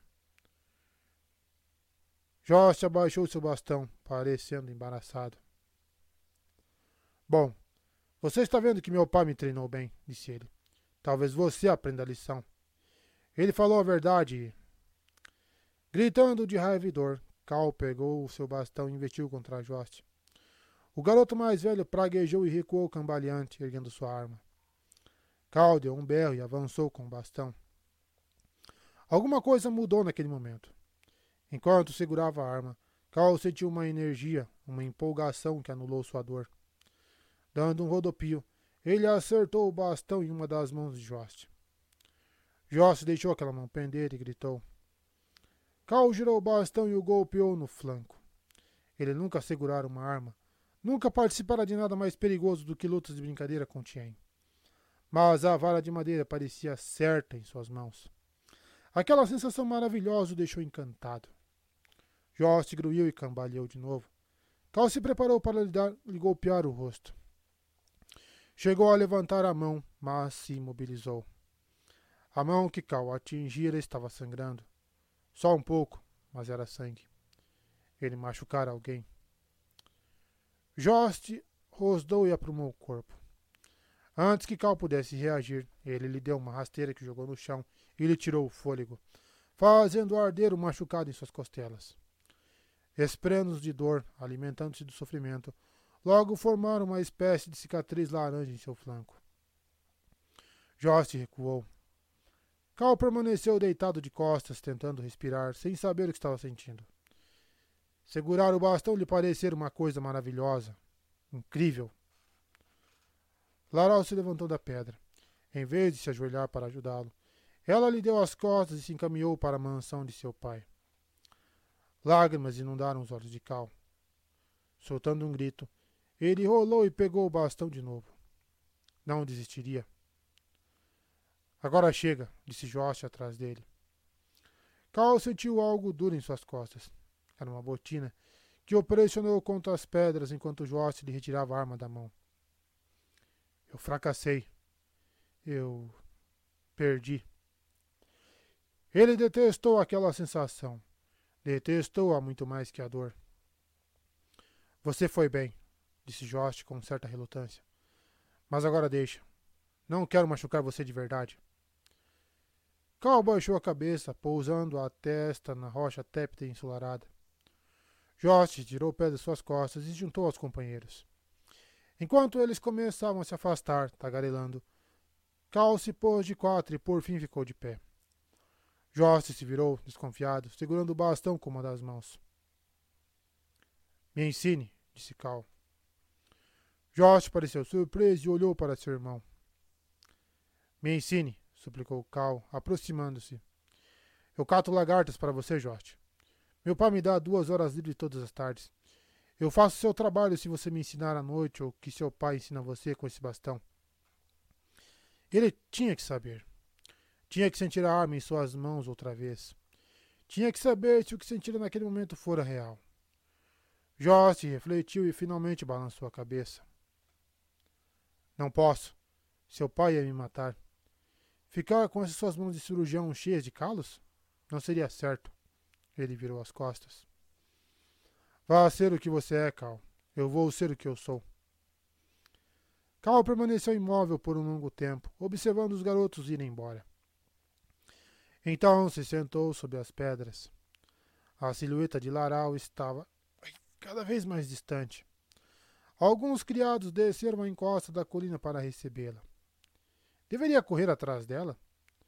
Suas costelas ainda doíam e ele estava aborrecido por ela tê-lo levado até os garotos. Acima de tudo, ainda estava constrangido. Ele se deitou de novo no chão, inundado por emoções. Era difícil distingui-las. Caladinho? Ele se virou com vergonhas das lágrimas em seus olhos e viu Tien sentado ali perto. Há quanto tempo você está aí? Tien sorriu e pousou uma pedra no chão. Depois se levantou e saiu correndo, sem parar quando Cal chamou. Resmungando, Cal se obrigou a se levantar e foi pegar a pedra. Era outra rocha, sem nada de especial. Jay tinha o hábito de recolher pedras, achando que eram incrivelmente preciosas. Tinha uma coleção delas em casa. Sabia onde encontrar cada uma e podia dizer o que achara de especial nela. Com um suspiro, Cal começou a se encaminhar para a cidade. Vá ser o que você é. Eu vou ser o que eu sou. Suas costelas doíam. Por que não golpear a Jost quando tiver a chance? Poderia treinar para não congelar em meio a uma luta? Podia aprender a machucar. Não podia? Mas queria? Vá ser o que você é. O que fazia um homem quando não sabia o que era nem o que queria ser? Por fim, ele chegou à área urbana de Lar Petra. As cento e poucas casas estavam dispostas em fileiras arredondadas, com as pontas voltadas para a direção das tempestades. Os tetos eram de madeira grossa, alcatroada para vedá-los contra as chuvas. Os lados norte e sul das construções raramente tinham janelas, mas o lado oeste, o sotavento das tempestades, era quase todo feito de janelas assim como as plantas das terras tempestuosas. A vida das pessoas eram dominadas pelas grandes tormentas. A casa de Cal estava situada na periferia da cidade. Era maior que a maioria, pois fora construída de modo a acomodar a sala de cirurgia, que tinha a própria entrada. A porta estava aberta, então Cal deu uma olhada lá dentro.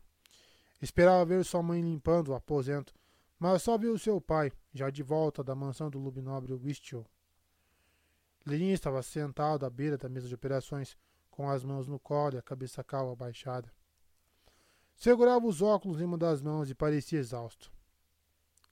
Pai, chamou Cal, por que você está sentado no escuro? Lenin levantou a cabeça. Seu rosto tinha uma expressão sombria e distante. Pai, insistiu Cal, cada vez mais preocupado. O luminobre Whistle foi levado pelos ventos.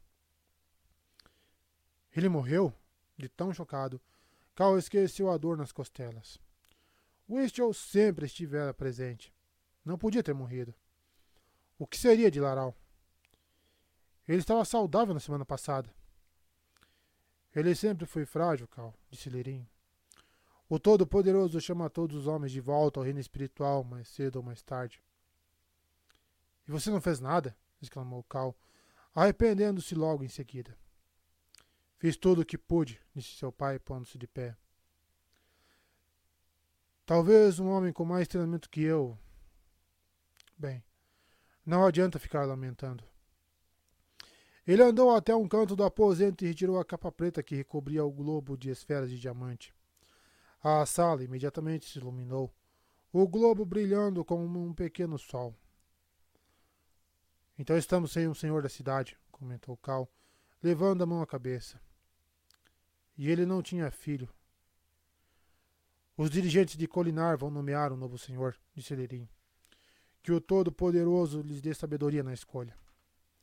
Ele olhou para o globo de luz. As esferas pertenciam ao senhor da cidade. Valiam uma pequena fortuna. O pai de Cal cobriu de novo o globo, como se não tivesse acabado de descobri-lo.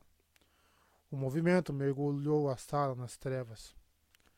Cal piscou enquanto seus olhos se ajustavam.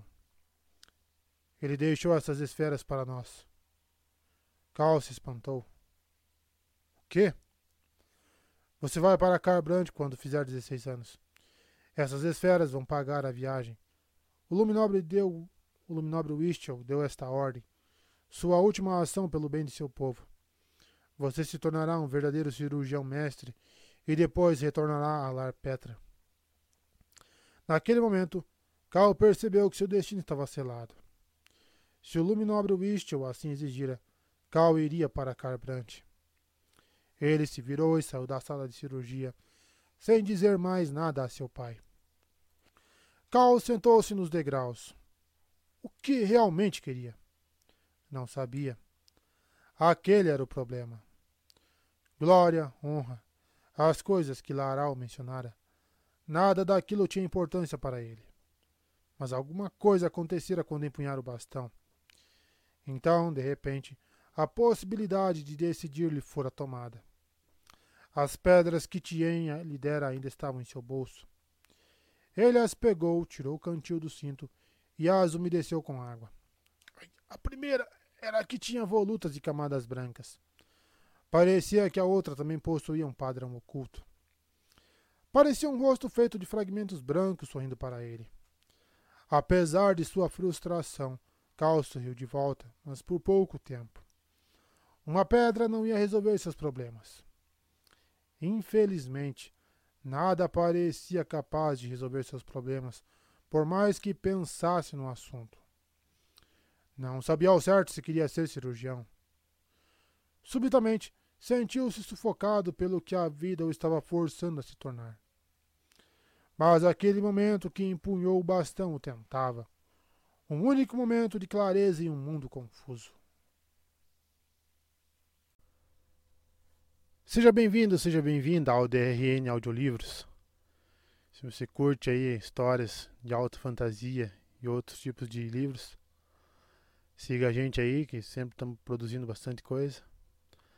Deixe suas dicas para leituras futuras. Mesmo que eu não traga imediatamente, em alguma hora eu vou trazer. Se tem alguma dica de melhoria também, deixe nos comentários que a gente sempre tenta te seguir. E que 2023 seja um ano melhor para todos nós. Não esqueça de curtir, deixar o like para dar uma força pra gente no canal também aí. E vamos mergulhar nas nossas aventuras. 17. Um crepúsculo vermelho e sangrento. Posso ser muito sincero? Antes, você me perguntou por que eu estava tão preocupado. O motivo é o seguinte: ele é velho, disse Sil com espanto, esvoaçando ao redor do apotecário. Velho mesmo. Eu não sabia que homens podiam ficar tão velhos. Tem certeza de que ele não é um espreno de deterioração na pele de um homem? Sorrindo, Caladinho observou o apotecário se apoiar na bengala enquanto andava, alheio ao invisível espreno de vento. Seu rosto, assim como as planícies quebradas, era cheio de fendas que formavam um padrão a partir dos olhos profundamente encovados. Ele estava vestido com uma túnica branca e usava um par de óculos com grossas lentes, encarapitado na ponta do nariz. O pai de Caladim lhe falara sobre os apotecários, homens que atuavam no limiar entre os herboristas e os cirurgiões. As pessoas comuns olhavam as artes curativas com tanta superstição que era fácil, para um apotecário, cultivar um ar enigmático. As paredes de madeira estavam cobertas por panos estampados com glifos amuletos. Por trás do balcão havia prateleiras cheias de potes. Um esqueleto humano completo, seguro por arames, pendia em um recesso afastado. A sala, sem janelas, era iluminada por esferas de granada pendurada nos cantos. Apesar de tudo, o lugar era limpo e arrumado. Tinha o familiar odor de desinfetante que Caladinho associava à sala de cirurgia do pai. Ah, jovem carregador de pontes. O diminuto apotecário ajustou os óculos e se inclinou, deslizando os dedos por sua rala barba branca. Está procurando um amuleto contra o perigo, talvez? Ou uma jovem lavadeira do acampamento atraiu seus olhos? Eu tenho uma poção que, se for derramada na bebida, fará com que ela goste de você. Caladinho ergueu uma sobrancelha. Sil abriu a boca com uma expressão de espanto. Você deveria dar isso a gás. Seria ótimo se ele gostasse mais de você. Acho que a função não é bem essa, pensou Caladinho sorrindo. Jovem carregador, você deseja um amuleto contra o mal? O pai de Caladinho lhe falara sobre aquelas coisas. Muitos apotecários ofereciam supostos amuletos de amor ou poções para curar todos os males, que continham apenas um pouco de açúcar e umas pitadas de ervas comuns que podiam provocar sono ou insônia, dependendo do efeito pretendido. Era tudo bobagem, embora a mãe de Caladinho desse muito crédito aos glifos amuletos. O pai de Caladinho sempre expressara seu desapontamento diante da obstinação com a qual ela se aferrava às superstições.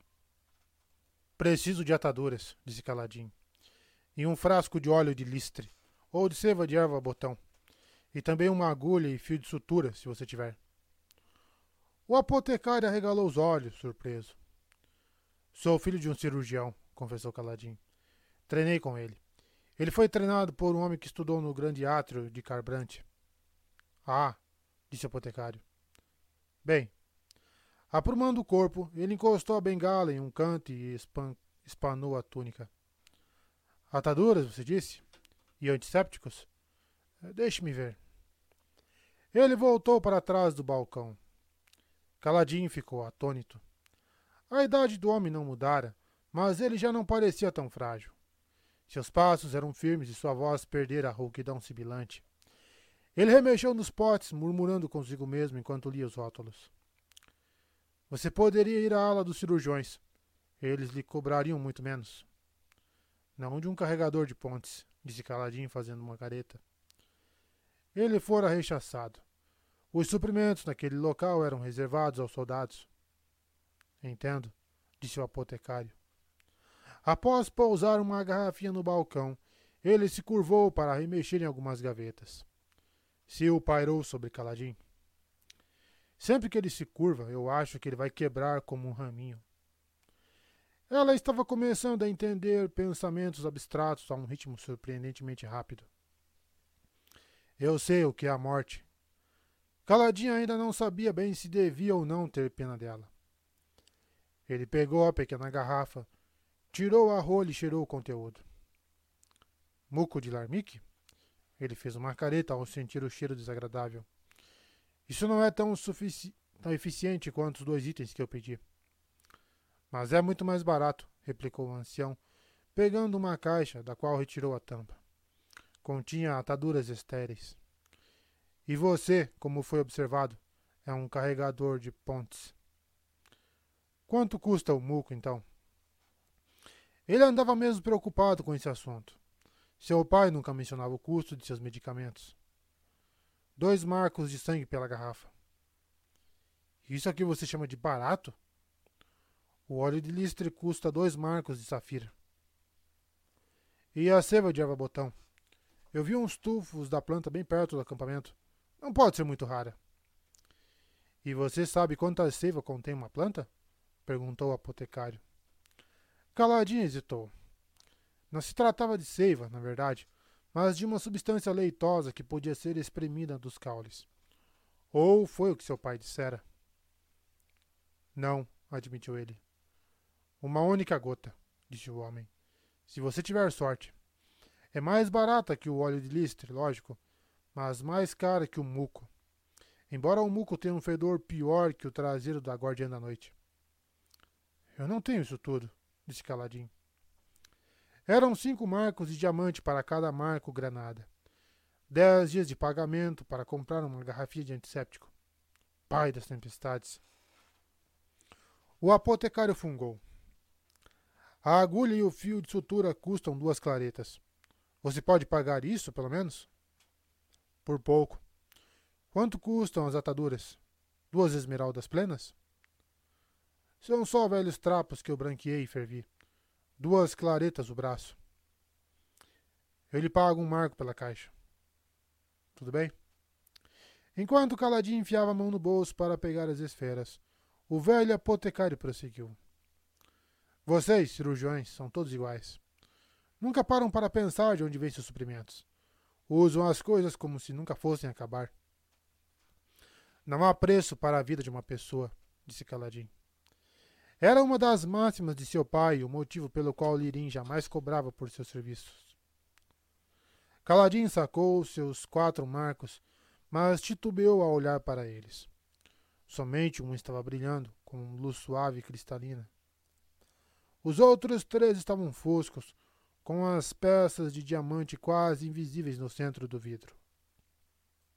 E essa agora, disse o apotecário, semicerrando os olhos. Você está tentando me passar esferas foscas? Antes que Caladinho pudesse negar, ele enfiou a mão por baixo do balcão e pegou uma lupa de joalheiro. Retirou então os óculos e segurou a esfera contra a luz. Ah! Não, é uma gema autêntica. Você precisa mandar infundir suas esferas, carregador. Nem todo mundo é tão crédulo quanto eu. Elas estavam brilhando hoje de manhã, protestou Caladim.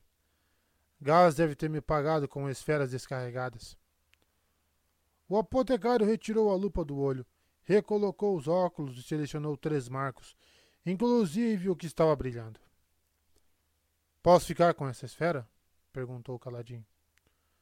O apotecário franziu o senho. Ando sempre com uma esfera infundida no bolso, disse Caladim.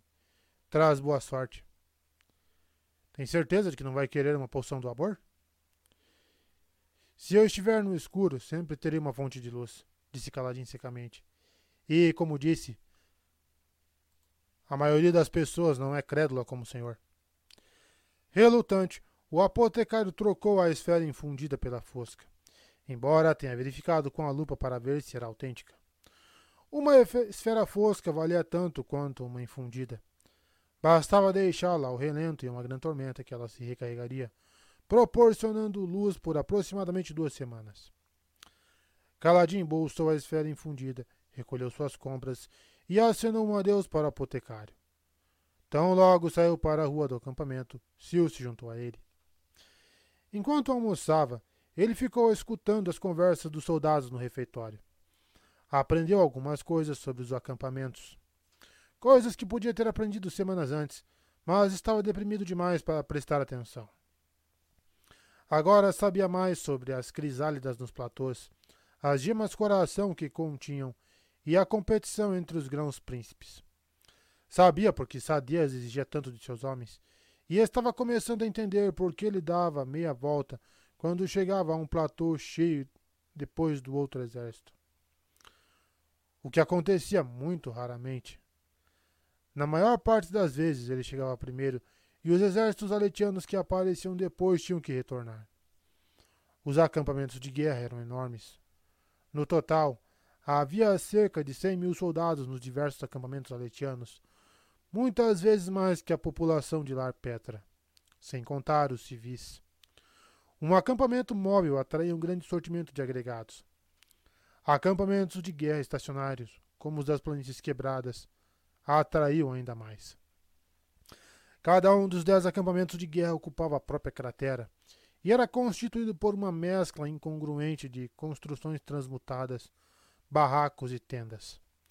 Alguns mercadores, como o apotecário, tinham dinheiro para construir uma estrutura de madeira. Os que viviam em tendas as desmontavam durante as tempestades e pagavam por uma abrigo em outro lugar. Mesmo no interior da cratera, os ventos das grandes tormentas eram muito fortes, sobretudo onde a muralha externa fosse baixa ou estivesse quebrada. Alguns lugares, como a serraria, estavam completamente expostos. A rua fervilhava com a multidão habitual. Mulheres trajando saias e blusas, esposas, irmãs ou filhas dos soldados, mercadores ou artesãos. Operários envergando calças ou macacões. Muitos soldados usando peças de couro, portando lanças e escudos. Eram todos homens de sadias. Soldados de um acampamento não se misturavam com os soldados de outro e se mantinham longe da cratera de outro grão príncipe, a menos que tivesse algum assunto a tratar lá. Caladinho balançou a cabeça, desalentado. O que houve? perguntou Sil, acomodando-se em seu ombro. Eu não esperava que houvesse tanta discórdia entre os acampamentos. Achei que seria um exército. O exército do rei unificado. As pessoas são a discórdia. Como assim? Todos vocês agem diferente e pensam diferente. Nada mais é assim. Os animais sempre agem da mesma forma, e os esperanos são, de certo modo, praticamente o mesmo indivíduo. Existe harmonia nisso. Mas em vocês, não. Parece que nem dois humanos conseguem concordar em alguma coisa. O mundo inteiro faz o que deve fazer, com exceção dos humanos. Talvez seja por isso que vocês se matem com tanta frequência. Mas nem todos os esplenos agem igual, replicou Caladim, abrindo a caixa e enfiando algumas ataduras no bolso que costurara no interior de seu colete de couro. Você é a prova disso. Eu sei, disse ela baixinho. Talvez agora você entenda por que isso me preocupa tanto. Caladim não soube o que responder. Por fim, chegou à serraria. Alguns integrantes da Ponte 4 descansavam à sombra, no lado leste de seu barracão. Seria interessante observar um daqueles barracões ser construído, pois eram transmutados do ar diretamente para a pedra. Infelizmente, as transmutações aconteciam à noite sob estrita vigilância, de modo a impedir que o rito sagrado fosse presenciado por indivíduos que não fossem fervorosos ou olhos claros de alto nível. O primeiro sino da tarde soou tão logo Caladinho chegou ao barracão. Quase chegara atrasado para o plantão da ponte e percebeu que Gaso olhava carrancudo. Grande parte daquele serviço era permanecer sentado, esperando que os berrantes soassem. Pois bem, Caladinho não pretendia perder tempo. Não podia se arriscar a carregar a prancha, não quando uma incursão podia ser iminente. Mas talvez pudesse fazer alguns alongamentos ou. Um berrante soou nítido e límpido. Era como o chifre mítico que, segundo se dizia, guiava as almas dos corajosos até o campo de batalha celeste. Caladin se mobilizou. Como sempre, esperou o segundo toque, um lado irracional precisando ouvir a confirmação. O toque veio, em um padrão que indicava a localização de um demônio do abismo ingressando no estado de crisálida. Os soldados começaram a se deslocar para a área de concentração ao lado da serraria. Outros correram para pegar seus equipamentos. Em forma! gritou Caladinho, aproximando-se rápido de seus carregadores. Raios, Spartan! Todos em formação! Eles o ignoraram. Alguns estavam sem os coletes e se apinhavam à entrada do barracão tentando entrar. Os que já estavam de colete corriam para a ponte. Caladinho seguiu, frustrado. Ao chegarem, os homens se reuniram em torno da ponte de uma forma cuidadosamente pré-estabelecida. Todos tinham chance de ocupar as melhores posições. Correr na frente até a beira do abismo e tomar uma posição na retaguarda, em relativa segurança na aproximação final. Havia uma estrita rotatividade. Erros não eram tolerados. As equipes de ponte tinham um brutal sistema de autocontrole. Se um homem tentasse trapacear, os outros o obrigavam a correr à frente durante a aproximação final. Aquele tipo de coisa era teoricamente proibido, mas Gás fingia não ver. E também não aceitava subornos em troca de deixar os homens mudarem de posição. Talvez soubesse que a única esperança de estabilidade era a rotatividade. A vida não era justa e ser um carregador de pontes não era justo.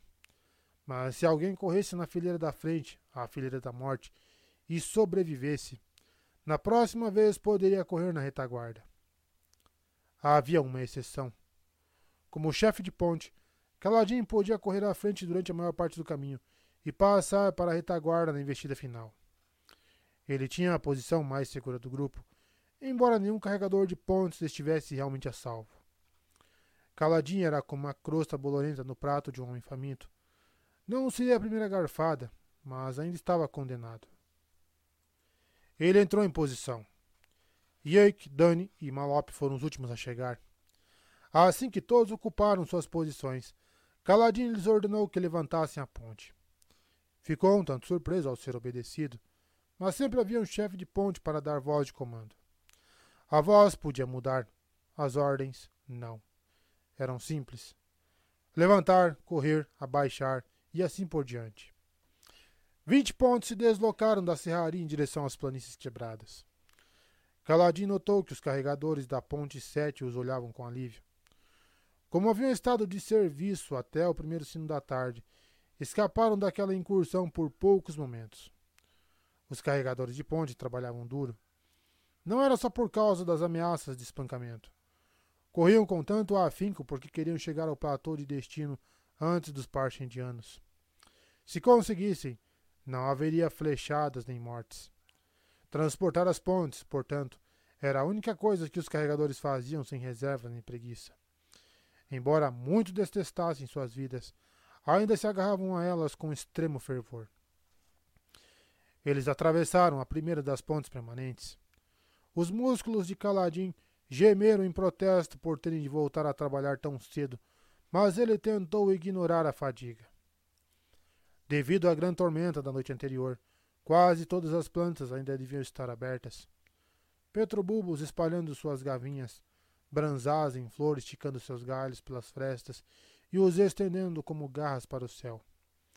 Havia também algumas rames pinos, os pequenos arbustos de ramos pétreos que Caladinha havia notado quando chegara à área.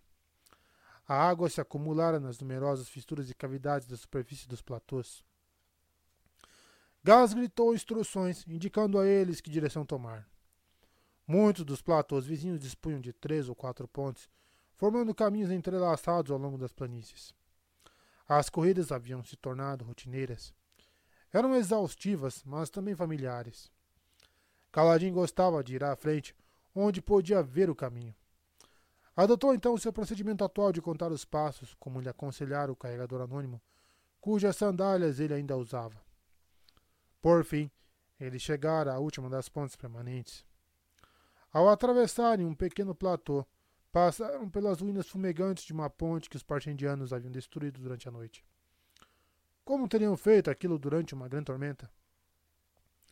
Mais cedo, enquanto escutava as conversas dos soldados, ficara sabendo que os partendianos lhes inspiravam ódio, raiva e uma boa medida de assombro.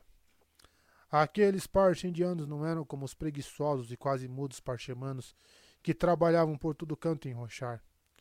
Eram guerreiros muito habilidosos. O que parecia incongruente para Caladim. Parchemanos lutando? Era muito estranho. A equipe da Ponte 4 e as outras assentaram suas pontes sobre a parte mais estreita de um abismo.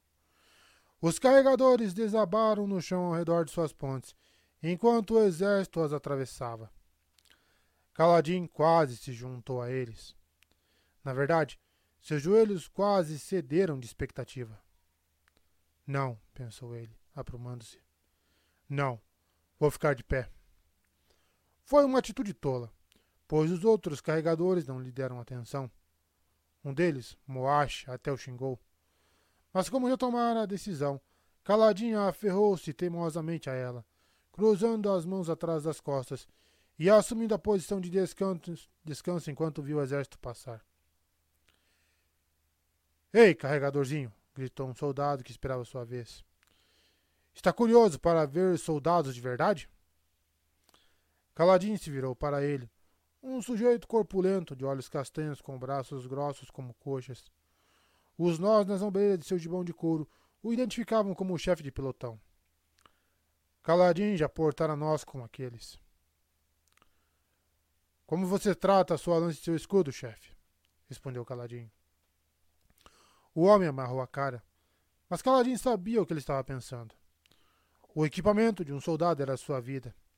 Ele cuidava de suas armas como se cuidasse de seus filhos, sempre tratando de sua manutenção antes de comer ou repousar. Caladinho apontou para a ponte.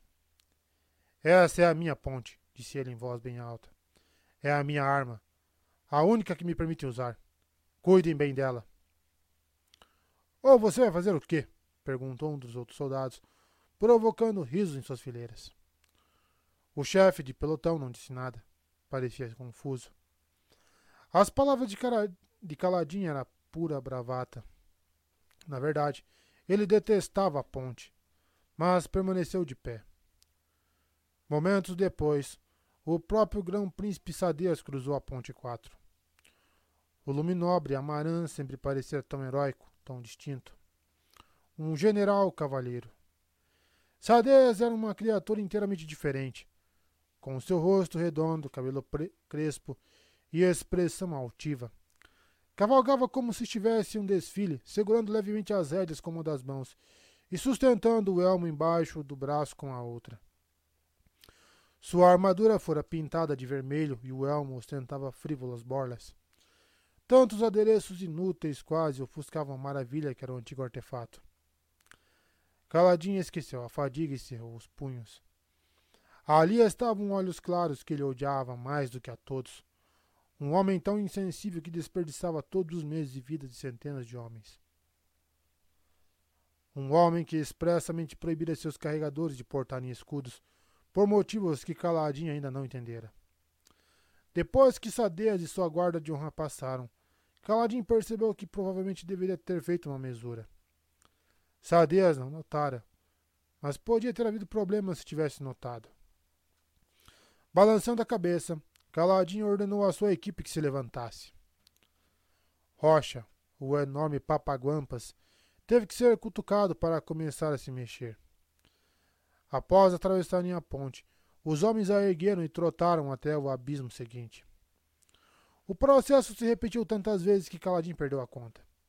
Em todas as travessias, ele se recusou a deitar. Permaneceu de pé, com as mãos atrás das costas, observando a passagem do exército. Outros soldados notaram sua postura e zombaram dele. Caladinho os ignorou. Na quinta ou sexta travessia, as zombarias cessaram. Quando viu novamente o grão príncipe Sadias, Caladinho fez uma mesura, embora lhe embrulhasse o estômago. Ele não servia aquele homem. Não lhe devia lealdade. Mas servia, sim, aos homens da Ponte 4.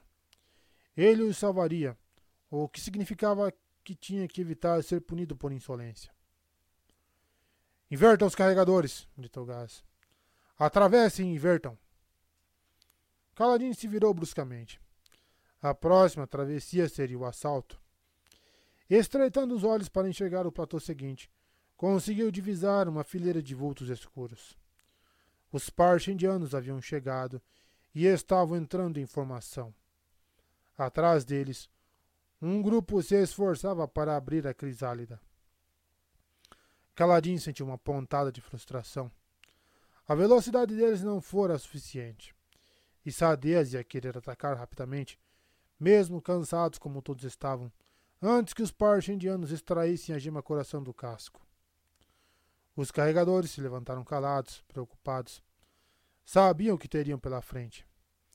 Atravessaram um abismo, puxaram a ponte e inverteram a formação. Os soldados formaram fileiras. Tudo muito silencioso, como se os homens estivessem se preparando para levar um ataúde à pira. Os carregadores haviam deixado um espaço abrigado e protegido para Caladim na retaguarda. Sil pousou sobre a ponte e observou a vaga. Esgotado física e mentalmente, Caladim caminhou até lá. Esforçara-se demais, de manhã e agora também, ao permanecer de pé em vez de descansar. O que o havia levado a fazer algo assim? Ele mal conseguia andar. Olhou então para os carregadores. Seus homens estavam resignados, desanimados, aterrorizados. Caso se recusasse a avançar, seriam executados. Se não fugissem, enfrentariam as flechas. Eles não olhavam para a distante fileira de arqueiros parcha-indianos. Olhavam para o chão. São os seus homens, disse caladinho a si mesmo. Precisam de você para liderá-los, mesmo que não saibam disso. Como posso liderá-los da retaguarda? Ele saiu do alinhamento e contornou a ponte. Dois dos homens, Drerry e Teft, o encararam, atônitos. O ponto fatal, o lugar bem no centro da fileira da frente, estava sendo ocupado por Rocha, o enorme bronzeado papaguampas. Caladinho lhe deu uns tapinhas no ombro. Você está no meu lugar, Rocha. O homem olhou para ele, surpreso. Mas. Vá para a retaguarda. Rocha franziu o senho. Ninguém jamais tentara quebrar a ordem passando para a frente. Você está bêbado de ar, terra baixista, disse ele, com o seu sotaque carregado. Está querendo morrer? Por que não pula no abismo? É mais fácil. Sou chefe de ponte. Tenho o privilégio de me posicionar na frente. Vá. Rocha deu de ombros e lhe fez o que lhe foi ordenado, assumindo a posição de Caladim na retaguarda. Ninguém disse nada. Se Caladim queria ser morto, quem eram eles para protestar? Caladim olhou para os carregadores. Quanto mais nós demorarmos para arriar a ponte, mais flechas eles poderão disparar contra nós. Fiquem firmes, determinados e sejam rápidos. Ergo a ponte. Os homens das posições externas levantaram a ponte os das posições internas se postaram por baixo, completando as fileiras de cinco. Caladim permaneceu à frente, com um homem alto e corpulento chamado Leighton à esquerda e um homem espigado chamado Murk à direita. Hades e Cole ocupavam as laterais. Cinco homens na fileira de, da rente a fileira da morte. Acho que seria a fileira da frente, hein? Assim que todas as equipes levantaram as pontes, Gás deu a voz de comando. Atacar! Eles começaram a correr, passando ao lado dos soldados, que portavam lanças e escudos. Alguns os olharam com curiosidade, talvez divertidos com a visão de humildes carregadores correndo com tanta pressa em direção à morte. Outros olharam para o lado, talvez envergonhado com o custo em vidas que teria aquela travessia. Caladim manteve o olhar fixo à frente, ignorando a voz incrédula que, no fundo de sua mente, gritava que ele fizera algo muito idiota. Concentrado nas linhas parte-indianas, correu na direção dos homens de pele, pe pele preta como um azeviche, com estrias vermelhas que empunhavam arcos. Se o esvoaçou perto de sua cabeça, não mais na forma de uma pessoa, e sim de uma faixa de luz. Ela dardejava na frente dele. Os arcos foram erguidos. Caladino ocupava um lugar na fileira da morte desde seu primeiro dia na equipe, muito menos durante uma investida tão perigosa. Era uma fileira sempre ocupada pelos recém-chegados. Assim, se morressem, não seria necessário treiná-los. Arqueiros parcha-indianos esticaram as cordas dos arcos, apontando para cinco ou seis equipes de pontes. A ponte 4, obviamente, estava na mira. As setas foram disparadas. Tien! gritou Caladim, quase enlouquecido de fadiga e frustração. Ele berrou o nome, sem saber bem porquê, enquanto um paredão de flechas unia sua direção. Então sentiu uma onda de energia uma súbita erupção de força inesperada e inexplicada. As setas aterrissaram. Atingido por quatro ou cinco delas, Murk caiu sem emitir um som, esguichando sangue nas pedras. Leighton também caiu, e, com ele, Hades e Corley. Setas se quebraram no chão aos pés de Caladim, e outras atingiram a madeira ao redor de sua cabeça e de suas mãos. Caladim não sabia se fora atingido. Estava energizado e alarmado demais. sustentando a ponte com os ombros uivando, continuou a correr. Por alguma razão, um grupo de parte indianos à frente baixou seus arcos. Caladin distinguiu suas peles marmorizadas, seus estranhos elmos avermelhados ou alaranjados e suas singelas roupas marrons. Eles pareciam confusos. Qualquer que fosse o motivo, a Ponte 4 ganhou preciosos momentos.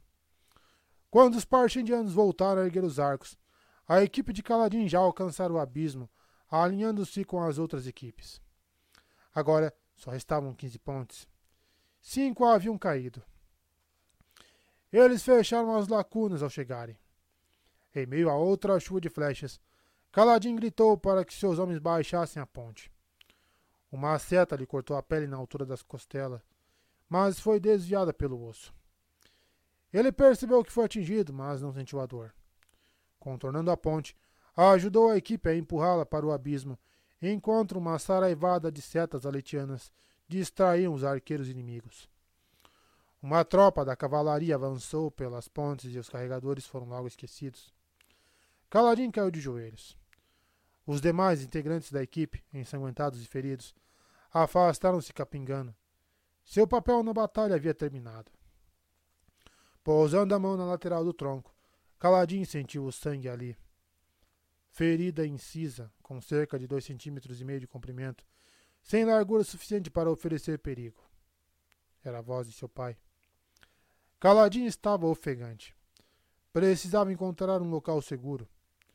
Flechas sibilavam acima de sua cabeça, disparada pelos arqueiros aletianos. Alguns tiram vidas, outros salvam vidas. Ele ainda não havia terminado. Obrigando-se a ficar de pé, cambaleou até um homem caído ao lado da ponte. Era um carregador chamado Robert. Tinha uma flecha cravada na perna. Ele gemia, segurando a coxa. Caladinho pegou por baixo dos braços e o puxou para longe da ponte. O homem, aturdido, praguejou com a dor. Caladinho o arrastou até uma greta atrás de uma pequena elevação, próxima à pedra onde Rocha e alguns outros carregadores haviam procurado abrigo. Após deitar Robert, a flecha não atingira nenhum martelo importante e ele não corria perigo imediato. Caladinho deu meia volta e tentou correr de volta ao campo de batalha mas escorregou. A fadiga fazendo cambalear e desabou no chão, soltando um grunhido. Alguns tiram vidas, outros salvam vidas. Ele se levantou com dificuldade, com suor escorrendo da testa, e cambaleou de volta à ponte, com a voz do pai ecoando em seus ouvidos. O carregador encontrou em seguida um homem chamado Corm. Estava morto. Caladin deixou o corpo onde estava. Um carregador chamado Gadol tinha um profundo ferimento na lateral do corpo, tendo sido atravessado por uma flecha. Também tinha um corte em uma das têmporas que cobria seu rosto de sangue. Ele conseguira se arrastar até uma curta distância da ponte e estava olhando para o céu, com os olhos negros em pânico. Espreno de dor alaranjados se agitavam ao seu redor. Caladinho pegou por baixo dos braços e puxou bem no momento em que uma carga de cavalaria passou trotando, pisoteando o local onde ele estivera. Caladinho arrastou Gadol até a greta, avistando mais dois mortos no caminho. Fez uma rápida contagem. Tinha visto 29 carregadores, incluindo os mortos. Portanto, cinco estavam desaparecidos. Ele cambaleou de volta ao campo de batalha. Os soldados haviam se agrupado em torno da retaguarda da ponte, enquanto os arqueiros em formação nas laterais disparavam sobre as fileiras parcha-indianas. A cavalaria pesada, liderada pelo próprio grão-príncipe Sadeias, praticamente indestrutível em sua armadura fractal, tentava fazer os inimigos recuarem.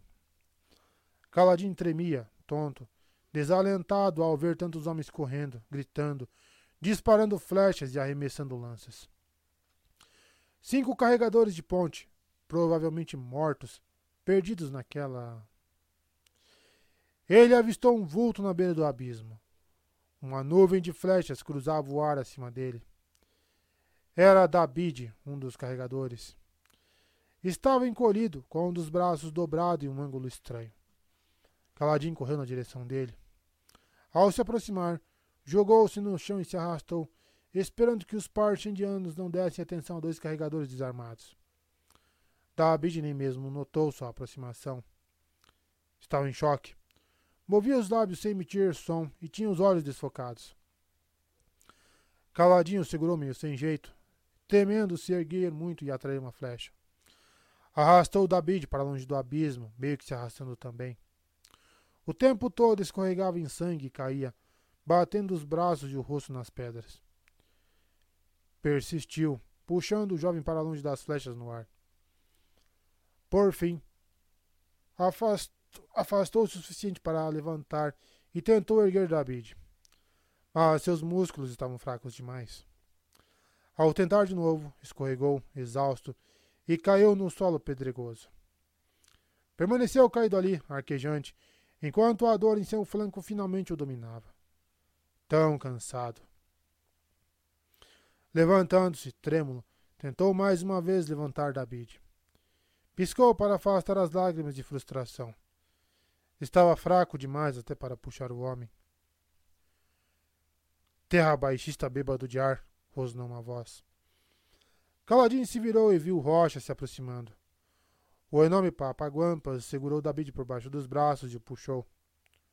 Doido, grunhou ele para Caladinho, mas levantou facilmente o homem ferido e o carregou até a greta. Caladinho seguiu. Ao chegar à greta, caiu de costas no chão. Os carregadores sobreviventes se agruparam ao seu redor, com os olhos cheios de assombro. Rocha deitou David. Ainda faltam quatro, disse caladinho entre arquejos. Temos que encontrá-los. Murk e Leiten, disse Teft. O velho carregador permanecera próximo à retaguarda naquela investida e não sofrera nenhum ferimento. Hades e Corley. Eles estavam na frente. Verdade, pensou caladinho, exausto. Como pude esquecer? Murk está morto. Os outros podem estar vivos. Ele tentou se pôr de pé. Idiota, disse Rocha. Fique aqui. Está tudo bem. Eu vou. Ele hesitou. Acho que também sou idiota. Ele amarrou a cara, mas retornou ao campo de batalha. Após titubear um pouco, Teft o seguiu. Caladin inspirou e expirou, segurando a região das costelas. Não sabia ao certo o que doía mais: a contusão ou o corte da flechada. Salvar vidas. Ele se arrastou até os três feridos. Robert, com uma seta cravada na perna, pôde esperar, e David só tinha um braço quebrado. Gadol era quem estava pior, com aquele buraco na lateral do corpo. Caladinho observou o ferimento. Não dispunha de uma mesa de operações nem de antisséptico. Como poderia fazer alguma coisa?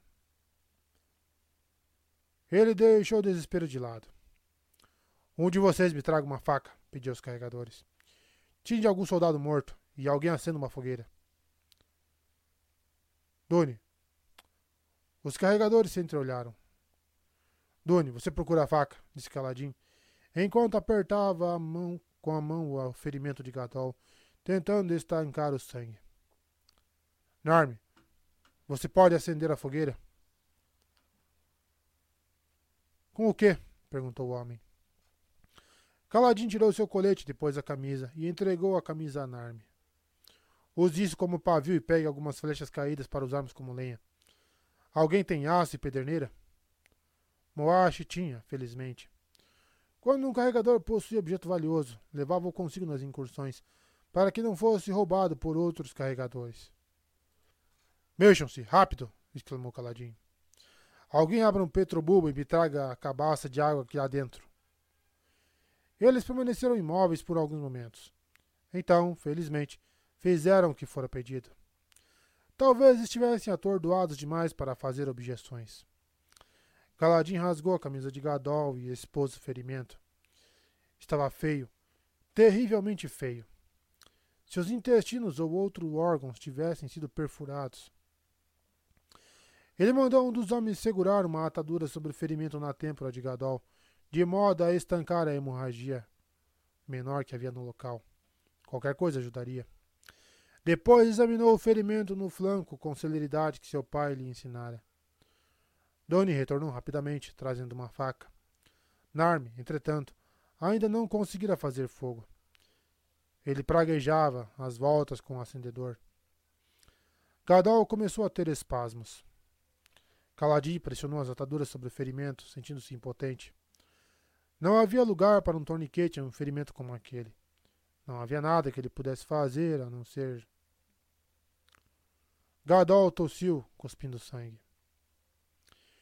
Eles destroem a terra, disse ele, de olhos esbugalhados. Querem a terra, mas em sua ira vão destruí-la. Como um invejoso que queima suas coisas valiosas para que não caiam nas mãos dos inimigos. Eles estão vindo. Depois engasgou e ficou imóvel, contemplando o céu com os olhos mortos. Um filete de sangue lhe escorria pelo rosto, deixando uma trilha.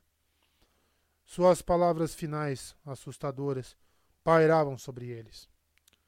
Não muito longe, soldados lutavam e gritavam, mas os carregadores de pontes guardavam silêncio. Caladinho sentou-se, aturdido como sempre pela dor de perder alguém. Seu pai sempre lhe dizia que o tempo amorteceria sua sensibilidade. Nesse ponto, Lirim errara. Sentindo-se exausto, Caladinho viu Rocha e Teft se aproximarem trazendo um corpo. Eles não trariam alguém, a menos que estivesse vivo. Pense naqueles que você pode ajudar, disse Caladinho a si mesmo. Apontou para Narme e elevou a voz. Mantenha esse fogo aceso. Não deixe que apague. Alguém esquente a faca. Narme levou um susto ao perceber que realmente conseguira acender uma pequena chama. Caladin se afastou do corpo de Gadol, abrindo espaço para Rocha e Teft, que deitaram leite no chão. O homem estava muito ensanguentado e com a respiração entrecortada. Tinha duas flechas cravadas no corpo, uma no ombro e a outra no braço oposto. Outra ainda passara de raspão na barriga, provocando um corte que fora alargado pela movimentação. Sua perna esquerda parecia ter sido pisoteada por um cavalo. Estava quebrada e com um grande corte no ponto onde a pele se rompera. Os outros três estão mortos, disse Teft.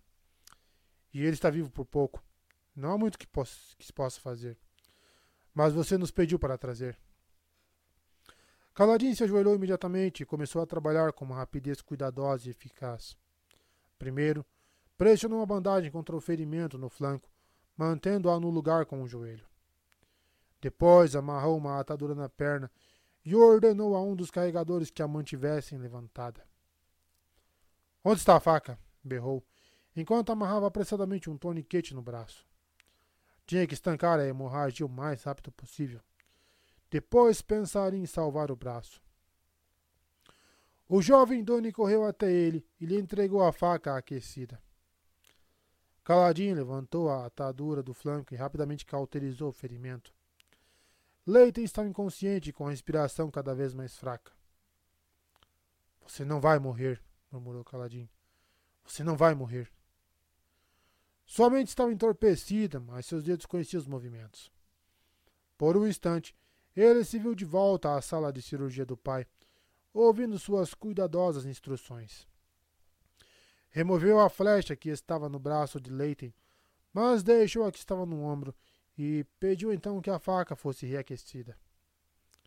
Pete finalmente retornou, trazendo a cabaça de água. Caladinho usou a água para limpar o ferimento da perna, o que estava pior, pois fora causado por pisoteamento.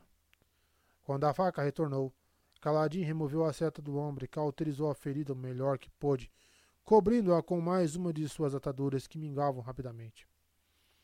Usando hastes e flechas, o único material disponível, ele fez uma tala para a perna, cuja ferida cauterizou também, fazendo uma careta. Detestava gerar tantas cicatrizes, mas não podia permitir mais perda de sangue. E precisaria de um antisséptico. Quanto tempo levaria para obter um pouco daquele muco? Não se atreva a morrer, disse, mal se dando conta de que estava falando. Depressa, ele aplicou uma atadura no ferimento da perna e usou sua agulha para dar pontos no ferimento do braço, que também cobriu com uma atadura. Depois desatou grande parte do torniquete. Por fim, completamente esgotado, sentou-se e observou o homem ferido. Leighton ainda respirava. Quanto tempo ia durar? As probabilidades estavam contra ele. Os carregadores se postaram em torno de Caladim, sentados ou em pé, com expressões estranhamente reverentes. Com ar fatigado, Caladim se aproximou de Robert e examinou o ferimento em sua perna. Não precisava ser cauterizado. Caladim o lavou, retirou algumas lascas de madeira e lhe deu alguns pontos. Esprenos de dor cercavam o homem, com pequenas mãos alaranjadas brotando do solo. Caladim cortou a parte mais limpa da atadura que usara em Gadol e a enrolou sobre o ferimento de Robert. Odiava a falta de limpeza, mas não havia escolha. Depois, entalou o braço de David com as hastes de algumas flechas trazidas pelos outros carregadores, usando a camisa do próprio David para amarrá-las. Por fim, sentou-se, recostando-se na parede rochosa, e deixou escapar um longo suspiro. O clangor de metal contra metal e os gritos dos soldados ressoavam mais atrás. Ele se sentia tão cansado. Cansado demais até para fechar os olhos. Queria apenas permanecer sentado para sempre, olhando para o chão. Taft acocorou-se ao lado dele. O homem grisalho estava com a cabaça, que ainda continha um pouco de água. Beba, rapaz. Você precisa. Nós temos que limpar os ferimentos dos outros homens disse caladinho sonolento. Eles estão com arranhões, alguns com cortes. Eles deviam. Beba, insistiu Taft com sua voz rouca. Após alguma hesitação, Caladinho bebeu a água. Tinha um gosto muito amargo, como a planta de onde fora tirada. Onde você aprendeu a curar as pessoas assim? perguntou o Taft. Muitos dos carregadores nas proximidades se viraram para ele ao ouvir a pergunta. Eu não fui sempre escravo, murmurou caladinho. Isso aí que você fez não vai fazer diferença, disse Rocha, aproximando-se e agachando ao lado deles. Gás nos obriga a deixar para trás os feridos que não possam andar. É o regulamento. Ordens de cima. Eu me entendo com gás, disse Caladinho, descansando a cabeça na pedra. Vai devolver a faca ao corpo de onde atirou. Não quero ser acusado de roubo. Quando chegar a hora de partir, quero dois homens cuidando de Leighton e dois cuidando de Robert. Vamos amarrá-los em cima da ponte e carregá-los. Nos abismos, vocês vão ter que agir rápido e desamarrá-los antes que o exército passe. Depois, amarrem os dois de novo. Também vamos precisar de alguém para conduzir David se ele não sair do choque. Gás não vai aturar isso aí, disse Rocha. Caladinho fechou os olhos, recusando-se a discutir. A batalha foi longa. Ao cair da noite, os partes indianos por fim bateram em retirada, saltando sobre os abismos com suas pernas anormalmente poderosas, e os soldados aletianos, tendo vencido a refrega, gritaram festivamente. Caladinho se levantou com dificuldade e foi procurar gás. Ainda levaria algum tempo para que a crisálida fosse aberta. Era como martelar uma pedra, mas ele precisava conversar com o sargento de Pontes. Encontrou-o bem na retaguarda da batalha. Gaso fitou com seu único olho. Quanto desse sangue é seu? Kaladin olhou para baixo, percebendo pela primeira vez que estava recoberto de sangue.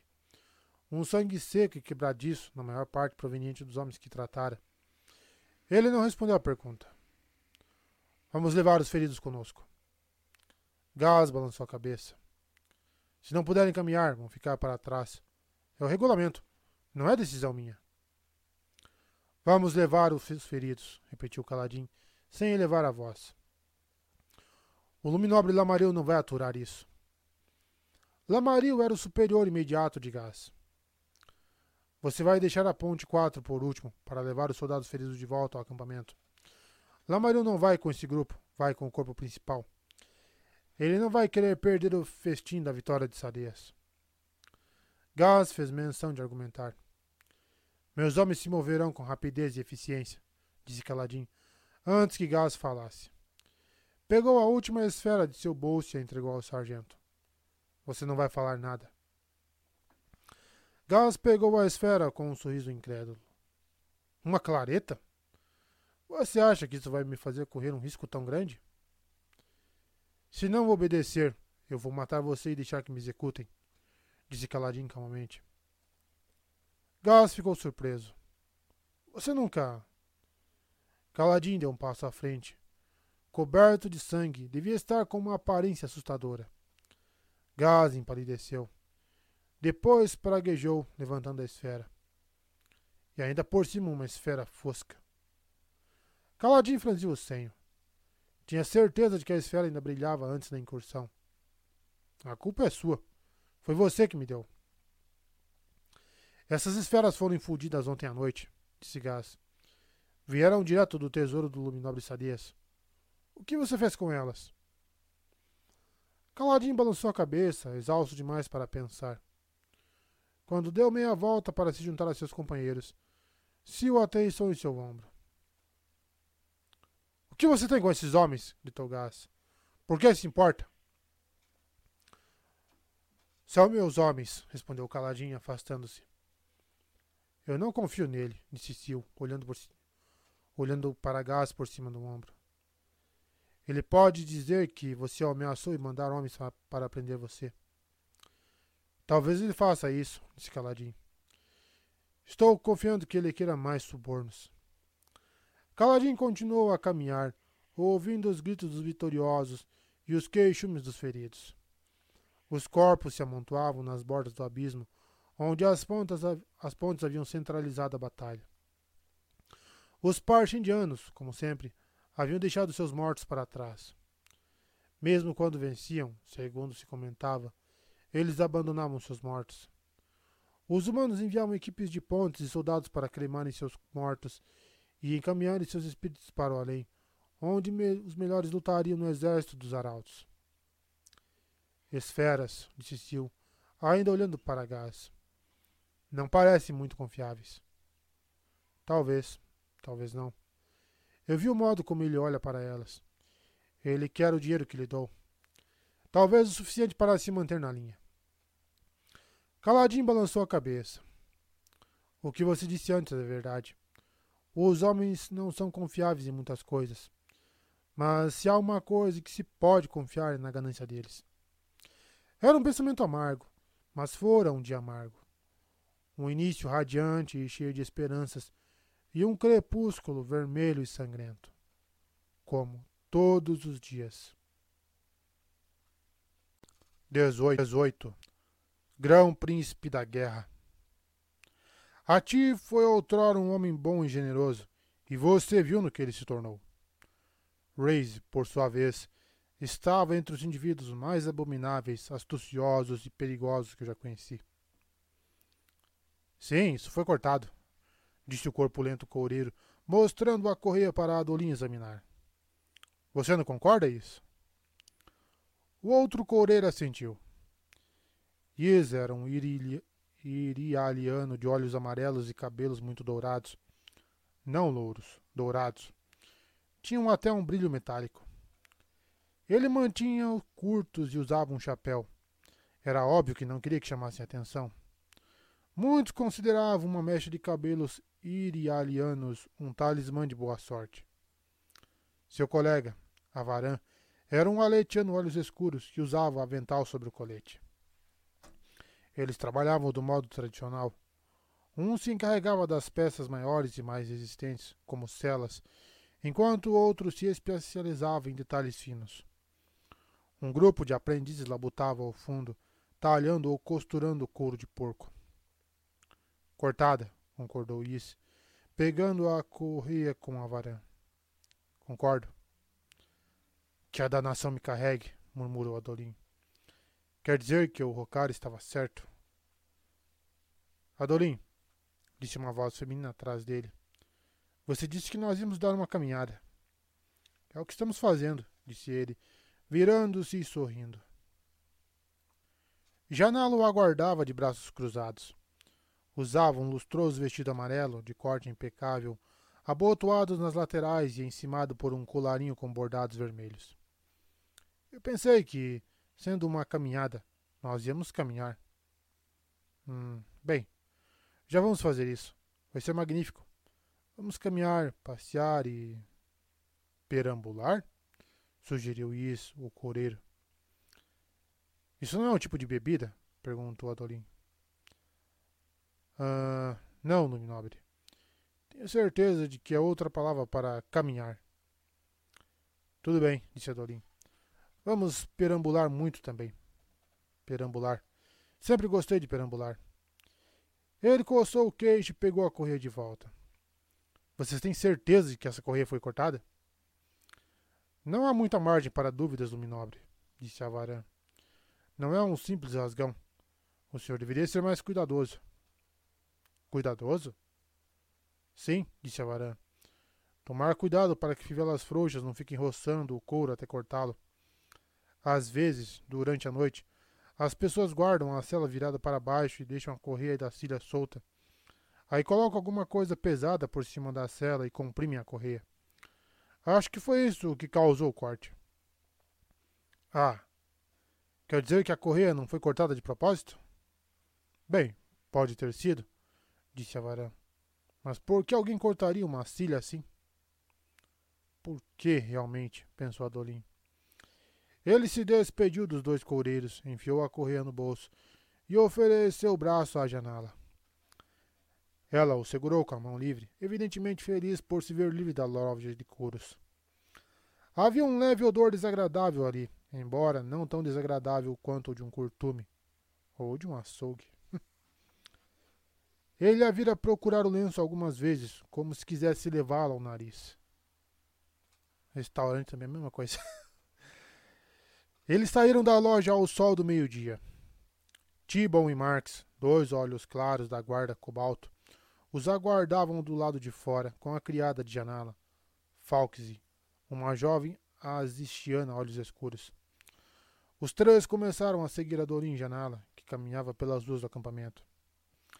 Em voz baixa, com seu sotaque carregado, Falksy reclamava da falta de uma liteira adequada para sua senhora. Janala não parecia se importar. Inspirava profundamente o ar puro e se agarrava ao braço de Adolim.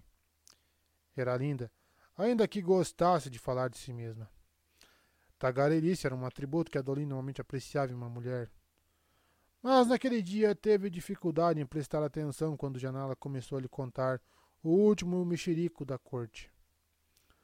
A correia fora cortada, mas ambos os coureiros haviam presumido que fora o resultado de um acidente o que sugeria que estavam familiarizados com cortes semelhantes. Uma fivela frouxa ou qualquer outro descuido podia ter danificado o couro. Só que daquela vez o corte fizera o rei cair do cavalo em meio a uma luta. Poderia haver outro motivo? Você não acha, Dorim? perguntou Janela. Sem dúvida, respondeu ele desatento. Então você vai falar com ele? Hein? Com seu pai. Será que você não poderia, não poderia pedir a ele para deixar os homens trocarem de vez em quando esse uniforme horrivelmente antiquado? Bem, ele é muito firme quanto a isso, disse Adolim. E o uniforme não é tão antiquado assim. Janalo fulminou com os olhos. Tudo bem, é meio sem graça. Como todos os oficiais olhos claros de alta patente no exército de Dalinar, a Dorinha usava um simples conjunto azul de corte militar. Um longo manto azul sem bordados e uma calça engomada, em uma época em que a moda eram coletes, acessórios de seda e echarpes. O par de glifos de Colin estava bem à vista, nas costas e no peito, e a camisa era presa nas laterais por botões de prata. Era um uniforme simples e facilmente reconhecível, mas extremamente básico. Os homens de seu pai o adoram, Adorim, disse Janala. Mas as exigências dele estão se tornando cansativas. Eu sei, acredite. Mas não acho que posso mudar a cabeça dele. Como explicar? Apesar de seis anos de guerra, Dalinar não havia fraquejado em sua resolução de aderir aos códigos. Na verdade, sua dedicação a eles estava aumentando. Pelo menos agora a Dorinha entendia, em parte. O amado irmão de Dalinar fizera um último pedido. Siga os códigos. Verdade que o pedido se referia a um determinado evento, Mas o pai de Adolin era conhecido por levar as coisas ao extremo. Adolin só queria que ele não exigisse o mesmo dos outros. Individualmente, os códigos eram apenas pequenas inconveniências. Esteja sempre de uniforme quando em público. Nunca se embriague. Evite duelar. Em conjunto, porém, eram opressivos. Sua resposta à janela foi interrompida quando um toque de berrantes ecoou no acampamento. Adolin se aprumou, olhou para leste em direção às planícies quebradas e contou a série de toques seguinte. Uma crisálida fora avistada no platô 147. Era bem perto. Ele prendeu a respiração, esperando uma terceira série de toques, convocando os exércitos de Dalinar para a batalha. O que aconteceria somente se seu pai desse ordem? Em parte, ele sabia que aqueles toques não viriam. O platô 147 também estava perto do acampamento de Sadias, que certamente faria uma incursão. Adolin olhou para a janela. Ela escolhera a música como vocação e quase não se interessava pela guerra, embora seu pai fosse um dos oficiais da cavalaria de Dalinar. Por sua expressão, Adolin pôde perceber que até ela entendeu o significado da ausência do terceiro toque. Uma vez mais, Dalinar optara por não lutar. Venha, disse Adolin, virando-se e rumando em outra direção, praticamente arrastando janela. Há uma coisa que eu quero verificar.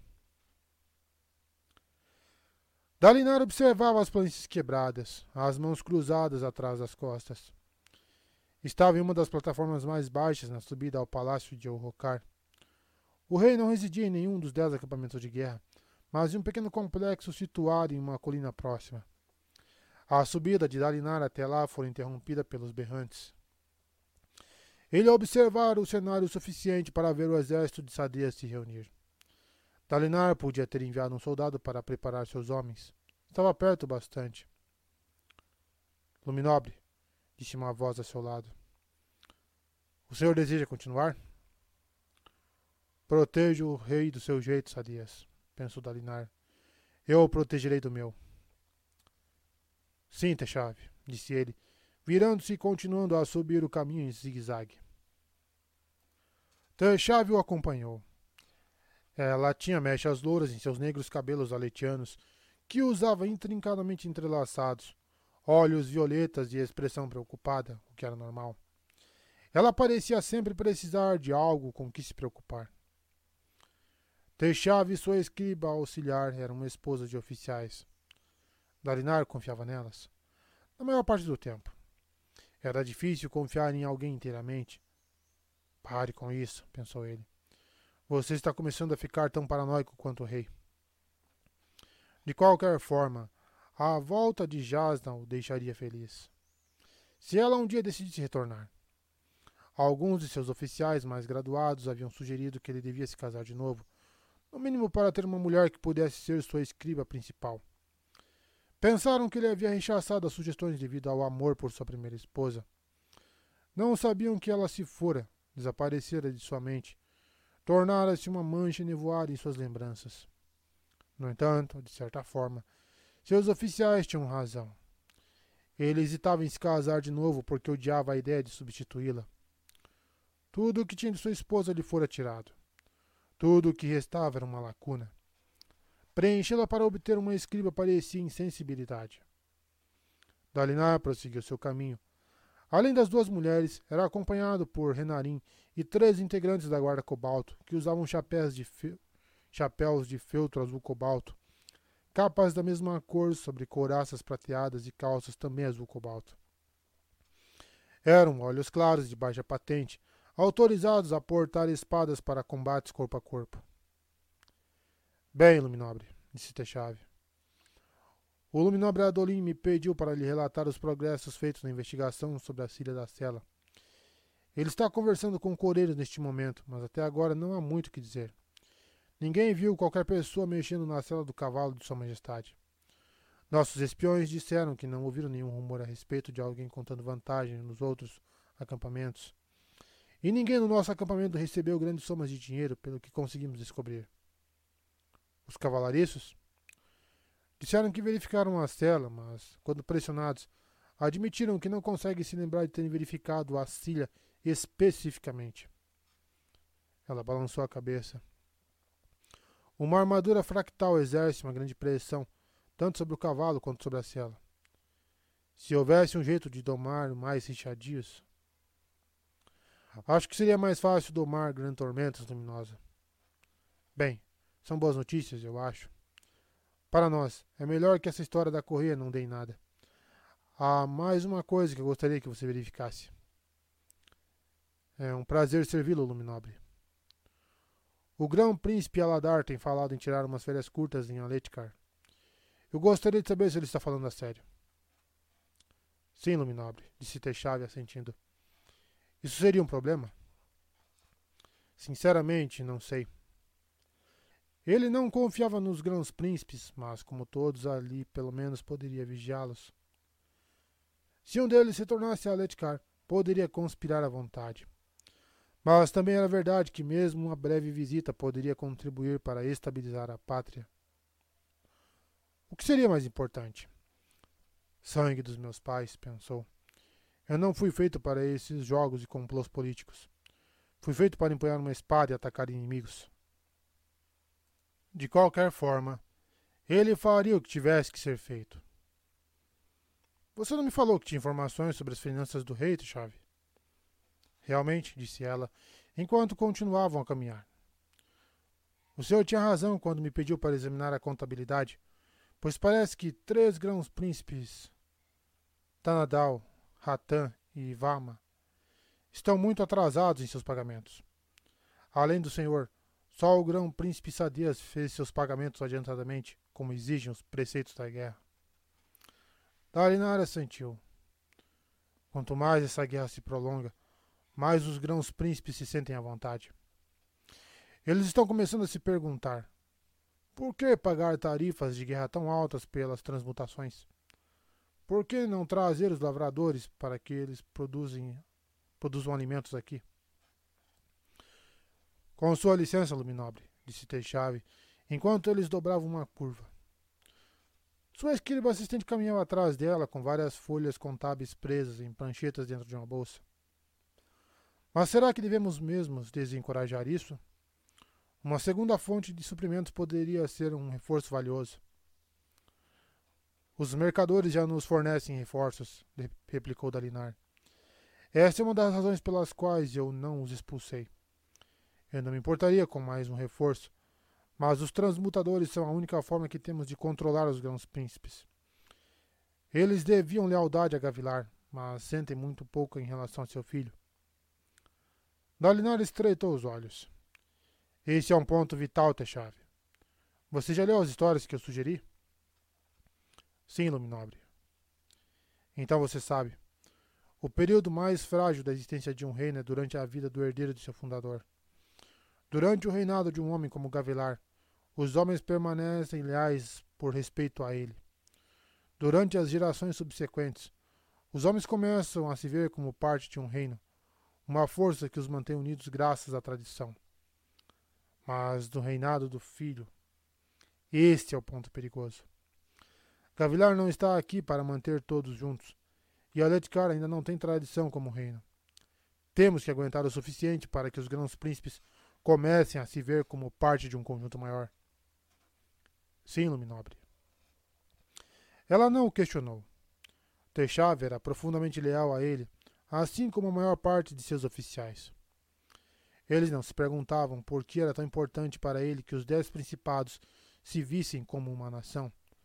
Talvez presumissem que era por influência de Gavilar. De fato, o sonho de uma Aletikar unida, acalentado por seu irmão, era parte do motivo. Porém, havia outra coisa. A tempestade eterna está vindo, a verdadeira desolação, a noite das tristezas. Ele refreou um estremecimento. As visões com certeza não lhe davam a impressão de que dispunha de muito tempo para se preparar. Escreva uma missiva em nome do rei, disse Dalinar diminuindo os custos da transmutação para aqueles que fizeram os pagamentos em dia. Isso acordará os outros. Entregue a mensagem aos escribas de Elrocar e peça a elas que expliquem tudo a ele. Vamos torcer para que ele concorde. Sim, Luminobre, disse Techave. Se posso comentar, fiquei muito surpreso quando o senhor sugeriu que eu lesse aquelas histórias.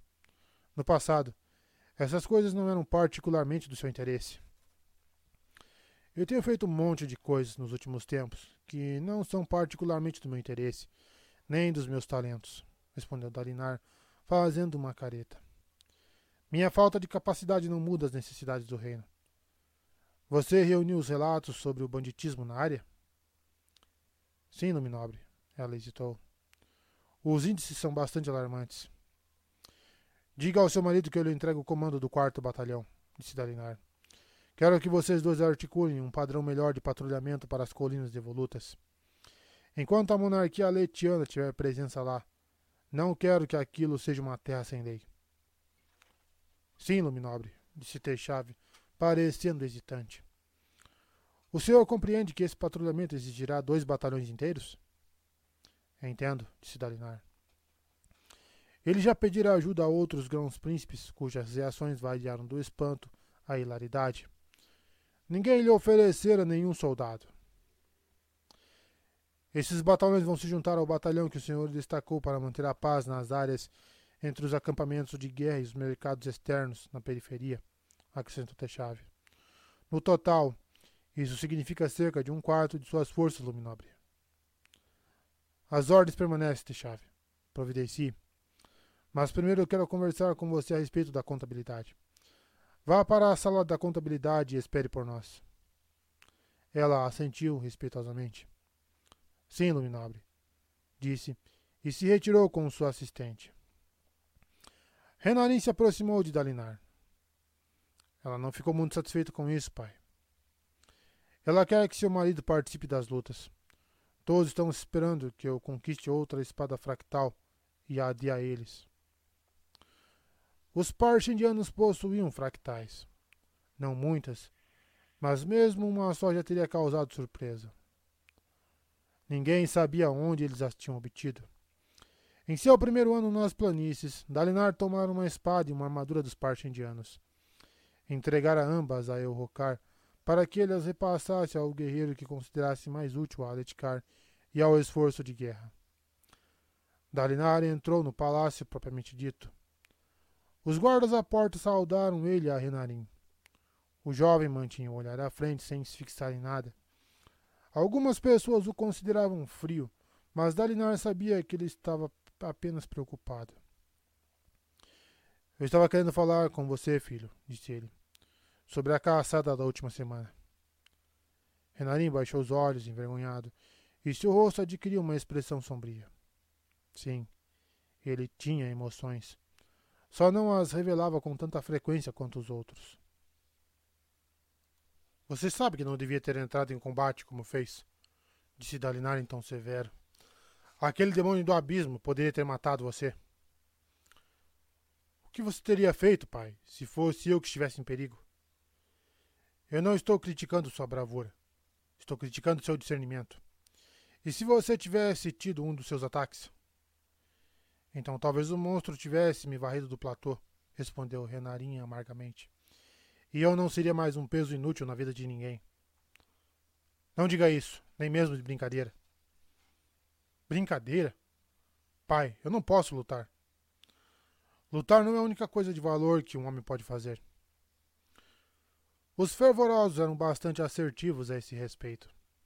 Sim, a mais elevada vocação de um homem era participar das batalhas, travadas no além, para retomar os salões tranquilinos.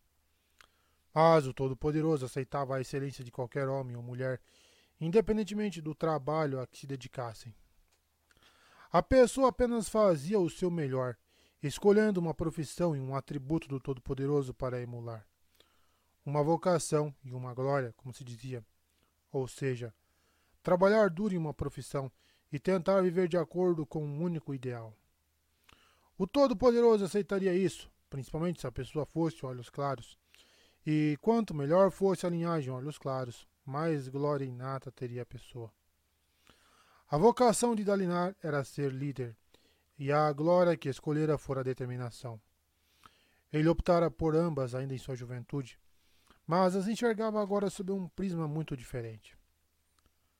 Você tem razão, pai, disse Renarim. Eu não sou o primeiro filho de um herói a nascer sem talento para a guerra. Todos os outros se conformaram. Eu também vou. Vou acabar sendo senhor de alguma cidadezinha. Isso se não me enfiar em algum devotário. O garoto olhou para a frente de novo. Eu ainda penso nele com o garoto, pensou Dalinar. Não era como o garoto, será? Embora ele já esteja em seu vigésimo ano. Ah, por aqui tem gente que chama de garoto, um cara que tem 36. Embora ele já esteja em. Opa! Riso tinha razão. Ele subestimava Renarim. Como eu reagiria se fosse proibido lutar? Ficaria para trás, junto com as mulheres e os mercadores? Ficaria ressentido, principalmente contra Adolin. Dalinar sentira inveja de Gavilar quando os dois eram crianças. Renarin, no entanto, era o maior defensor de Adolin. Quase ainda usava o irmão mais velho. E era corajoso bastante para entrar imprudentemente no meio de uma batalha em que uma criatura terrível esmagava lanceiros e varria fractários. Dalinar pigarreou. Talvez seja hora de treinar você de novo no manejo da espada. A minha fraqueza de sangue não terá a menor importância se nós enfiarmos você em uma armadura fractal e lhe dermos uma espada fractal, disse Dalinar. A armadura torna um homem forte e a espada é quase tão leve quanto o ar. Pai, disse Renarin em tom inexpressivo, eu jamais seria um fractário. Você mesmo já disse que as espadas e armaduras fractais que tomamos dos partindianos devem ser entregues aos guerreiros mais habilidosos. Nenhum dos grãos príncipes entregam seus despojos ao rei, disse Dalinar. E quem vai me criticar se, por uma vez, eu der um presente ao meu filho? Renarim parou no corredor, demonstrando uma emoção incomum. Os olhos arregalados e uma expressão ansiosa. Está falando sério? Eu lhe faço um juramento, filho. Se capturar outra espada e outra armadura, serão para você. Ele sorriu. Para falar a verdade, farei isso pelo simples prazer de ver o rosto de Sadias quando você se tornar um fractário pleno. Além disso, se sua força se igualar à dos outros, creio que sua habilidade natural lhe vai dar destaque. Renarin sorriu. Uma armadura não resolveria tudo, mas ele teria sua chance. Dalinar providenciaria isso. Eu sei o que é ser o segundo filho, pensou ele, enquanto caminhava em direção aos aposentos do rei. Ofuscado pelo irmão mais velho, que você ama, mas ao mesmo tempo inveja. Pai das tempestades, eu sei mesmo. Ainda me sinto assim. Ah, bom luminobre Adolim, disse o fervoroso, adiantando-se de braços abertos. Kadashi era um homem alto, de idade avançada, que usava a cabeça raspada e a barba quadrada, características de sua vocação. Tinha uma cicatriz bem no alto da cabeça, lembrança de seus anos como oficial do exército. Era raro encontrar no fervor um homem como ele, um olhos claros que for um soldado. Mudar de vocação, na verdade, era uma atitude estranha para qualquer homem. Mas não era proibida, e Kadashi ascendera consideravelmente no âmbito do fervor, considerando que começara tarde. Dalinar dizia que aquilo era um sinal de fé ou de perseverança, talvez de ambas. O templo do acampamento de guerra fora no início um grande domo transmutado. Dalinar pagara aos pedreiros para que o transformassem em um lugar adequado ao culto. Entalhes representando os arautos cobriam agora as paredes internas. As largas janelas a sotavento dispunham de vidros, de modo a permitir a entrada de luz. Esferas de diamante brilhavam agrupadas no teto.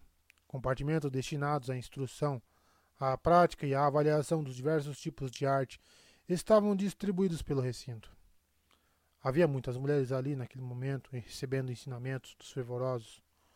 Poucos homens.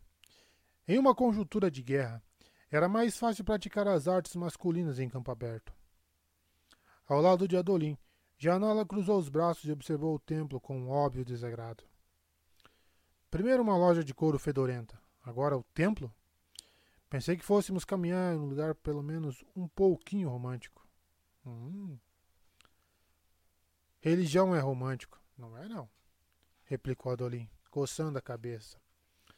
Amor eterno e todas essas coisas, certo? Ela o encarou. Vou esperar lá fora. Dando meia volta, ela se dirigiu para a saída com a criada. E alguém me arrume um palanquim. Adolim franziu o seio enquanto ela se afastava. Vou ter que lhe comprar alguma coisa bem cara para compensar isso. Não sei qual é o problema, disse Kadashi. Eu acho a religião uma coisa romântica. Você é um fervoroso, disse Adolim taxativamente. Além disso, com essa, com essa cicatriz na cabeça, você não faz meu tipo. Ele suspirou. Não foi tanto por causa do templo que ela se irritou. Foi pela minha falta de atenção. Eu não estou sendo uma boa companhia hoje. Está preocupado com alguma coisa, meu nobre? perguntou Kadashi. É sobre sua vocação?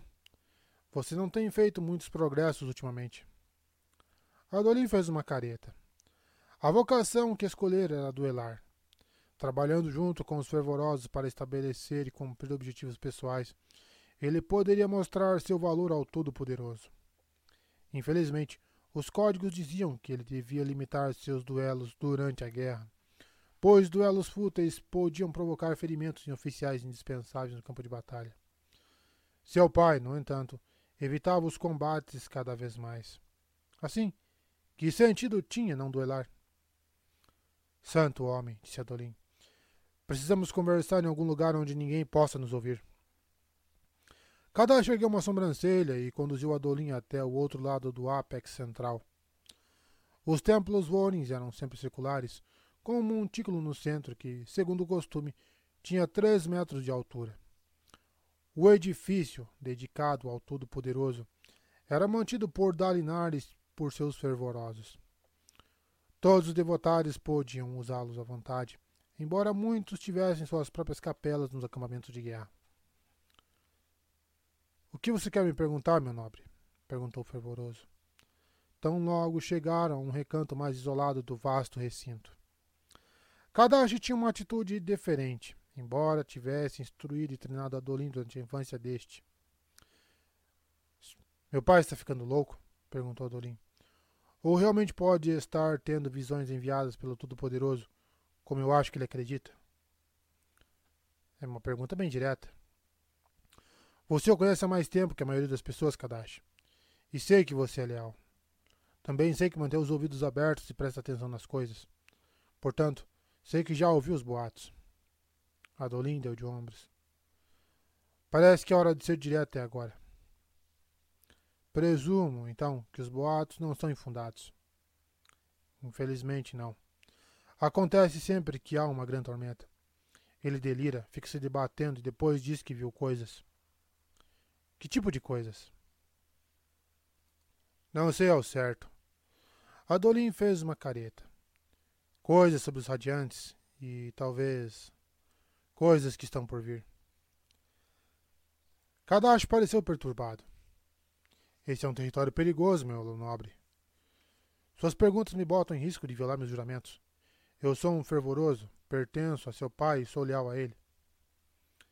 Mas ele não é seu superior religioso. Não.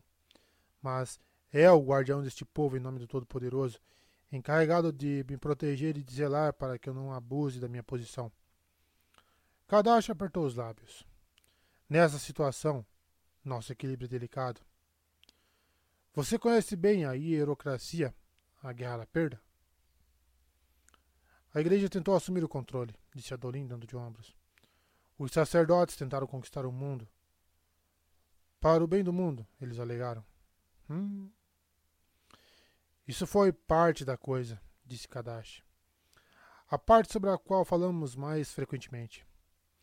Naqueles templos, a igreja se agarrava ao conhecimento. Homens não controlavam os próprios caminhos religiosos. Os sacerdotes controlavam a doutrina e uns poucos membros da igreja tinham permissão para estudar teologia. Eram ensinados a seguir os ensinamentos dos sacerdotes. Não o Todo-Poderoso, nem os arautos, mas os sacerdotes. Olha só. Ele começou a caminhar, conduzindo Adolim pelo perímetro interno do templo, passando pelas estátuas dos arautos. Eram cinco homens e cinco mulheres. Na verdade, Adolim sabia pouca coisa a respeito do que Kadash estava falando. Nunca se interessara muito pelas histórias que não se relacionavam diretamente ao comando de exércitos. O problema, meu nobre, era o misticismo. Os padres afirmavam que plebeus não conseguiam entender a religião ou Todo-Poderoso. Onde deveria haver franqueza, havia fumaça e sussurros. Os sacerdotes começaram a falar de visões e profecias, embora tais coisas tivessem sido denunciadas pelos próprios arautos. O esvaziamento é algo escuro e maléfico, e sua essência era tentar adivinhar o futuro. Adolin gelou. Espere, o que você está dizendo? Não se precipite, por favor, meu nobre, disse Kadash, virando-se para ele. Quando os sacerdotes da hierocracia foram derrubados, o Criador de Sóis fez questão de interrogá-los e examinar a correspondência que haviam trocado entre si. Foi descoberto então que não havia profecias nem promessas místicas do Todo-Poderoso. Fora tudo uma desculpa inventada pelos sacerdotes para acalmar e controlar o povo. tá igual alguma coisa, hein? Aonde você quer chegar com isso, Kadash? O mais próximo que me arrisco da verdade, meu nobre, respondeu fervoroso, pois não consigo ser tão direto quanto você. Você acha que as visões de meu pai são invenções? Eu jamais acusaria meu grão príncipe de mentir, disse Kadashi. Nem de fraqueza mental. Mas não posso aprovar misticismos e profecias de forma alguma. Isso seria negar o vorinismo. Os dias dos sacerdotes já se foram. Os dias de mentir para o povo, de manter as pessoas nas trevas, já se foram. Eu acho que estão aumentando, hein? Agora, cada homem escolhe o próprio caminho e os fervorosos o ajudam a se aproximar do Todo-Poderoso através desse caminho. Em vez de profecias tenebrosas e pretensos poderes detidos por uns poucos, nós temos uma população que entende suas crenças e o relacionamento com seu Deus. Ele se aproximou um pouco mais de Adolim, falando suavemente. Seu pai não deve ser ridicularizado nem diminuído. As visões dele são verdadeiras. Isso é entre ele e o Todo-Poderoso. Tudo o que posso dizer é o seguinte: eu entendo o que é ser assombrado pela morte e pela destruição trazidas pela guerra. Vejo nos olhos de seu pai muito do que eu senti, mas pior. Minha opinião é que as coisas que ele vê são provavelmente mais um reflexo de seu passado que uma experiência mística. Então ele está enlouquecendo, murmurou Adolin. Eu não disse isso. Você sugeriu que o Todo-Poderoso não enviaria visões como essas. Sim. E que essas visões são um produto da mente de meu pai. Provavelmente, disse o fervoroso erguendo um dedo. Um equilíbrio delicado, como você vê, e particularmente difícil de ser mantido quando estamos falando com o filho do meu grão-príncipe. Ele estendeu a mão e segurou o braço de Adolin. Se alguém pode ajudá-lo, é você. Ninguém mais poderia se envolver, nem mesmo eu. Adolin assentiu lentamente. Obrigado. É melhor você procurar aquela jovem agora. Sim, disse Adolin, dando um suspiro. Receio que, nem mesmo com o presente certo, nós não ficaremos juntos por muito tempo. Renarin vai caçoar de mim de novo. Kadashi sorriu. Não desista tão fácil, meu nobre. Agora vá mas volte depois para conversarmos sobre sua vocação. Já faz tempo que você foi elevado. Adolinha sentiu e saiu às pressas do templo. Depois de horas examinando a contabilidade com o Techave, Dalinar e Renarin entraram no corredor que dava aos aposentos do rei. Caminhavam em silêncio, somente o martelar de suas botas ecoando nas paredes de pedra.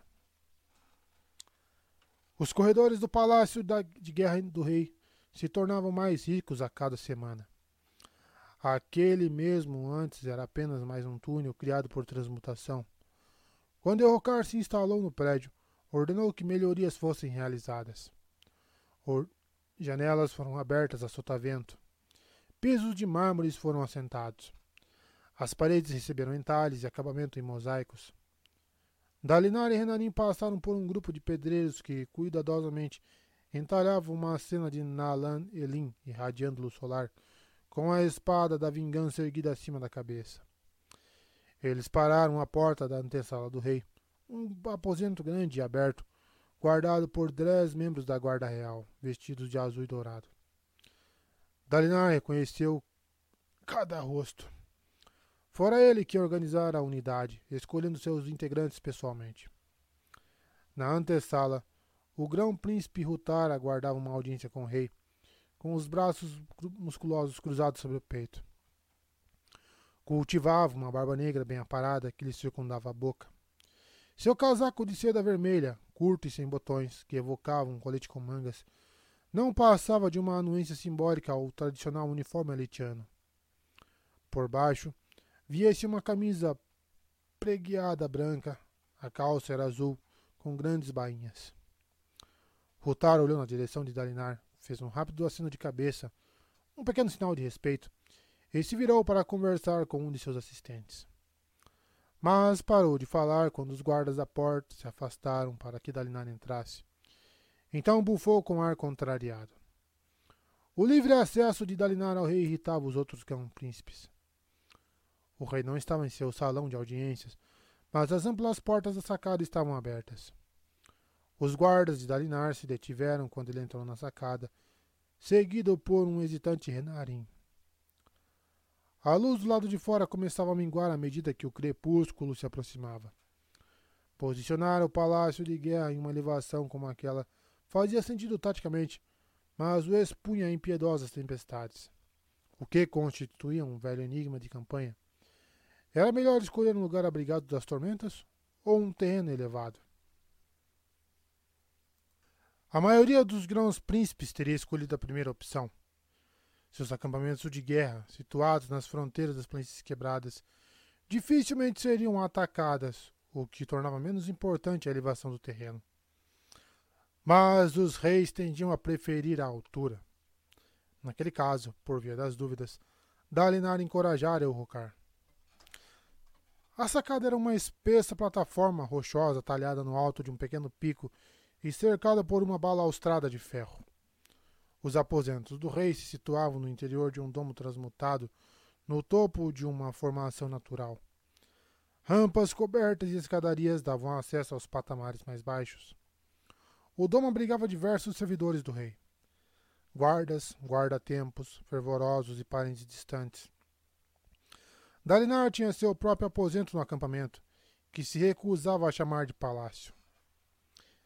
Elrocar estava apoiado na balaustrada, Dois guardas o vigiavam à distância. Dalinar fez sinal para que Renarim se juntasse a eles, pois queria conversar em particular com o rei. O ar estava frio. A primavera se instalara havia algum tempo, e perfumado com os doces aromas da noite. Petrobulbos em flor e rocha molhada. Abaixo, os acampamentos de guerra começavam a se iluminar. Dez círculos pontilhados por fogueiras de vigília fogueiras para cozinhar, lampiões e esferas infundidas com seu brilho estável. Eurocar contemplava as planícies quebradas à frente dos acampamentos, que estavam totalmente às escuras, exceto pelo brilho ocasional de um posto de vigilância. Será que eles nos observam de lá? perguntou Eurocar quando Dalinar se aproximou. Nós sabemos que seus bandos de saqueadores se deslocam à noite, majestade, respondeu Dalinar, pousando a mão sobre a balaustrada. Não posso deixar de pensar que eles nos observam. O uniforme do rei era o tradicional casaco longo com botões nas laterais, mas era largo e solto. Rufos de renda contornavam seu colarinho e suas mangas. Suas calças eram azul cobalto e tinham o mesmo corte largo das calças de Rutar. Dalinar achou tudo muito informal. Até os soldados estavam sendo influenciados por aquele grupo relaxado que se vestia com rendas e passava as noites em festas. Foi o que Gavilar previu, pensou Dalinar. Foi por isso que ele insistiu tanto para que nós seguíssemos os códigos. Você parece pensativo, tio, disse o Rocar. Apenas refletindo sobre o passado, majestade. O passado é irrelevante. Eu só olho para o futuro. Dalinar não concordava muito com nenhuma das afirmativas. Às vezes eu acho que consigo ver os indianos, disse Rocar. Sinto que se olhar por tempo suficiente, vou encontrá-los, alcançá-los para poder desafiá-los. Gostaria que eles lutassem comigo como homens de honra. Se eles fossem homens de honra, disse Dalinar, cruzando as mãos por trás das costas, não teriam matado seu pai como fizeram. Por que você acha que eles fizeram aquilo? Dalinar balançou a cabeça. Essa pergunta gira na minha cabeça sem parar, como se fosse um pedregulho rolando colina abaixo. Será que ofendemos a honra deles? Teria sido algum mal entendido cultural? Isso significaria que eles têm uma cultura, mas eles são brutos primitivos. Quem sabe por que um cavalo dá coices ou um cão machado morde? Eu nem devia ter perguntado. Dalinar não respondeu. Sentira o mesmo desdém, a mesma ira, nos meses que se seguiram ao assassinato de Gavilar. Ele compreendia a necessidade de arrocar e desprezar aqueles estranhos parchemanos das terras selvagens, de considerá-los como pouco mais que animais. Mas ele os vira naqueles primeiros dias, interagira com eles. Eles eram primitivos, sim, mas não brutos. Não eram idiotas. Na verdade, nós nunca os entendemos, pensou ele. Acho que esse é o principal problema. Eu rocar, disse ele baixinho. Pode ter chegado a hora de discutirmos algumas questões difíceis. Por exemplo? Por exemplo, por quanto tempo vamos continuar com essa guerra? Surpreso, Rocar se virou para Dalinar. Vamos continuar a lutar até que o pacto de vingança seja cumprido e meu pai vingado. Nobres palavras, disse Dalinar. Mas já estamos fora de Aletikar há seis anos.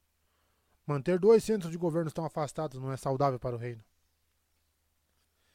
Reis muitas vezes vão à guerra por períodos prolongados, tio. Raramente por tanto tempo. E raramente levam todos os fractários e grãos príncipes com eles. Nossos recursos estão sendo drenados. Enquanto isso, as notícias de casa dizem que as incursões dos reistianos em nossas fronteiras estão cada vez mais atrevidas. Nós ainda somos fragmentados enquanto povo. Demoramos a confiar uns nos outros. A natureza desta guerra prolongada também não está ajudando, pois não temos um caminho para a vitória e o foco dos combates está mais em obter riquezas do que em conquistar territórios. Eu rocar fungou. Um vento começou a soprar sobre o cume rochoso. Você diz que não há um caminho claro para a vitória? Nós estamos vencendo. Os ataques dos partes indianos estão cada vez menos frequentes e com muito menos penetração a oeste do que antes. Matamos milhares deles nas batalhas. Não o bastante, disse Talinar. Eles ainda atacam com força. O ser que está nos prejudicando tanto quanto a eles, se não mais. Não foi você o primeiro a sugerir essa tática? Eu era um homem diferente, cheio de mágoa e fúria. E não sente mais isso? Evocar estava incrédulo. Tio, não posso acreditar que estou ouvindo isso. Você não está sugerindo seriamente que eu abandone a guerra, está? Quer que eu volte para casa como um cão machado que levou uma bronca do dono? Eu disse que eram questões difíceis, majestade, disse Dalinar, esforçando-se para controlar sua raiva. Mas têm de ser analisadas. Errocar suspirou, aborrecido. É verdade o que Sadias e os outros estão cochichando. Você mudou, tio. Tem alguma coisa a ver com essas suas crises, não tem? Isso não tem importância, Rocar. Me escute. O que estamos dispostos a dar em troca da vingança? Tudo. Isto significa tudo que seu pai trabalhou para obter? Será que nós honraremos a memória dele, solapando o que ele sonhou para Letcar em troca de uma vingança em seu nome? O rei hesitou. Você persegue os partes indianos, disse Talinar. Isso é louvável. Mas não pode deixar que sua sede de vingança o deixe cego para as necessidades do nosso reino. O pacto de vingança manteve nossos grãos príncipes focados. Mas o que acontecerá quando vencermos? Vamos nos dispersar? Acho que precisamos unir os grandes príncipes. Estamos lutando nessa guerra como se fôssemos dez nações diferentes, uma ao lado da outra, mas não uma junto com a outra. O rei não respondeu imediatamente. Parecia estar absorvendo as palavras de Dalinar. Ele era um homem bom e tinha mais em comum com seu pai do que muitos desejariam admitir. Errocar olhou para o outro lado e se apoiou na balaustrada. Você acha que sou um rei incompetente, não acha, tio? O quê? Claro que não. Você sempre fala sobre o que eu deveria estar fazendo e sobre o que está me faltando. Diga a verdade, tio. Quando você me olha, deseja ver meu pai em vez de mim. Claro que sim, disse Dalinar. O rosto de Elrocar adquiriu uma expressão sombria. Dalinar pousou a mão no ombro do sobrinho. Eu seria um péssimo irmão se não desejasse que Gavilar tivesse sobrevivido. Eu falhei com ele. Foi o erro mais terrível que cometi na vida. Elrocar olhou para ele e Dalinar sustentou seu olhar, erguendo um dedo. Mas só porque eu amava seu pai, não significa que ache que você é um fracasso. Nem que não ame você por seus próprios méritos. Aletkar poderia ter desmoronado depois da morte de Gavilar, mas você organizou e executou nosso contra-ataque. Você é um bom rei. O rei assentiu lentamente. Você tem ouvido leituras daquele livro de novo, não é? Tenho sim. Está falando como ele, sabia? Disse o Rocar, olhando para leste novamente. Logo antes de morrer, quando ele começou a agir de forma instável. Tenho certeza de que não estou tão mal. Talvez. Mas está bem parecido. Falando em pôr um fim à guerra, fascinado pelos radiantes perdidos, insistindo para todo mundo ler os códigos. Dalinar se lembrou daqueles dias e de suas próprias discussões com Gavilar. Que honra podemos encontrar em um campo de batalha quando nosso povo passa fome? Perguntara o rei certa vez. Podemos falar de honra quando nossos olhos claros conspiram como enguias em um balde, deslizando um por cima dos outros e tentando se morder? Dalinar reagira mal a essas palavras, assim como o Rocar estava reagindo mal às suas palavras agora. Pai das tempestades. Estou mesmo começando a falar como ele, não estou? O que era perturbador e encorajador ao mesmo tempo. De qualquer modo, Dalinar entender uma coisa. Adolin tinha razão. Eu, Rocar e os grandes príncipes que o cercavam jamais aceitariam uma sugestão de retirada. Ele estava abordando o tema de forma errada. Bendito seja o Todo-Poderoso por ter me enviado um filho disposto a falar com franqueza. Talvez você tenha razão, Majestade, disse Dalinar. Terminar a guerra, deixar o campo de batalha com o inimigo ainda poderoso, isso nos envergonharia. cara sentiu. Fico feliz por você ter entendido. Mas alguma coisa tem que mudar. Temos que encontrar um meio melhor de lutar. Sadeas já tem um jeito melhor. Eu já lhe falei sobre as pontes dele. Funcionam bastante bem. E ele já capturou muitas gemas coração. As gemas coração são insignificantes. Tudo isso é insignificante se não encontrarmos o jeito de obter a vingança que todos queremos. Não vamos dizer que você gosta de ver os grãos príncipes competindo uns contra os outros e praticamente ignorando o nosso propósito aqui. Eucar ficou em silêncio, parecendo contrariado. Você deve uni-los. Dalinar se lembrou dessas palavras ecoando em sua mente. Uma ideia lhe veio à mente. Eurocar, você se lembra do que Sadias e eu lhe dissemos logo que chegamos aqui? Sobre a especialização dos grãos príncipes? Lembro, respondeu Eurocar. Em um passado distante, cada um dos dez grãos príncipes de Aletkar recebera uma tarefa específica para a gestão do reino. Um tinha a palavra final no tocante aos mercadores e seus soldados patrulhavam as estradas e todos os principados. Outro supervisionava juízes e magistrados. Gavilar gostava muito dessa ideia. Afirmava que era um recurso inteligente para forçar os grandes príncipes a trabalharem juntos, pois obrigava cada um a se submeter à autoridade dos outros. Mas as coisas já não eram feitas assim há séculos, desde a fragmentação de Aletkar em dez principados autônomos. Errocar, e se você me nomeasse grão-príncipe da guerra?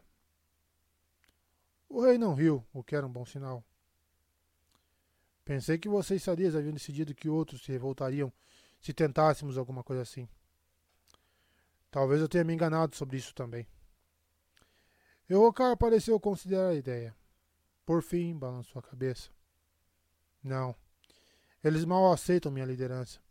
Se eu fizer alguma coisa assim, eles vão me assassinar. Eu protejo você. Ora, nem as atuais ameaças contra minha vida você leva a sério. Dalinor suspirou. Majestade, eu levo a sério as ameaças contra a sua vida.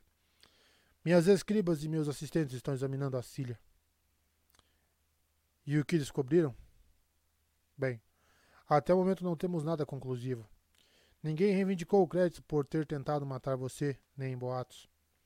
Ninguém presenciou nada de suspeito. Mas a Dolin está conversando com Coureiros. Talvez ele encontre alguma coisa substancial. A correia foi cortada, tio. Veremos. Você não acredita em mim, disse Rocar com o rosto se avermelhando. Você devia estar tentando descobrir qual era o plano dos assassinos, em vez de me importunar com a pretensão arrogante de se tornar o chefe supremo de todo o exército. Dalinar rilhou os dentes. Eu faço isso por você, Rocar. Errocar o encarou por alguns momentos, com um lampejo de desconfiança atravessando seus olhos azuis, tal como ocorrera na semana anterior. Sangue dos meus pais, pensou Dalinar. Ele está piorando. A expressão de Errocar se amenizou logo e ele pareceu relaxar. Qualquer coisa que tivesse visto nos olhos de Dalinar o haviam tranquilizado. Eu sei que você faz seu melhor, tio. Mas tem que admitir que tem andado estranho ultimamente. O modo como você reage às tempestades, a obsessão pelas últimas palavras de meu pai. Estou tentando entender. Ele estava fraco, disse Rocar. Todo mundo sabe disso. Não quero repetir os erros dele, e você deveria evitá-los também, em vez de escutar um livro que afirma que os olhos claros deviam ser escravos dos olhos escuros. O livro não diz isso, replicou Dalinar. O texto tem sido mal interpretado. Na maior parte, é uma coletânea de histórias ensinando que um líder deve servir as pessoas que lidera. Pá! Foi escrito pelos radiantes perdidos. Eles não escreveram um livro, foram inspirados por ele. O autor foi Nahaldon, um homem comum. Eucaro encarou, levantando uma sobrancelha. Veja, parecia dizer, você está defendendo o livro. Você está ficando fraco, tio. Não vou explorar essa fraqueza, mas outros vão. Eu não estou ficando fraco. Uma vez mais, Dalinar se obrigou a permanecer calmo. Essa conversa desandou. Os grãos príncipes precisam de um líder para forçá-los a trabalhar juntos. Se você me nomear grão príncipe da guerra, eu juro que protegerei você. Como proteger meu pai? Dalinar se calou. Eurocar desviou os olhos. Eu não devia ter dito isso. Você não merecia. Foi uma das coisas mais verdadeiras que já me disseram, Rocar. Talvez você esteja certo em não confiar na minha proteção. Rocar olhou para ele, curioso. Por que você reage assim? Assim como? Antes, se alguém lhe dissesse isso, você teria convocado sua espada e exigido um duelo. Agora você concorda. Eu. Meu pai começou a recusar duelos pouco antes de morrer. Eu rocar batendo balaustrada. Entendo porque você acha um grão príncipe da guerra necessário. E pode ser que tenha razão. Mas os outros gostarão muito da situação atual. Gostam muito da situação atual porque é confortável para eles. Se quisermos vencer, teremos que contrariá-los. Dalinar deu um passo à frente. Rocar, talvez já tenha passado tempo suficiente. Seis anos atrás, nomear um príncipe de guerra poderia ser um erro. Mas agora? Todos nós conhecemos melhor e já trabalhamos com os parchindianos. Talvez seja o momento de dar o próximo passo. Talvez. Você acha que eles estão prontos? Vou deixar você me provar isso. Se me demonstrar que eles estão dispostos a trabalhar com você, tio, considerarei nomeá-lo grão-príncipe da guerra. Está bem assim? Era uma concessão válida. Muito bem. Ótimo, disse Rocar. Agora vamos nos separar. Está ficando tarde e tenho que ouvir o que Rutar tem a dizer. Dalinar acenou uma despedida e caminhou de volta pelos aposentos do rei, seguido de perto por Renarim. Quanto mais pensava, mais sentia que aquela era a coisa certa a ser feita. Uma retirada não funcionaria com os aletianos, não com a atual mentalidade deles. Mas se conseguisse tirá-los de sua complacência e forçá-los a adotar uma estratégia mais agressiva, Dalinar ainda estava perdido em pensamentos, analisando o assunto, quando deixaram o palácio do rei e desceram as rampas até o local onde estavam seus cavalos. Ele montou em galante e assinou um agradecimento ao cavalariço que tomara conta do richadio. O cavalo já se recuperara do tombo durante a caçada e suas patas estavam novamente vigorosas. A distância a ser percorrida até o acampamento era curta e eles cavalgaram em silêncio. De qual grão-príncipe eu devo me aproximar primeiro? pensou Dalinar. Sadez? Não. Não. Ele e Sadez já eram vistos juntos com muita frequência. Se os demais grão-príncipes começassem a farejar uma aliança mais poderosa, acabariam se virando contra ele. Seria melhor se aproximar dos grãos-príncipes menos poderosos para ver se poderia convencê-los a trabalhar com ele de alguma forma. Uma incursão conjunta a um platô, talvez? Ele acabaria tendo que se aproximar de Sadias, mas não gostava da ideia. As coisas eram muito mais fáceis quando trabalhavam uma distância segura um do outro. Ele. Pai, chamou Renarim, parecendo assustado. Dalinar aprumou o corpo e olhou ao redor, estendendo a mão para o lado como se fosse convocar sua espada fractal. Renarim apontou para o leste, a direção das tempestades. O horizonte estava escurecendo. Havia alguma previsão de grande tormenta para hoje? perguntou Dalinar, alarmado. Eutibar disse que era pouco provável, informou Renarim. Mas ele já errou antes. Todo mundo podia errar quando se tratava de grandes tormentas, até mesmo guarda-tempos. Embora fosse possível prevê-las, não era uma ciência exata. Dalinar semicerrou os olhos, o coração palpitando. Sim, já podia distinguir os sinais a poeira se levantando, os odores se modificando. E, embora fosse noite, deveria haver mais luz. Mas estava ficando cada vez mais escuro. O ar parecia mais agitado. Devemos ir para o acampamento de Aladar? perguntou Renarinha apontando. Estavam próximos ao acampamento do grão-príncipe Aladar e a cerca de quinze minutos do acampamento de Dalinar. Os homens de Aladar o acolheriam. Ninguém negaria abrigo ao grão-príncipe durante uma tempestade.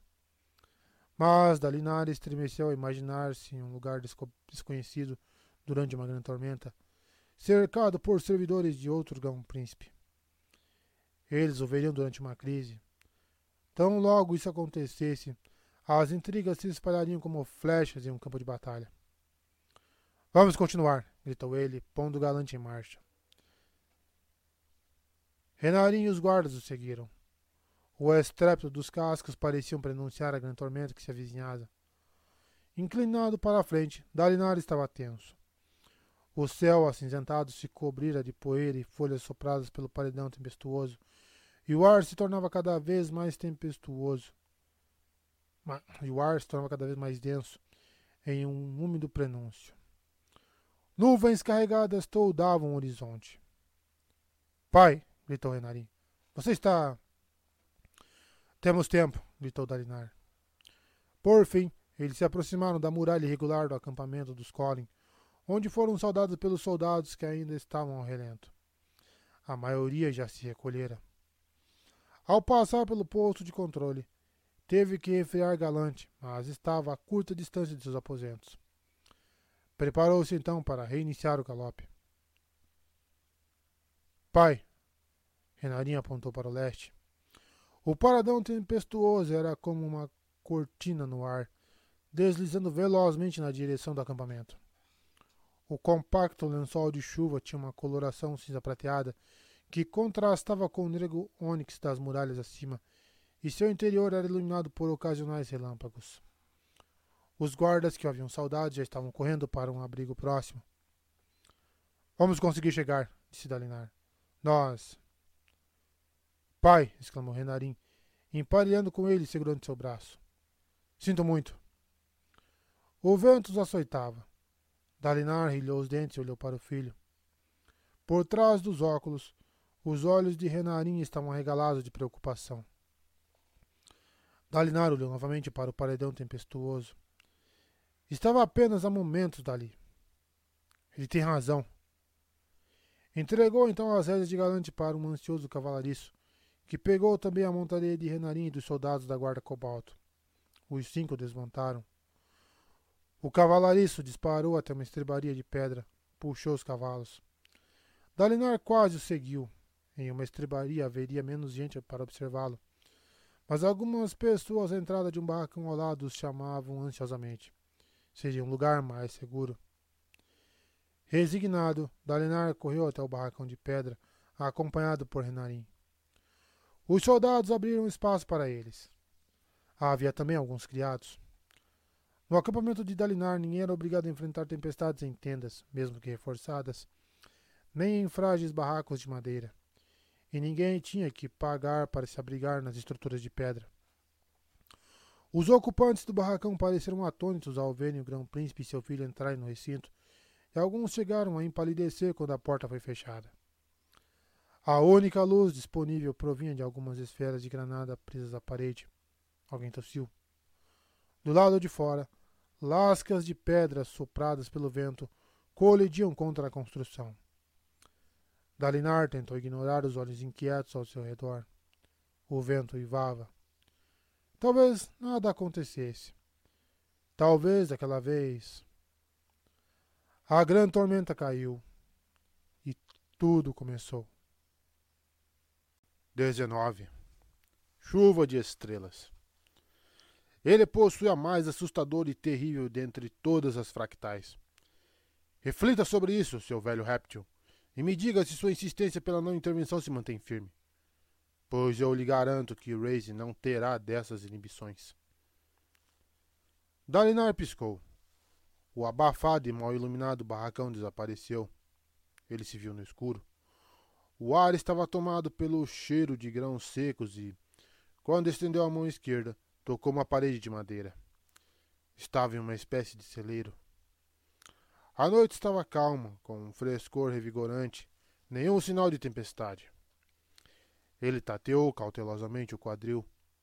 Sua espada havia desaparecido, assim como seu uniforme. Ele estava vestido com uma túnica simples, amarrada na cintura, e um par de sandálias.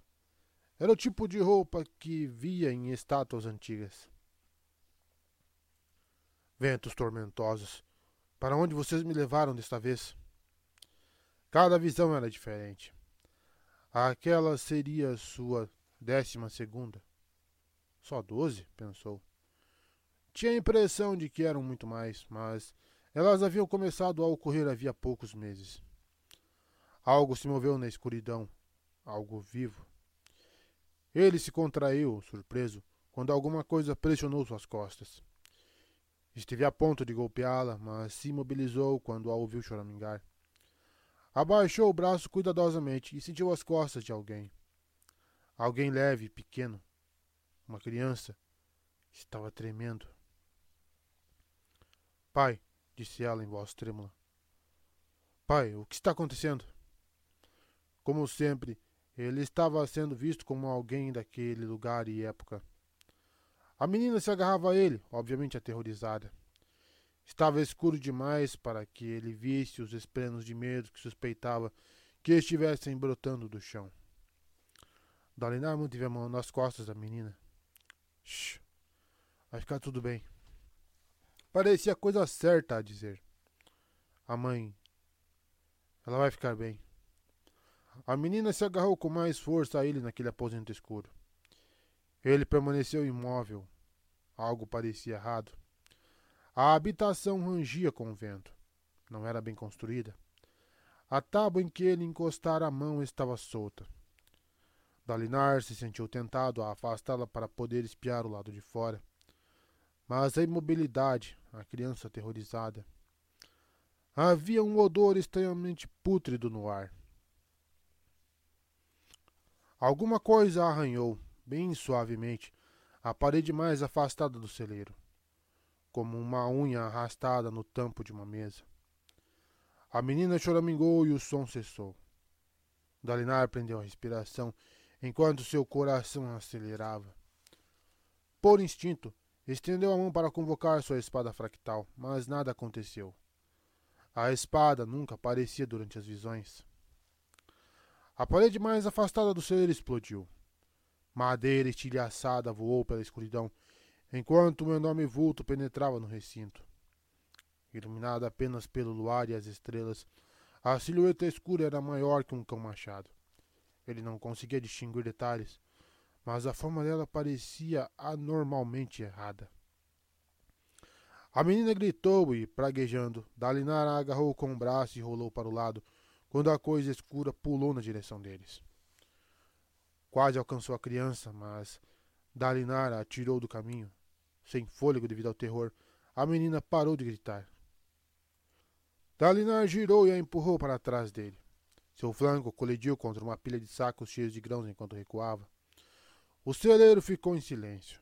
A luz violeta de salas brilhava no céu, mas a pequena lua não era luminosa o suficiente para clarear o interior do celeiro. A criatura se deslocara para um canto escuro. Ele mal enxergava. A criatura parecia fazer parte das sombras. Dalinar retesou o corpo, com os punhos à frente. A coisa emitia um chiado suave, mas sinistro, que lembrava o som de um murmúrio ritmado. Respiração? pensou Dalinar. Não. Está tentando nos farejar. A coisa se lançou para a frente. Dalinar estendeu a mão para o lado, pegou um dos sacos de grãos e o posicionou à sua frente. O animal atingiu o saco e o rasgou com os dentes. Dalinar puxou, rasgando o tecido e arremessando para o alto um joco de fragrantes grãos de láveis. Depois deu um passo para o lado e chutou o bico mais o bicho mais forte que pôde. A criatura era macia. Foi como chutar um odre de água. O golpe a derrubou e ela emitiu um som sibilante. Dalinar sacudiu novamente o saco de grãos, enchendo o ar com poeira e mais lave seco. O bicho se levantou e se virou, parecendo desorientado. Fosse o que fosse, caçava pelo faro e a poeira no ar o deixara confuso. Dalinar pegou a menina, jogou-a sobre o ombro e, passando pela aturdida criatura, saiu pelo buraco na parede quebrada. Viu-se sob o luar violeta Estava um pequeno light, uma larga fissura na pedra dotada de boa drenagem, o que evitava inundações, e protegida por um grande afloramento rochoso voltado para o leste, capaz de amortecer grandes tormentas. Aquele paredão tinha o formato de uma enorme onda, o que lhe dava condições ideais para proteger um povoado. Isso explicava a fragilidade do celeiro. Luzes bruxuleavam aqui e ali, sugerindo um vilarejo com algumas dezenas de casas. Dalinar estava na periferia. À direita, via um chequeiro. À esquerda, casas distantes. À frente, aninhada no sopé da elevação, havia uma casa em estilo arcaico, construída com tijolos de creme. Foi fácil decidir. A coisa se movia rapidamente, como um predador. Como não podia superar em velocidade, Dalinar correu até a casa. O som da criatura rompendo a parede do celeiro chegou até seus ouvidos. Ele chegou à casa, mas a porta da frente estava aferrolhada. Dalinar praguejou em voz alta enquanto tocava a porta. Raspando as pedras com as garras, o bicho arremeteu na direção deles. Então logo a porta começou a se abrir. Dalinar empurrou com o ombro, entrando na casa aos tropeções. Largou a criança no chão ao recuperar o equilíbrio. Uma mulher de meia idade estava parada em frente a eles. O luar violeta revelou que ela tinha cabelos ondulados e uma expressão de terror nos olhos. Ela bateu a porta e baixou o ferrolho. Benditos sejam os arautos, exclamou ela, pegando a menina no colo. Você a encontrou, Abby. Bendito seja você. Dalinar se esgoeirou até a janela sem vidro e olhou para fora. A cortina de painéis de madeira parecia estar quebrada, o que tornava impossível fechá-la. Ele não viu a criatura. Olhou então por cima do ombro. O piso da casa era de pedra bruta e não havia um segundo andar. Uma lareira de tijolos, apagada, erguia-se a um canto, com um caldeirão de ferro pendurado em sua boca. Tudo parecia muito primitivo. Em que ano estaria? É apenas uma visão, pensou. Um sonho acordado. Então, por que parecia tão real? Ele olhou de novo pela janela. Tudo estava em silêncio do lado de fora. Uma fileira de petrobulbos corria ao lado direito do quintal. Provavelmente eram cornipes ou mesmo algum outro vegetal. O luar se refletia no chão liso. Mas onde estaria a criatura? Será que. Uma coisa escura de pele lisa pulou de baixo e esticou contra a janela, espatifando a moldura. Dalinar caiu praguejando enquanto a coisa aterrissava sobre ele. Algo afiado cortou seu rosto, derramando sangue. A menina gritou de novo. Luz! berrou Dalinar. Me arranjem luz! Ele bateu com o punho na cabeça macia do bicho e usou a outra mão para afastar uma pata cheia de garras. Seu rosto ardia de dor. Alguma coisa lhe arranhou o flanco, rasgando sua túnica e lhe cortando a pele. Com um impulso, Dalinar derrubou a criatura de cima dele. O bicho colidiu contra a parede e rolou até ficar de pé, arfando. Enquanto a criatura se aprumava, Dalinar se arrastou para longe. Seus velhos instintos entraram em ação e a dor desapareceu quando a euforia da luta se apoderou dele. Precisava de uma arma. Um banquinho um pé de mesa. O aposento era tão. Uma luz cintilou quando a mulher encontrou uma lamparina de barro. A coisa era tão primitiva que usava óleo em vez de luz a tempestades. Porém, era mais que suficiente para iluminar o rosto apavorado da mulher e da menina que se agarrava a seu vestido. A sala tinha uma mesa baixa e um par de banquinhos, mas os olhos de Dalinar foram atraídos pela pequena lareira.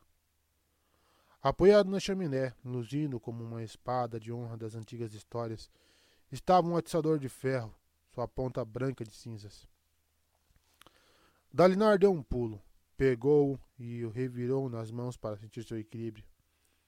Fora treinado na clássica postura do vento, mas preferiu adotar a postura da fumaça, mais eficiente para uma arma imperfeita.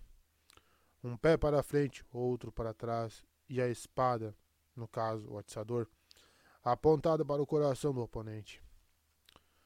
Só mesmo os anos de treinamento lhe permitiram manter a posição quando viu que encarava. A pele lisa da criatura, escura como a meia-noite, refletia a luz como um poço de alcatrão. O bicho não tinha olhos visíveis. Seus dentes pretos e afiados se projetavam de uma cabeça posicionada em um pescoço sinuoso que parecia não ter ossos. As seis pernas eram arqueadas. Pareciam finas demais para sustentar o corpo fluido e tenebroso. Isso não é uma visão, pensou Dalinar. É um pesadelo. A criatura ergueu a cabeça, bateu os dentes e emitiu um som sibilante. Estava provando o ar. Pela doce sabedoria de Batar, sussurrou a mulher, abraçando a menina com mais força. Suas mãos tremeram quando ela levantou a lâmpada como se fosse usá-la como arma. Um ruído arranhado soou do lado de fora, seguido por mais um conjunto de patas finas despontando sobre o parapeito da janela quebrada. Um novo bicho veio se juntar ao primeiro, que se agachou nervosamente e fungou na direção de Dalinar. Parecia desconfiado, como se tivesse percebido que estava encarando um oponente armado, ou pelo menos determinado. Maldizendo-se por ser um idiota, Dalinar pousou a mão no quadril para estancar o sangue. Sabia, logicamente, que estava no barracão com Renarim. Tudo aquilo acontecia em sua mente. Ele não precisava lutar. Mas todos os seus instintos e cada partícula de honra que possuía o levaram a se posicionar entre a mulher e as criaturas. Visão, lembrança ou delírio, ele não podia ficar parado. Hebe, disse a mulher nervosamente. Quem ela achava que ele era? Seu marido? Um lavrador? Não seja louco, você não sabe como. Os bichos atacaram. Dalinar pulou para a frente. Permanecer em movimento era a essência da postura da fumaça. Rodopiou entre as criaturas e golpeou com o atiçador a que estava à esquerda, abrindo um talho na pele macia. O ferimento sangrou fumaça. Passando por trás das criaturas, Dalinar golpeou uma pata que ainda estava ilesa, tirando seu equilíbrio. Aproveitando a posição, bateu com a lateral do atiçador na face da outra que tentava mordê-lo. A velha euforia, a sensação da batalha, o consumia. Não enraivecia, como fazia com alguns homens, mas deixava tudo mais nítido. Seus músculos se moviam com facilidade. Ele respirava mais profundamente. Sentia-se vivo. Quando as criaturas se viraram, ele deu um pulo para trás e chutou a mesa, que caiu sobre uma delas. Depois enfiou o atiçador na mandíbula aberta da outra. Como esperava, o interior da boca era mais sensível. O bicho emitiu um silvo de dor e recuou. Dalinar foi até a mesa virada, arrancou uma de suas pernas com um chute e a empunhou, adotando a postura da fumaça na variação espada e faca. Usando a perna da mesa para manter a distância um dos bichos, ele enterrou o atiçador por três vezes no rosto do outro, abrindo um corte em sua face, de onde saiu uma fumaça sibilante. Gritos ecoavam do lado de fora. Sangue dos meus pais, pensou ele. Não são só essas duas. Precisava acabar logo com aquilo. Se a luta se prolongasse, as criaturas o cansariam mais rápido do que ele as cansaria. E quem sequer sabia se aquelas coisas se cansavam? Gritando, ele pulou para a frente. Suor escorria de sua testa.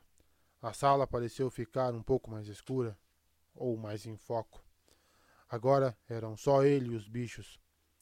O único vento era o produzido por suas armas, o único som, o de seus pés martelando o piso, e a única vibração, a de seu coração acelerado. Seu súbito turbilhão de golpes surpreendeu as criaturas. Depois de acertar o pé de mesa contra uma delas e a fazer recuar, ele investiu contra a outra. Recebeu arranhos no braço, mas conseguiu lhe enfiar o atiçador no peito. No início, a pele resistiu, mas depois se rompeu, permitindo que o atiçador penetrasse com facilidade. Um poderoso jorro de fumaça envolveu sua mão. Dalinar recolheu o braço enquanto a criatura cambaleava, as pernas cada vez mais finas e o corpo desinflando como um odre de vinho furado. Ele sabia que se expusera ao atacar. Sem outro recurso, ele levantou um braço quando a outra criatura pulou sobre ele, cortando sua testa e seu braço com as garras e mordendo seu ombro. Dalinar gritou e bateu com o pé da mesa várias vezes na cabeça da criatura. Tentou afastá-la, mas ela era extremamente forte. Deixou-se então cair sobre o piso e chutou para cima, arremessando a criatura sobre sua cabeça. Quando as presas se desprenderam de seu ombro, um jato de sangue jorrou do ferimento. A fera caiu no chão em um emaranhado de patas escuras. Tonto, Talinar se pôs de pé com dificuldade e assumiu sua postura. Mantenha sempre a postura. A criatura se levantou ao mesmo tempo. Dalinar ignorou a dor, ignorou o sangue e deixou que a euforia o mantivesse concentrado ergueu o atiçador. O pé da mesa havia escorregado de sua mão coberta de sangue. O bicho se agachou e atacou. Permitindo que a natureza fluida da postura da fumaça o guiasse, Dalinar deu um passo para o lado, bateu o atiçador nas patas do bicho e o fez tropeçar. Ele rodopiou, segurou o atiçador com ambas as mãos e o cravou diretamente nas costas da criatura. O poderoso golpe rompeu a pele, atravessou o corpo da criatura e atingiu o piso de pedra. O bicho se debateu e agitou as patas freneticamente, enquanto jatos de fumaça irrompiam dos buracos em suas costas e estômago. Dalinar se afastou, limpando o sangue que tinha na testa. Sua arma tombou para o lado e retiniu no chão, ainda empalando a criatura. Pelos três deuses, Hebe, sussurrou a mulher. Ele se virou e a viu completamente chocada, olhando as carcaças minguantes. Eu devia ter ajudado, murmurou ela. Devia ter pegado alguma coisa para bater neles. Mas você foi muito rápido. Foram. Foram só alguns momentos. Onde? Como? Ela olhou fixamente. Eu nunca vi nada assim, Abby. Você lutou como um. como um dos próprios radiantes. Onde você aprendeu a lutar assim? Dalinar não respondeu. Tirou a camisa, fazendo uma careta quando a dor de seus ferimentos retornou. Só a mordida no ombro representava um perigo imediato. Era grave. Seu braço esquerdo estava ficando dormente. Ele rasgou a camisa em duas partes e enrolou uma delas sobre o corte no antebraço direito. Depois fez um tampão com a parte restante e o apertou contra o ferimento no ombro. Então foi retirar o atiçador do corpo esvaziado da criatura, que agora lembrava uma sacola de seda. Aproximou-se da janela. As outras casas mostravam sinais de terem sido atacadas, como incêndios e débeis gritos levados pelo vento. Temos que ir para um lugar seguro, disse ele. Há algum porão por aqui? Um quê? Uma caverna na pedra, feita pelo homem ou natural. Não há cavernas, informou a mulher, juntando-se a ele na janela. Como os homens fariam um buraco na pedra? com uma espada fractal ou um transmutador, ou até com ferramentas básicas de mineração. Embora isso pudesse ser difícil, pois as grandes tormentas ofereciam um alto risco de inundações que podiam selar as cavernas com creme. Dalinar olhou para fora novamente. Vultos escuros se moviam ao luar. Alguns estavam vindo na direção deles. Ele cambaleou, tonto, perda de sangue. Rilhando os dentes, apoiou-se no parapeito da janela. Quanto tempo duraria aquela visão? Precisamos de um rio, alguma coisa que apague a pista do nosso cheiro. Tem algum por aqui? A mulher assentiu, empalidecendo ao notar os vultos da noite. Pegue a menina, mulher. A menina? Essa é ele, nossa filha. E desde quando você passou a me chamar de mulher? É tão difícil dizer Tafa? Ventos tormentosos, Hebe, o que deu em você? Dalinar balançou a cabeça, foi até a porta e a abriu, ainda segurando o atiçador. Traga a lamparina. A luz não vai revelar nossa posição. Acho que eles não enxergam. Obedecendo, a mulher correu para pegar Cele, que parecia ter seis ou sete anos, e a acompanhou Dalinar. A frágil luz da lamparina de barro bruxuleava na noite. O rio, perguntou Dalinar. Você sabe onde? Eu bati com a cabeça, Tafa. Estou tonto. Está difícil pensar. A mulher pareceu inquieta, mas aceitou a resposta. Apontou então para fora do vilarejo. Vamos, disse ele, saindo sob a escuridão. Os ataques desses bichos são comuns? Durante as desolações, talvez, mas eu nunca tinha visto. Ventos tormentosos, Zeb. Precisamos levar você para. Não, vamos continuar. Eles ingressaram em uma trilha que dava acesso aos fundos da formação rochosa ondular. Dalinar não parava de olhar para trás na direção do vilarejo. Quantas pessoas estariam morrendo lá, trucidadas por aquelas criaturas da danação? Onde estariam os soldados do senhor daquelas terras? Talvez aquele povoado fosse muito remoto, afastado demais da proteção direta de um senhor da cidade. Ou talvez as coisas não funcionassem daquela forma naquela época e naquele lugar. Vou levar a mulher e a criança até o rio e depois voltar para organizar uma resistência. Se tivesse sobrado alguém. O pensamento lhe pareceu ridículo. Ele precisava se apoiar no atiçador para poder caminhar ereto.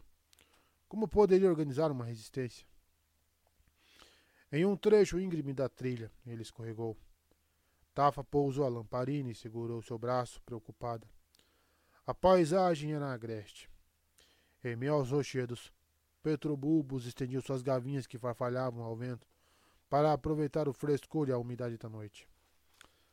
Dalinar se levantou e assentiu para a mulher, sinalizando que prosseguisse. Um leve arranhar soou na noite. Dalinar se virou, tenso.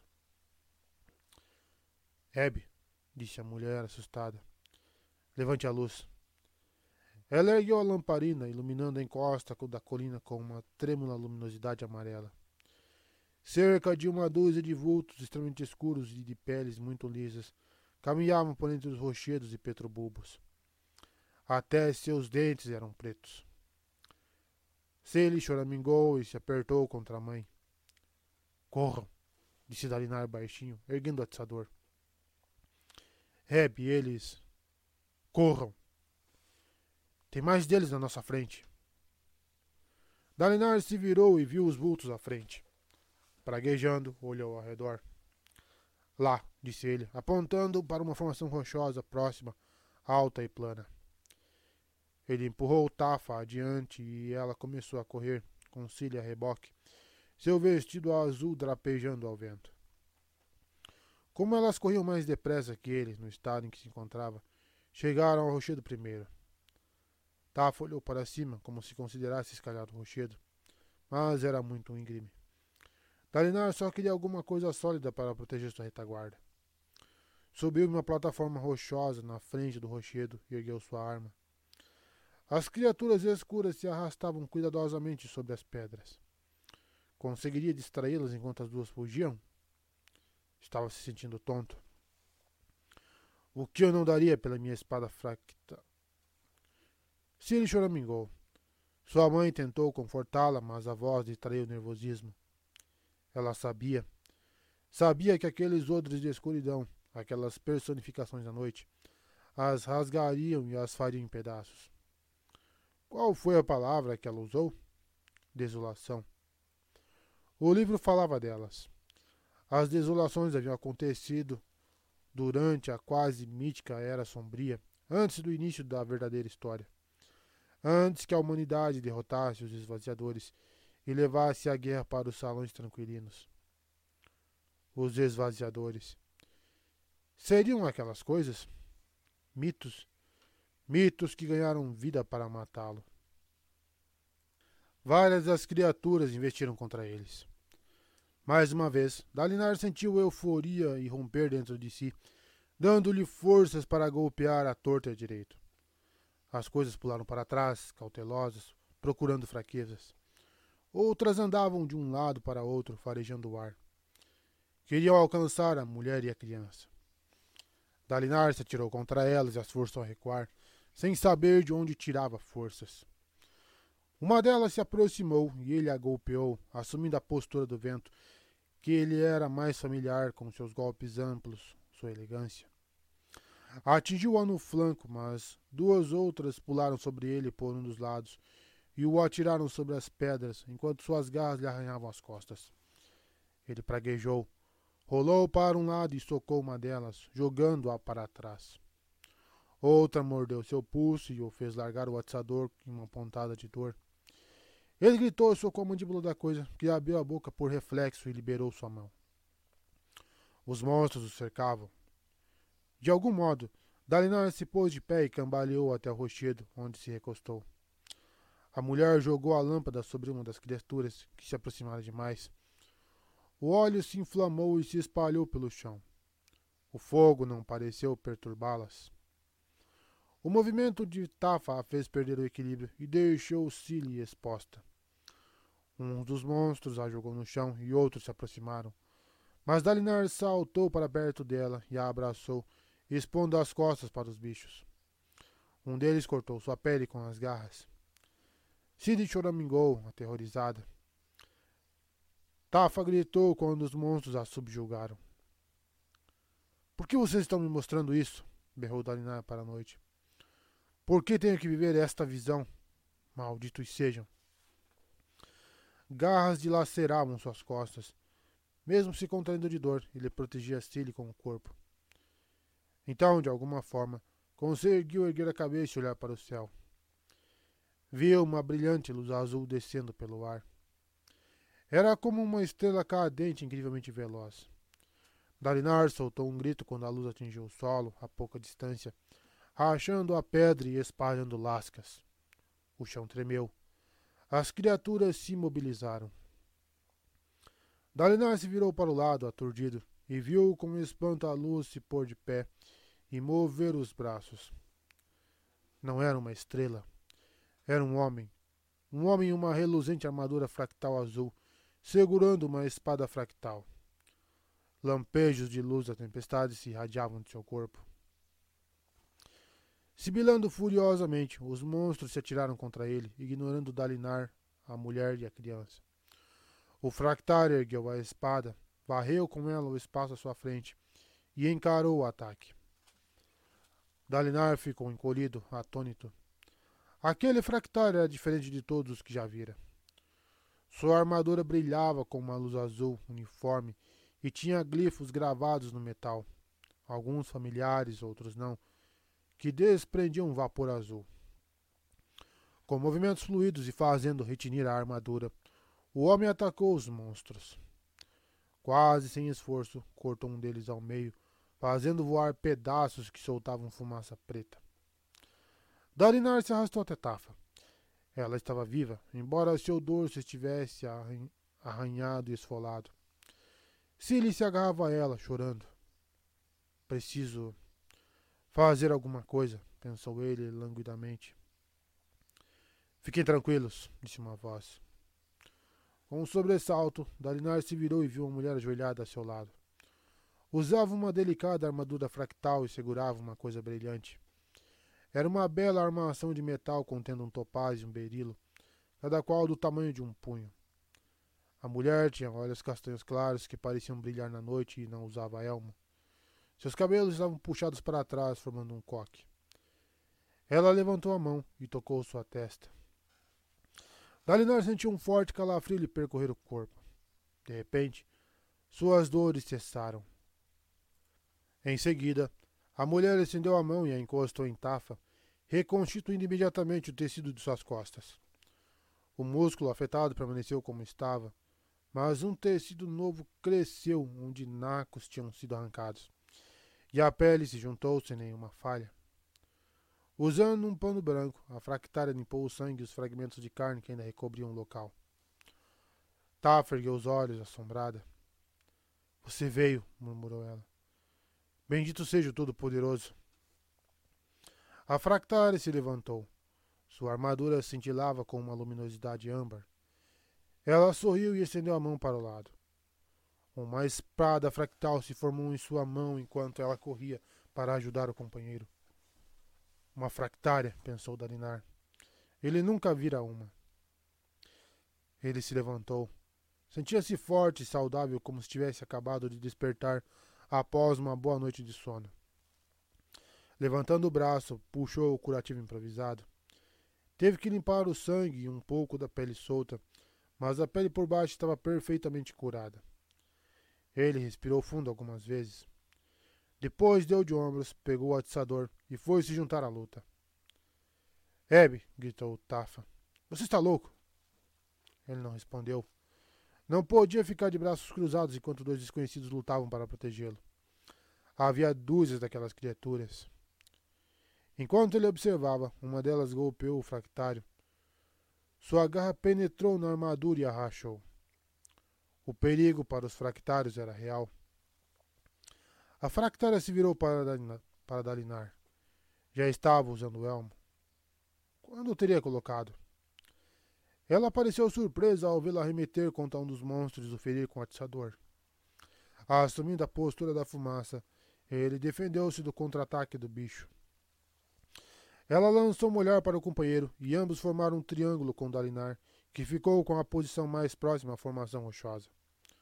Com dois fractais a seu lado, a luta se desenvolveu consideravelmente melhor do que na casa. Ele só conseguiu abater um dos bichos. Eles eram rápidos, fortes e ele estava lutando na defensiva, tentando distraí-los e aliviar a pressão sobre os fractários. As criaturas não se retiraram. Continuaram a atacar até que a última delas foi cortada ao meio pela fractária. Dalinar abaixou o atiçador.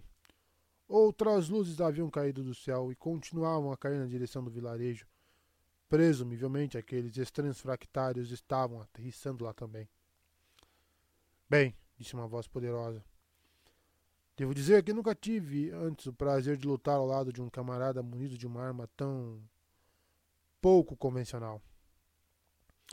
Dalinar se virou e viu o fractário olhando para ele. Para onde fora seu elmo? Com a espada fractal repousando no ombro, o homem inspecionava Dalinar com olhos de um azul brilhante, quase branco. Estariam aqueles olhos irradiando luz das tempestades? Ele tinha pele marrom escura, como a de um macabaquiano, e seus olhos, é, seus olhos, seus cabelos cortados curtos eram pretos e cacheados. Sua armadura já não brilhava, embora um grande símbolo gravado na frente ainda emitisse uma fraca luminosidade azul.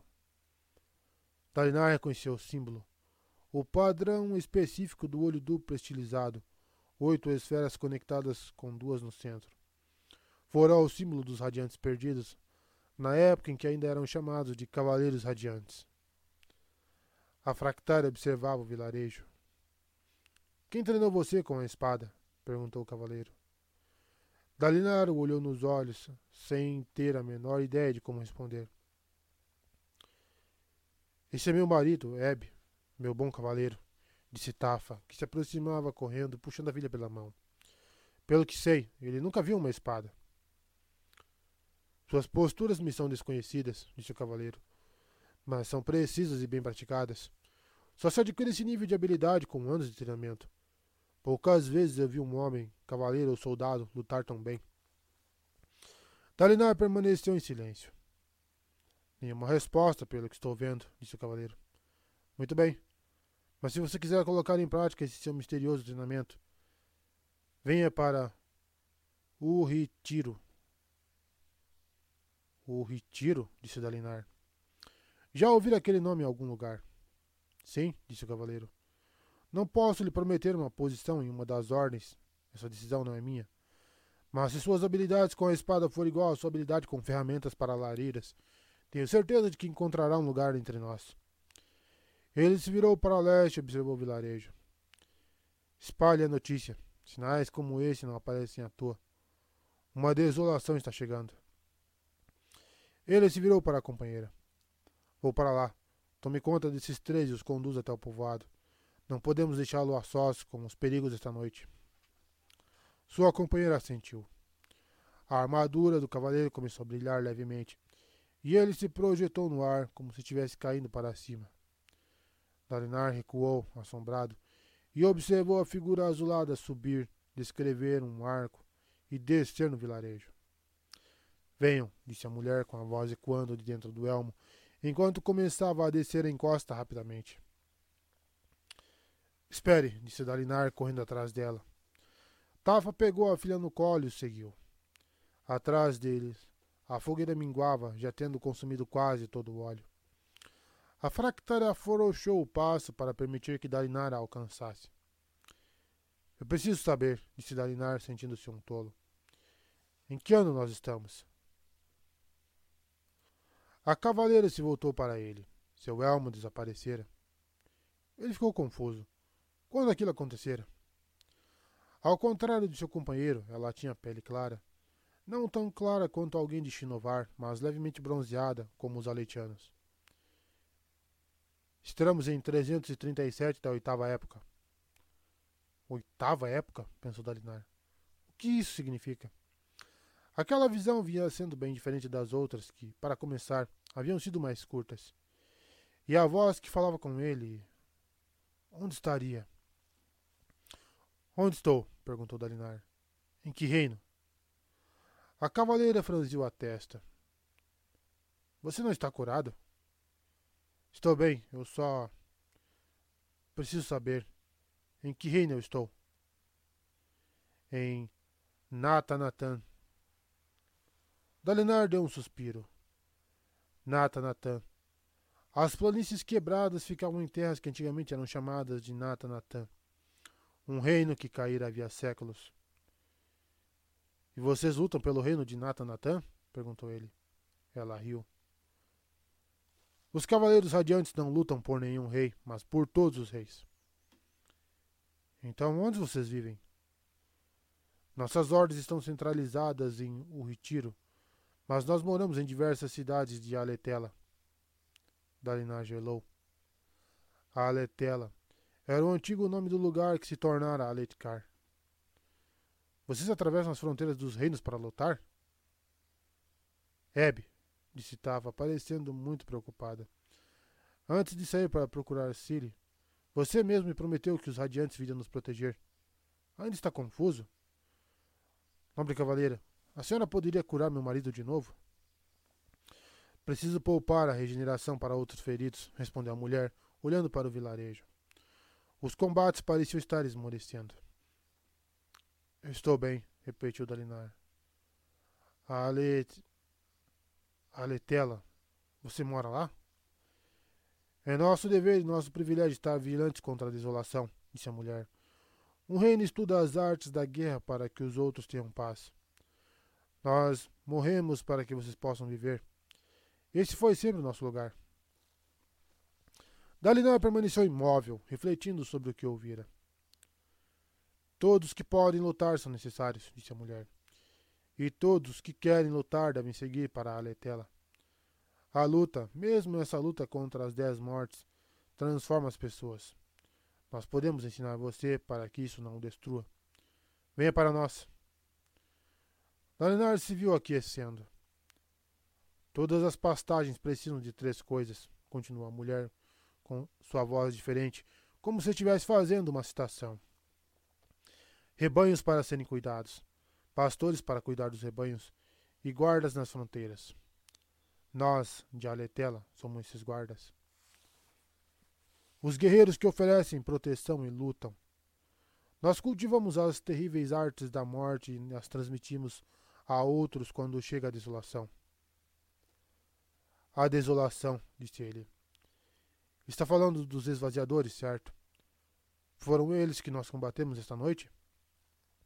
A cavaleira bufou com desdém. Esvaziadores? Esses? Não. Esses eram essências da meia-noite. A identidade de quem os liberou ainda é um mistério. Ela olhou para o lado com uma expressão distante. Har Kailen disse que a desolação está próxima, e ele não costuma errar. Ele. De repente, um grito ressoou na noite. A cavaleira praguejou e olhou na direção do som. Esperem aqui. Gritem se as essências retornarem, eu escutarei. Ela mergulhou na escuridão. Dalinar ergueu a mão, dividida entre a vontade de segui-la e a necessidade de proteger Tafa e a filha.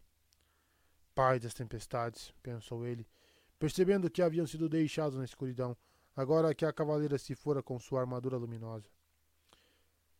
Ele se virou para a Tafa, que estava parada ao seu lado, parecendo estranhamente distraída. Tafa, chamou ele. Sinto falta desta época, disse Tafa. Dalinar teve um sobressalto. Aquela voz não era de Tafa. Era uma voz de homem, profunda e forte. Era a voz que falava com ele durante as visões. Quem é você? perguntou. Antes eles eram unidos, disse Tafa. Ou quem quer que fosse. As ordens, os homens, Havia problemas e discórdias, é claro, mas havia foco. Dalinar sentiu um calafrio. Alguma coisa naquela voz lhe parecia levemente familiar. Desde a primeira visão. Por favor, você precisa me explicar o que está acontecendo. Por que está me mostrando essas coisas? Quem é você? Algum servidor do Todo-Poderoso? Eu queria poder ajudar, disse Tafa, olhando para ele mas ignorando perguntas. Você tem que uni-los. Você já disse isso, mas eu preciso de ajuda. As coisas que a cavaleira disse sobre a Leticar são verdadeiras? Nós podemos voltar a ser assim? Falar do que pode acontecer é proibido, disse a voz. Falar do que passou depende da perspectiva, mas vou tentar ajudar. Então me dê algo mais do que respostas vagas. Tafa olhou para ele com um ar sombrio. De algum modo, contando apenas com a luz das estrelas, Ele conseguiu discernir seus olhos castanhos. Havia algo profundo, algo intimidante por trás deles.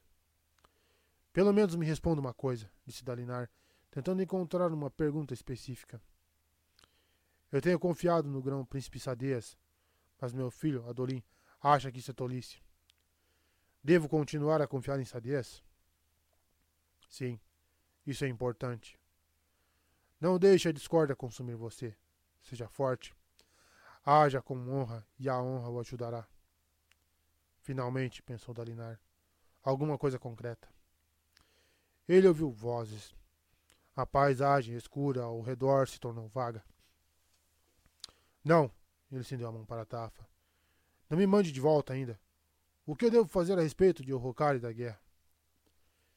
Eu vou lhe dar o que puder. A voz se tornava cada vez mais indistinta. Sinto muito por não poder dar mais. Que resposta é essa? gritou Dalinar, estremecendo e se debatendo. Mãos o seguravam. De onde teriam surgido?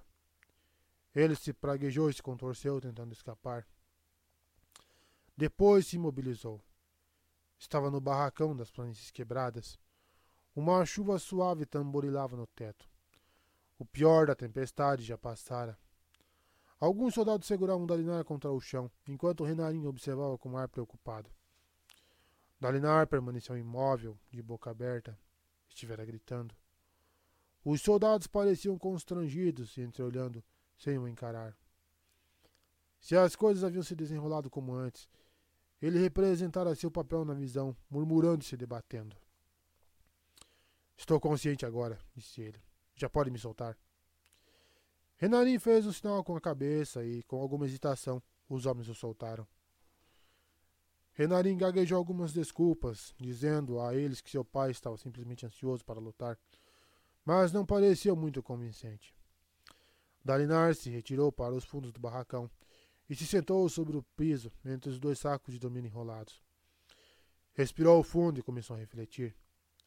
Ele acreditava nas visões, mas sua vida nos acampamentos de guerra já andava bastante difícil ultimamente, mesmo sem as pessoas o tomarem por louco.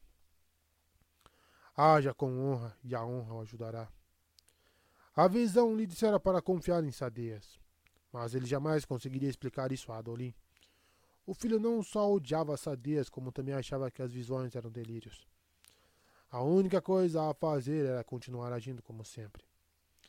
E encontrar um modo de convencer os grandes príncipes a trabalharem juntos. 20. Escarlate. Sete anos antes. Eu posso salvá-la, disse Cal, tirando a camisa. A criança tinha apenas cinco anos. Caíra de uma grande altura. Posso salvá-la. Ele estava murmurando. Uma multidão havia se reunido. O luminobre Wistel falecera havia dois meses, e eles ainda não tinham um novo senhor da cidade. Cal mal vira Laral durante aquele tempo. Ele só tinha treze anos, mas fora bem treinado. O perigo imediato era a perda de sangue, a perna da criança se quebrara, uma fratura exposta, que sangrava no lugar em que o osso atravessara a pele. Ao pressionar os dedos sobre o ferimento, Cal percebeu que suas mãos estavam tremendo. O osso quebrado estava escorregadio, mesmo na extremidade fraturada. Quais artérias teriam sido rompidas?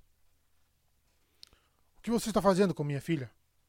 O grandalhão Harley abriu caminho entre os curiosos. Seu crenguejo, seu refúgio de tempestade. Não toque na minha azal. Não. Harold se interrompeu quando alguns homens o puxaram para trás. Sabiam que Cal, que passara ali por acaso, era a melhor esperança da menina. Alin já fora chamar o pai do garoto. Eu posso salvá-la. A menina estava com o rosto pálido e não se movia. Aquele ferimento na cabeça, talvez. Não posso pensar nisso. Uma das artérias da perna fora seccionada. Ele usara a própria camisa para fazer um torniquete e estancar a hemorragia, mas um pouco de sangue ainda escapava. Com os dedos ainda pressionando o corte, ele gritou: Fogo! Preciso de fogo, depressa! E alguém me dê uma camisa. Vários homens acorreram enquanto Cal levantava a perna da garota. Um deles se apressou em lhe entregar a camisa. Cal sabia onde apertar para bloquear a artéria. O torniquete escorregava, mas seus dedos não. Ele manteve a artéria fechada, pressionando a camisa sobre o ferimento, até que Valama apareceu com uma vela acesa. Eles já haviam aquecido uma faca. Ótimo. Cal pegou a lâmina e a pressionou no ferimento, liberando um cheiro penetrante e pungente de carne queimada, que uma leve brisa levou para longe. As mãos de Cal pararam de tremer. Ele sabia o que fazer. Movendo-se com uma perícia que surpreendeu a si mesmo, executou a cauterização com segurança cada vez maior, à medida que seu treinamento assumiu o controle. Ainda precisaria suturar a artéria, pois a cauterização podia não ser suficiente para uma artéria tão importante. Mas os dois procedimentos, em conjunto, deviam funcionar. Quando terminou, o sangramento havia cessado. Com um sorriso, ele se sentou no chão. De repente, notou que o ferimento na cabeça de Misal também não estava sangrando. E o peito dela não se movia. Não, Raul caiu de joelhos. Não, faça alguma coisa. Eu, disse Cal. Ele tinha estancado a hemorragia. Ele tinha ele tinha perdido a menina. Não soube o que dizer, como reagir. Uma náusea profunda e horrível se abateu sobre ele. Harlow empurrou para o lado, uivando. Cal caiu para trás. Percebeu que estava tremendo de novo enquanto observava Hal abraçar o cadáver. Ao redor, a multidão guardava silêncio. Uma hora depois, Cal se encontrava sentado nos degraus diante da sala de cirurgia, chorando. Seu luto era uma sensação delicada, um tremor. Algumas lágrimas persistentes lhe escorrendo pelo rosto. Ele abraçou os joelhos, pensando em como parar de sofrer. Haveria algum unguento para afastar aquela dor? Um curativo para deter o fluxo de lágrimas? Ele deveria ter sido capaz de salvar a menina. Passos se aproximaram e uma sombra se projetou sobre ele. Lerin se ajoelhou ao seu lado. Inspecionei seu trabalho, filho. Você se saiu bem. Estou orgulhoso. Eu falhei, murmurou Cal. Suas roupas estavam manchadas de sangue. Antes, quando lavara as mãos, o sangue saíra escarlate. Mas uma tonalidade marrom avermelhada impregnava suas roupas. Conheço homens que praticaram muitas horas e mesmo assim ficaram paralisados quando se viram diante de uma pessoa ferida. A coisa é mais difícil quando nos pega de surpresa. Você não ficou paralisado. Foi até ela e a socorreu. E fez isso muito bem. Eu não quero ser cirurgião, disse Cal. Sou péssimo nisso. Lenin suspirou e sentou-se. Cal, isso acontece. É uma pena, mas você não poderia ter feito mais. Era um corpo pequeno e perdeu mu sangue muito rapidamente. Cal não respondeu. Você tem que aprender quando deve se preocupar, filho, disse Lerin suavemente. E quando deve esquecer. Você vai aprender. Eu tive problemas parecidos quando era mais novo. Você vai criar calos. E isso é bom? pensou Cal enquanto outra lágrima deslizava por seu rosto. Você tem que aprender quando deve se preocupar e quando deve esquecer. Ao longe, Hall continuava a uivar. 21. Por que os homens mentem? Basta olhar para o desfecho da breve visita que ele fez a Céu para ver a prova do que estou dizendo. Caladinho não queria abrir os olhos. Se os abrisse, estaria acordado. E, se estivesse acordado, aquelas dores, a queimação em seu flanco, a dor nas pernas, o latejar surdo nos braços e ombros, não seriam apenas um pesadelo. Seriam reais e seriam dele. Abafou um gemido e rolou para o lado. Tudo doía. Cada extensão de músculo, cada centímetro de pele, seu coração palpitava. Parecia que até seus ossos doíam. Ele queria permanecer imóvel e dolorido até que Gás se visse forçado a puxá-lo para fora pelos tornozelos. Isso seria fácil. Será que ele não merecia fazer algo fácil pelo menos uma vez? Mas não podia. Parar de se movimentar, desistir, seria o mesmo que morrer. E ele não podia deixar que isso acontecesse. Já tomaram sua decisão. Ajudaria os carregadores de ponte. Maldito seja, Rave, pensou ele. Você consegue me chutar para fora do beliche mesmo agora? Ele afastou a manta e se levantou com dificuldade. A porta do barracão estava aberta para permitir a entrada de ar fresco. Sentiu-se pior em pé, mas a vida de um carregador de pontes não lhe dava tempo para se recuperar. Era aguentar ou ser esmagado. Ele aprumou o corpo e apoiou a mão na parede anormalmente lisa transmutada do barracão. Respirando fundo, atravessou o recinto. Estranhamente, alguns dos homens já estavam acordados e sentados. Em silêncio, observaram Caladinho. Eles estavam esperando, percebeu Caladinho, para ver se eu ia me levantar.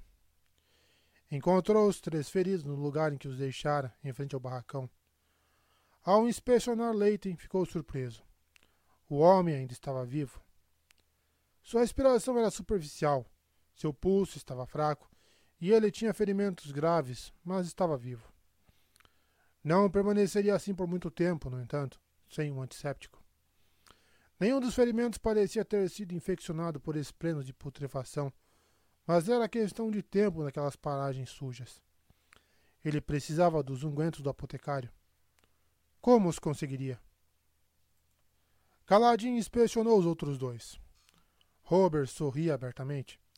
Era um sujeito magro, de rosto redondo e cabelos pretos. Faltava-lhe um dente. Obrigado. Obrigado por me salvar. Caladinho grunhiu e examinou a perna do homem. Você vai ficar bom, mas não vai poder caminhar durante algumas semanas. Vou trazer comida do refeitório para você. Obrigado, sussurrou Robert, pegando a mão de Caladinho e apertando. Parecia estar prestes a chorar. Aquele sorriso afastou a melancolia. Fez as dores de um mal-estar esmorecerem. O pai de Caladinho já havia descrito aquele tipo de sorriso. Se não for o motivo pelo qual Lirim se tornara cirurgião, era o motivo pelo qual permanecera na profissão. Descanse, disse Caladinho, e mantenha esse ferimento limpo. Não queremos atrair esprenos de putrefação. Me avise se vir algum deles. Eles são pequenos e vermelhos, parecem insetos minúsculos. Robert anuiu entusiasticamente e caladinho passou para David. O jovem carregador estava como no dia anterior, olhando para a frente com um olhar desfocado. Ele estava sentado desse jeito quando eu dormi, senhor, disse Robert. É como se não tivesse se mexido a noite inteira. Me dá até calafrios. Caladinho estalou os dedos diante dos olhos de David que se sobressaltou, fixou o olhar nos dedos, e o seguiu quando Caladinho moveu a mão. Ele levou uma pancada na cabeça, eu acho, disse Robert. Não, disse Caladinho. É trauma de guerra. Vai passar. Eu espero. Se o senhor diz, comentou Robert, coçando o lado da cabeça. Caladinho se levantou e escancarou a porta, iluminando o recinto. O dia estava claro, com o sol ligeiramente acima do horizonte. Já se ouvia sons no acampamento. Um ferreiro madrugador malhando metal. Chules urravam nos estábulos. O ar estava fresco, até frio, agarrando-se aos vestígios da noite. Tinha um aroma límpido. Clima de primavera. Você se levantou, disse caladinho a si mesmo. Pode muito bem prosseguir. Ele se forçou a sair e fazer os alongamentos, com o corpo reclamando a cada movimento. Depois examinou a própria ferida. Não estava tão mal, embora uma infecção pudesse agravá-la. Que os ventos tormentosos levem aquele apotecário, pensou ele, pegando uma concha de água no barril dos carregadores e lavando o ferimento com ela. Logo lamentou ter praguejado contra o idoso apotecário. O que o homem podia fazer? Dar o antisséptico sem cobrar? Ele devia praguejar contra o grão-príncipe Sadeias, que era o responsável pelo ferimento, e fora quem proibiram dispensar dos cirurgiões de doar medicamentos aos carregadores de pontes, escravos e criados de nãs inferiores. Que filho da puta, hein? Quando terminou os alongamentos, um punhado de carregadores que haviam se levantado para beber água estava junto ao barril, observando. Só havia uma coisa a fazer. Cerrando os dentes, ele foi até a serraria e localizou a prancha que usaram no dia anterior. Como os carpinteiros ainda não haviam incluído na ponte que estavam construindo, ele a pegou e voltou para a área dos barracões. Começou então a treinar do mesmo modo que no dia anterior. Não conseguiu ser tão rápido. Na verdade, durante a maior parte do tempo só conseguia caminhar.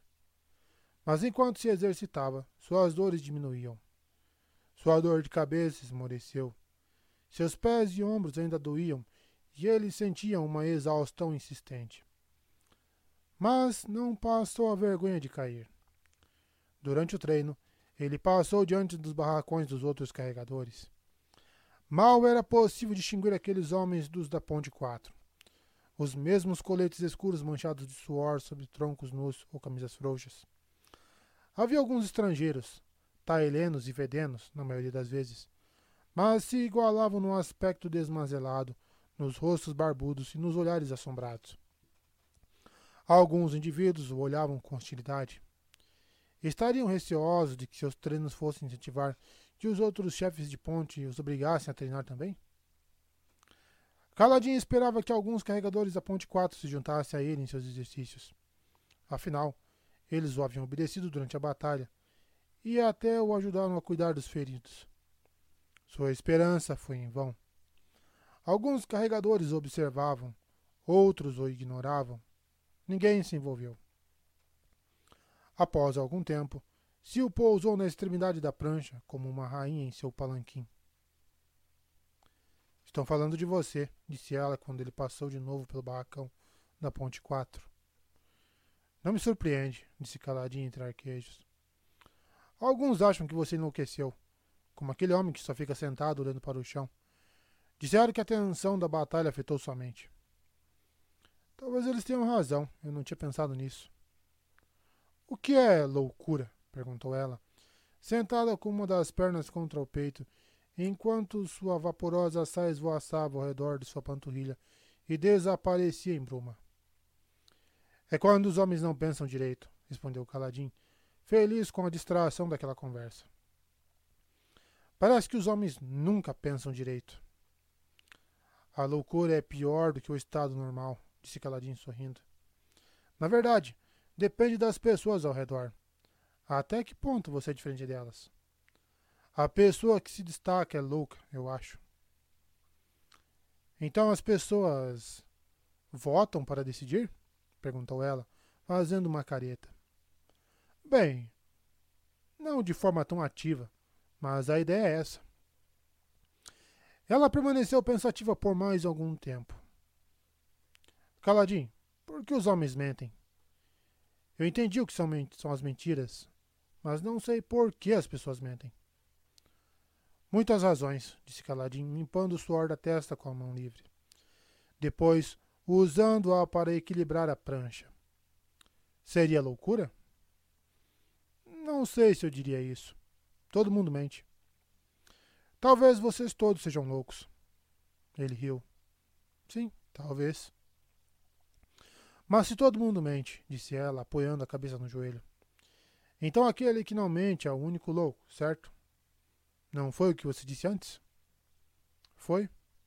Mas não acho que exista por aí alguma pessoa que nunca mentiu. Dalinar. Quem? O tio do rei, disse Sil. Todo mundo diz que ele nunca mente. Até os carregadores da Ponte 4 falam sobre isso, de vez em quando. É verdade. O espinho negro. Caladinho ouvia falar dele desde garoto. Ele é um olhos claros. Isso significa que ele mente.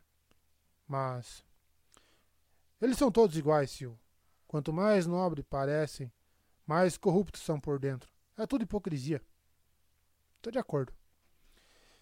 Ele ficou em silêncio, surpreso com a veemência de seu ressentimento. Raios o partam, Amarã. Você fez isso comigo. Ele já havia se queimado demais para confiar nas chamas. Eu não acho que os homens sejam sempre assim, disse ela com um ar distraído, uma expressão distante no rosto. Eu.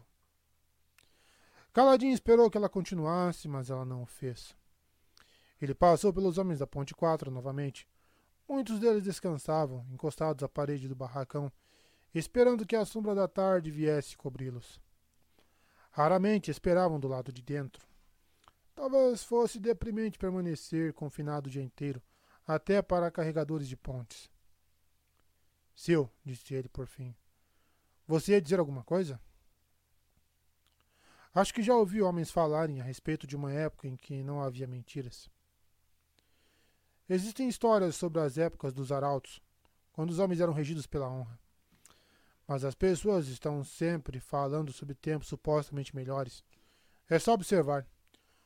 Um homem se junta a um novo pelotão de soldados e a primeira coisa que faz é falar sobre como seu antigo pelotão era maravilhoso. Nós nos lembramos dos tempos bons e dos tempos ruins e nos esquecemos que, na maioria das vezes, os tempos não são bons nem ruins, apenas são.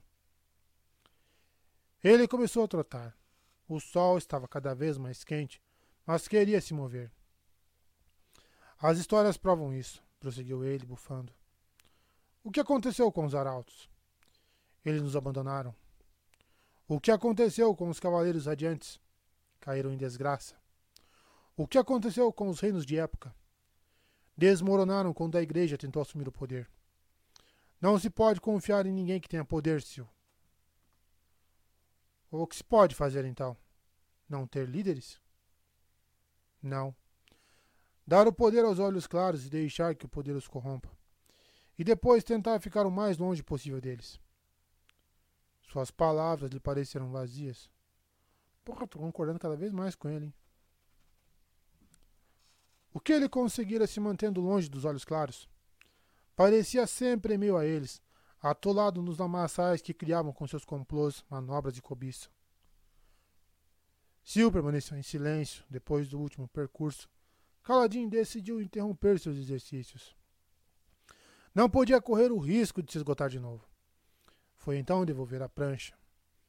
Os carpinteiros coçaram a cabeça, mas não reclamaram. Ao retornar à área dos carregadores, notou que um pequeno grupo, incluindo Rocha e Teft, estava conversando e olhando para ele. Sabe, falar com você provavelmente não melhora em nada a minha reputação de maluco, disse ele a Sil. Vou tentar parar de ser tão interessante, disse ela, pousando no ombro dele. Ela botou as mãos na cintura, depois se sentou sorridente, obviamente satisfeita com seus comentários. Antes que pudesse retornar ao barracão, Caladinho viu que Gás atravessava a serraria às pressas e se encaminhava em sua direção. Você, disse ele, apontando para Caladinho. Espera um pouco. Caladinho parou e aguardou de braços cruzados. Tenho notícias para você, disse Gás, estreitando o único olho. O luminobre Lamaril ouviu falar do que você fez com os feridos. Como? Raios, garoto. Você achou que as pessoas não iam comentar? O que você pretendia fazer? Esconder três homens no meio do resto? Caladinho respirou fundo, mas se conteve. Gás tinha razão. Certo. Mas que importância tem isso? Nós não atrasamos o exército. Pois é, disse Gás. Mas Lamaril não gosta muito da ideia de pagar e alimentar carregadores que não possam trabalhar. Ele levou o assunto ao grão príncipe Sadias e sugeriu que você fosse pendurado. Caladinho sentiu um calafrio. Ser pendurado significava ser deixado ao relento sobre uma grande tormenta para que o pai das tempestades o julgasse. Era praticamente uma sentença de morte. E então?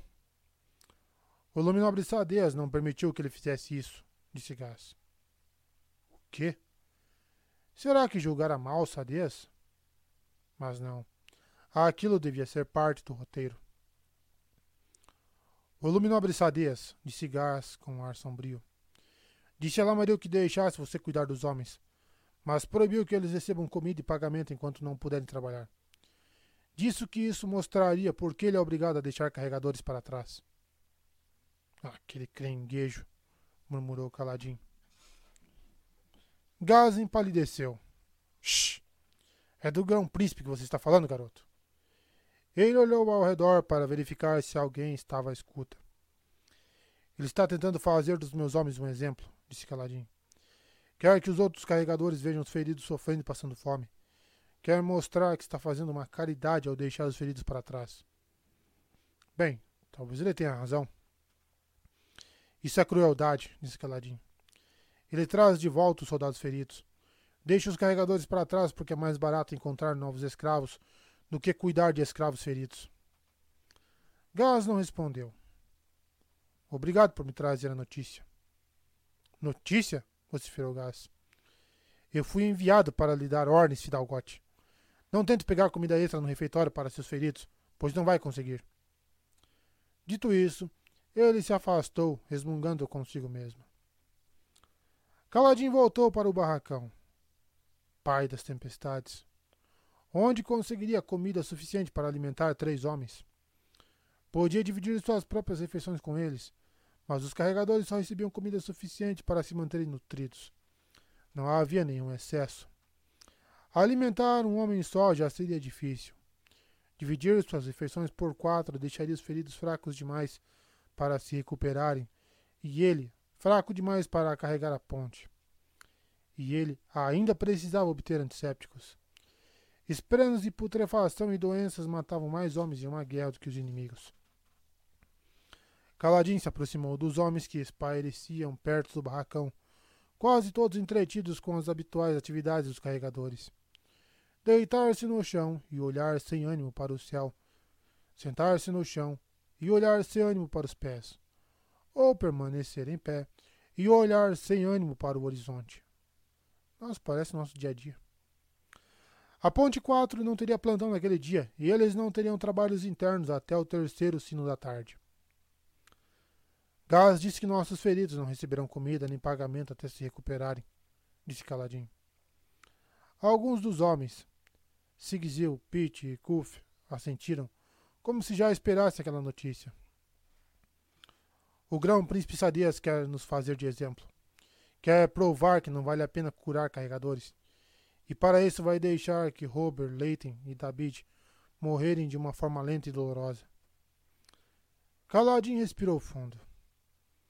Eu quero juntar nossos recursos para comprar remédios e conseguir comida para os feridos.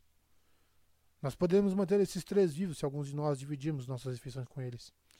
E vamos precisar de mais ou menos umas 20 claretas para comprar os remédios e suprimentos certos.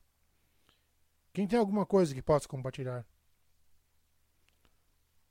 Os homens o olharam fixamente, então Moash começou a rir. Os outros se juntaram a ele. Depois se dispersaram com um gesto de desdém, deixando-o caladinho com a mão estendida. Na próxima vez podem ser vocês, gritou ele. O que vocês fariam se precisassem de tratamento? Eu morreria, disse Moash, sem se dar ao trabalho de olhar para trás no campo, rapidamente, em vez de morrer aqui, aos poucos. Caladinha baixou a mão e suspirou. Ao se virar, quase esbarrou em rocha. De pé, com os braços cruzados, o alto e corpulento papaguampas parecia uma estátua de bronze.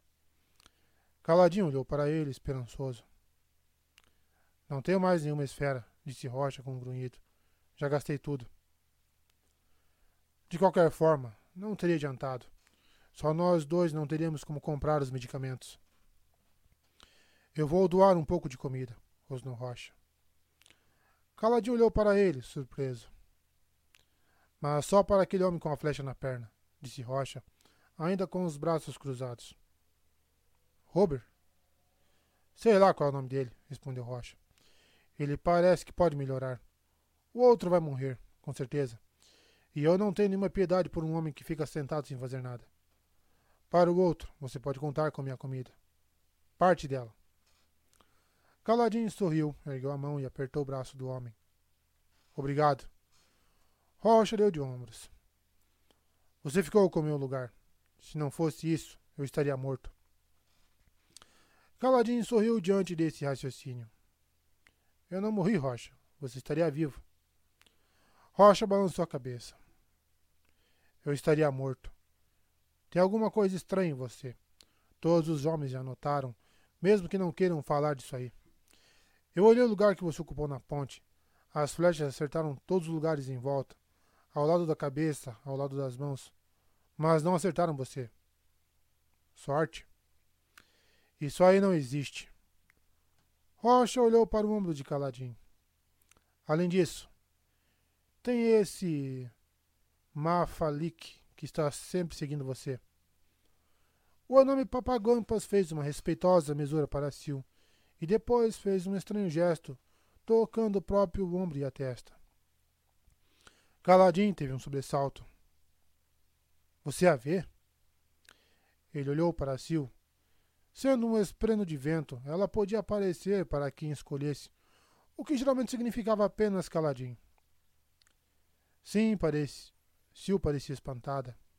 Não. Ela não aparecera para a rocha especificamente. Eu sou alaico. Nossa, disse Rocha. Isso significa. Rocha fez uma carranca. Terra baixistas bêbados de ar. Vocês não sabem nada que preste? De qualquer jeito, você é especial. A Ponte 4 perdeu oito carregadores ontem, contando os feridos. Eu sei, disse Caladinho. Eu quebrei minha promessa. Disse que não ia perder nenhum. Rocha riu ironicamente. Nós somos carregadores de pontes. Nós morremos. É assim que isso aí funciona. Daria no mesmo se prometer que faria as luas se juntarem. O homem zarrão se virou e apontou para um dos outros barracões. Das pontes que foram atacadas, a maioria perdeu muitos homens. Cinco pontes caíram. Cada uma perdeu mais de 20 homens e os soldados tiveram que ajudar a carregar pontes de volta. A ponte 2 perdeu 11 homens e nem foi alvo das flechas. Ele se virou de novo para Caladim. A ponte 4 perdeu 8. Oito homens durante uma das piores incursões da estação. E talvez você consiga salvar dois deles. A ponte 4 foi a que perdeu menos homens entre as pontes que os partes indianos tentaram derrubar. A ponte 4 nunca é que perde menos homens. Todo mundo sabe disso aí. Sorte. Rocha o interrompeu, apontando um grosso dedo para ele. Terra baixista bêbado de ar. Fora apenas sorte. Mas, bem, Caladinho podia aceitar o fato como uma pequena bênção que fora. Não havia sentido em discutir com alguém que finalmente decidira ouvi-lo. Mas um homem só não era o bastante. Mesmo que ele e Rocha reduzissem suas ações pela metade, um dos feridos passaria fome. Caladim precisava de esferas. Precisava desesperadamente de esferas. Mas era um escravo. A maior parte dos meios de se ganhar dinheiro era ilegal para ele. Se ao menos tivesse alguma coisa para vender. Mas não possuía nada. Ele. Um pensamento lhe ocorreu. Venha, disse ele, começando a se afastar do barracão. Rocha o acompanhou, curioso. Caladinho percorreu a serraria até encontrar Gás, que conversava com um chefe de ponte em frente ao barracão da Ponte 3. Como já estava se tornando comum, Gás empalideceu quando Caladinho se aproximou e fez menção de fugir. Gás, espere, disse Caladinho, levantando a mão. Tenho uma proposta para lhe fazer. O sargento de ponte se mobilizou. Ao seu lado, o chefe da ponte 3 fechou a cara. De repente, a maneira como os outros carregadores de pontes vinham tratando o Caladinho fez sentido. Estavam incomodados com o fato de que a ponte 4 saíra de uma batalha em tão boas condições. A ponte 4 tinha a fama de ter má sorte. Todos precisavam de alguém que pudesse olhar de cima. E as outras equipes de ponte tinham o pequeno consolo de não estarem na ponte 4. Cala de inverter a ordem das coisas. O chefe da Ponte 3, dono de uma barba escura, retirou-se, deixando Caladinho e Rocha a sós com Gás. O que vai oferecer dessa vez? perguntou Gás. Esferas foscas? Não, disse Caladinho. pensando rápido. Aquilo teria que ser tratado com muito cuidado. Estou sem esferas, mas não podemos continuar assim, com você me evitando e os outros chefes de ponte me odiando. Não sei o que posso fazer a esse respeito. Vou lhe dizer, respondeu Caladin, como se subitamente tivesse tido uma ideia. Tem alguma equipe destacada para recolher pedras hoje? Tem, disse Gás, apontando por cima do ombro. A ponte 3. Bucic estava tentando me convencer de que a equipe dele está fraca demais para ir. Tormentas me levem, mas eu acredito nele. Perdeu dois terços dos homens ontem, e eu é que vou levar uma bronca quando eles não conseguirem recolher pedras suficientes para abater a cota. Caladinho sorriu solidariamente. Aquele era um dos trabalhos menos desejáveis que havia. Era preciso sair do acampamento e encher vários carroções com pedras grandes. Eram essas pedras que eram transformadas em grãos pelos transmutadores. Alimentavam os exércitos. Tá porra. Só que, por motivos que só os próprios transmutadores conheciam, a tarefa era mais fácil com pedras grandes e soltas. Então, os homens acatavam. Recolhê-las era um trabalho estafante e tedioso. É, é, pedra é uma desgraça. Perfeito para carregadores de pontes. É, sempre os fudidos para mexer com isso aí. Por que você não envia outra equipe? Perguntou o Caladinho. Ora, você sabe o problema que isso dá. Se achar que estou favorecendo alguma equipe, vou ouvir reclamações para sempre. Ninguém vai reclamar se você passar esse trabalho para a Ponte 4. Gás olhou para ele, semicerrando o único olho. Pensei que você não fosse gostar de ser tratado de forma diferente. Deixe esse trabalho comigo, disse Caladinho, fazendo uma careta. Só dessa vez. Escute, Gás. Não quero passar o resto do meu tempo aqui discutindo com você. Gás hesitou. Seus homens vão ficar furiosos. Não quero que eles pensem que a ideia foi minha. Vou dizer a eles que foi minha. Tudo bem, então. No terceiro sino, estejam no posto de controle a oeste. A ponte 3 pode lavar as panelas. Ele se afastou às pressas, como que para se safar, antes que Caladim mudasse de ideia.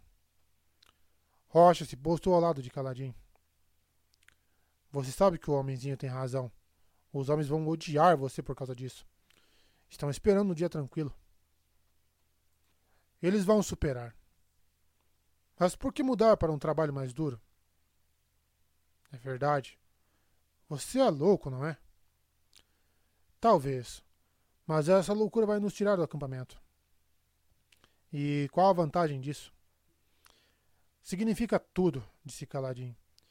Significa a vida e a morte. Mas vamos precisar de mais ajuda. Outra equipe de ponte? Não.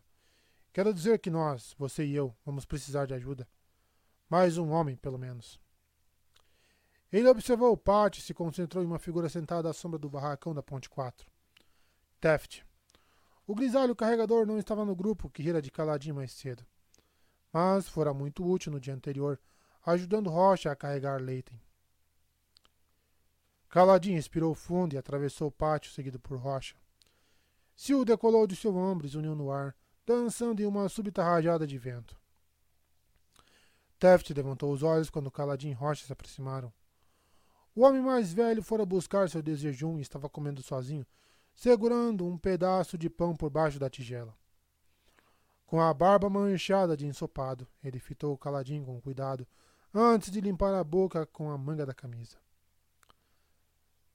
Faço questão da minha comida, filho, disse ele. Eles não dão o suficiente nem para um homem, imagine dois.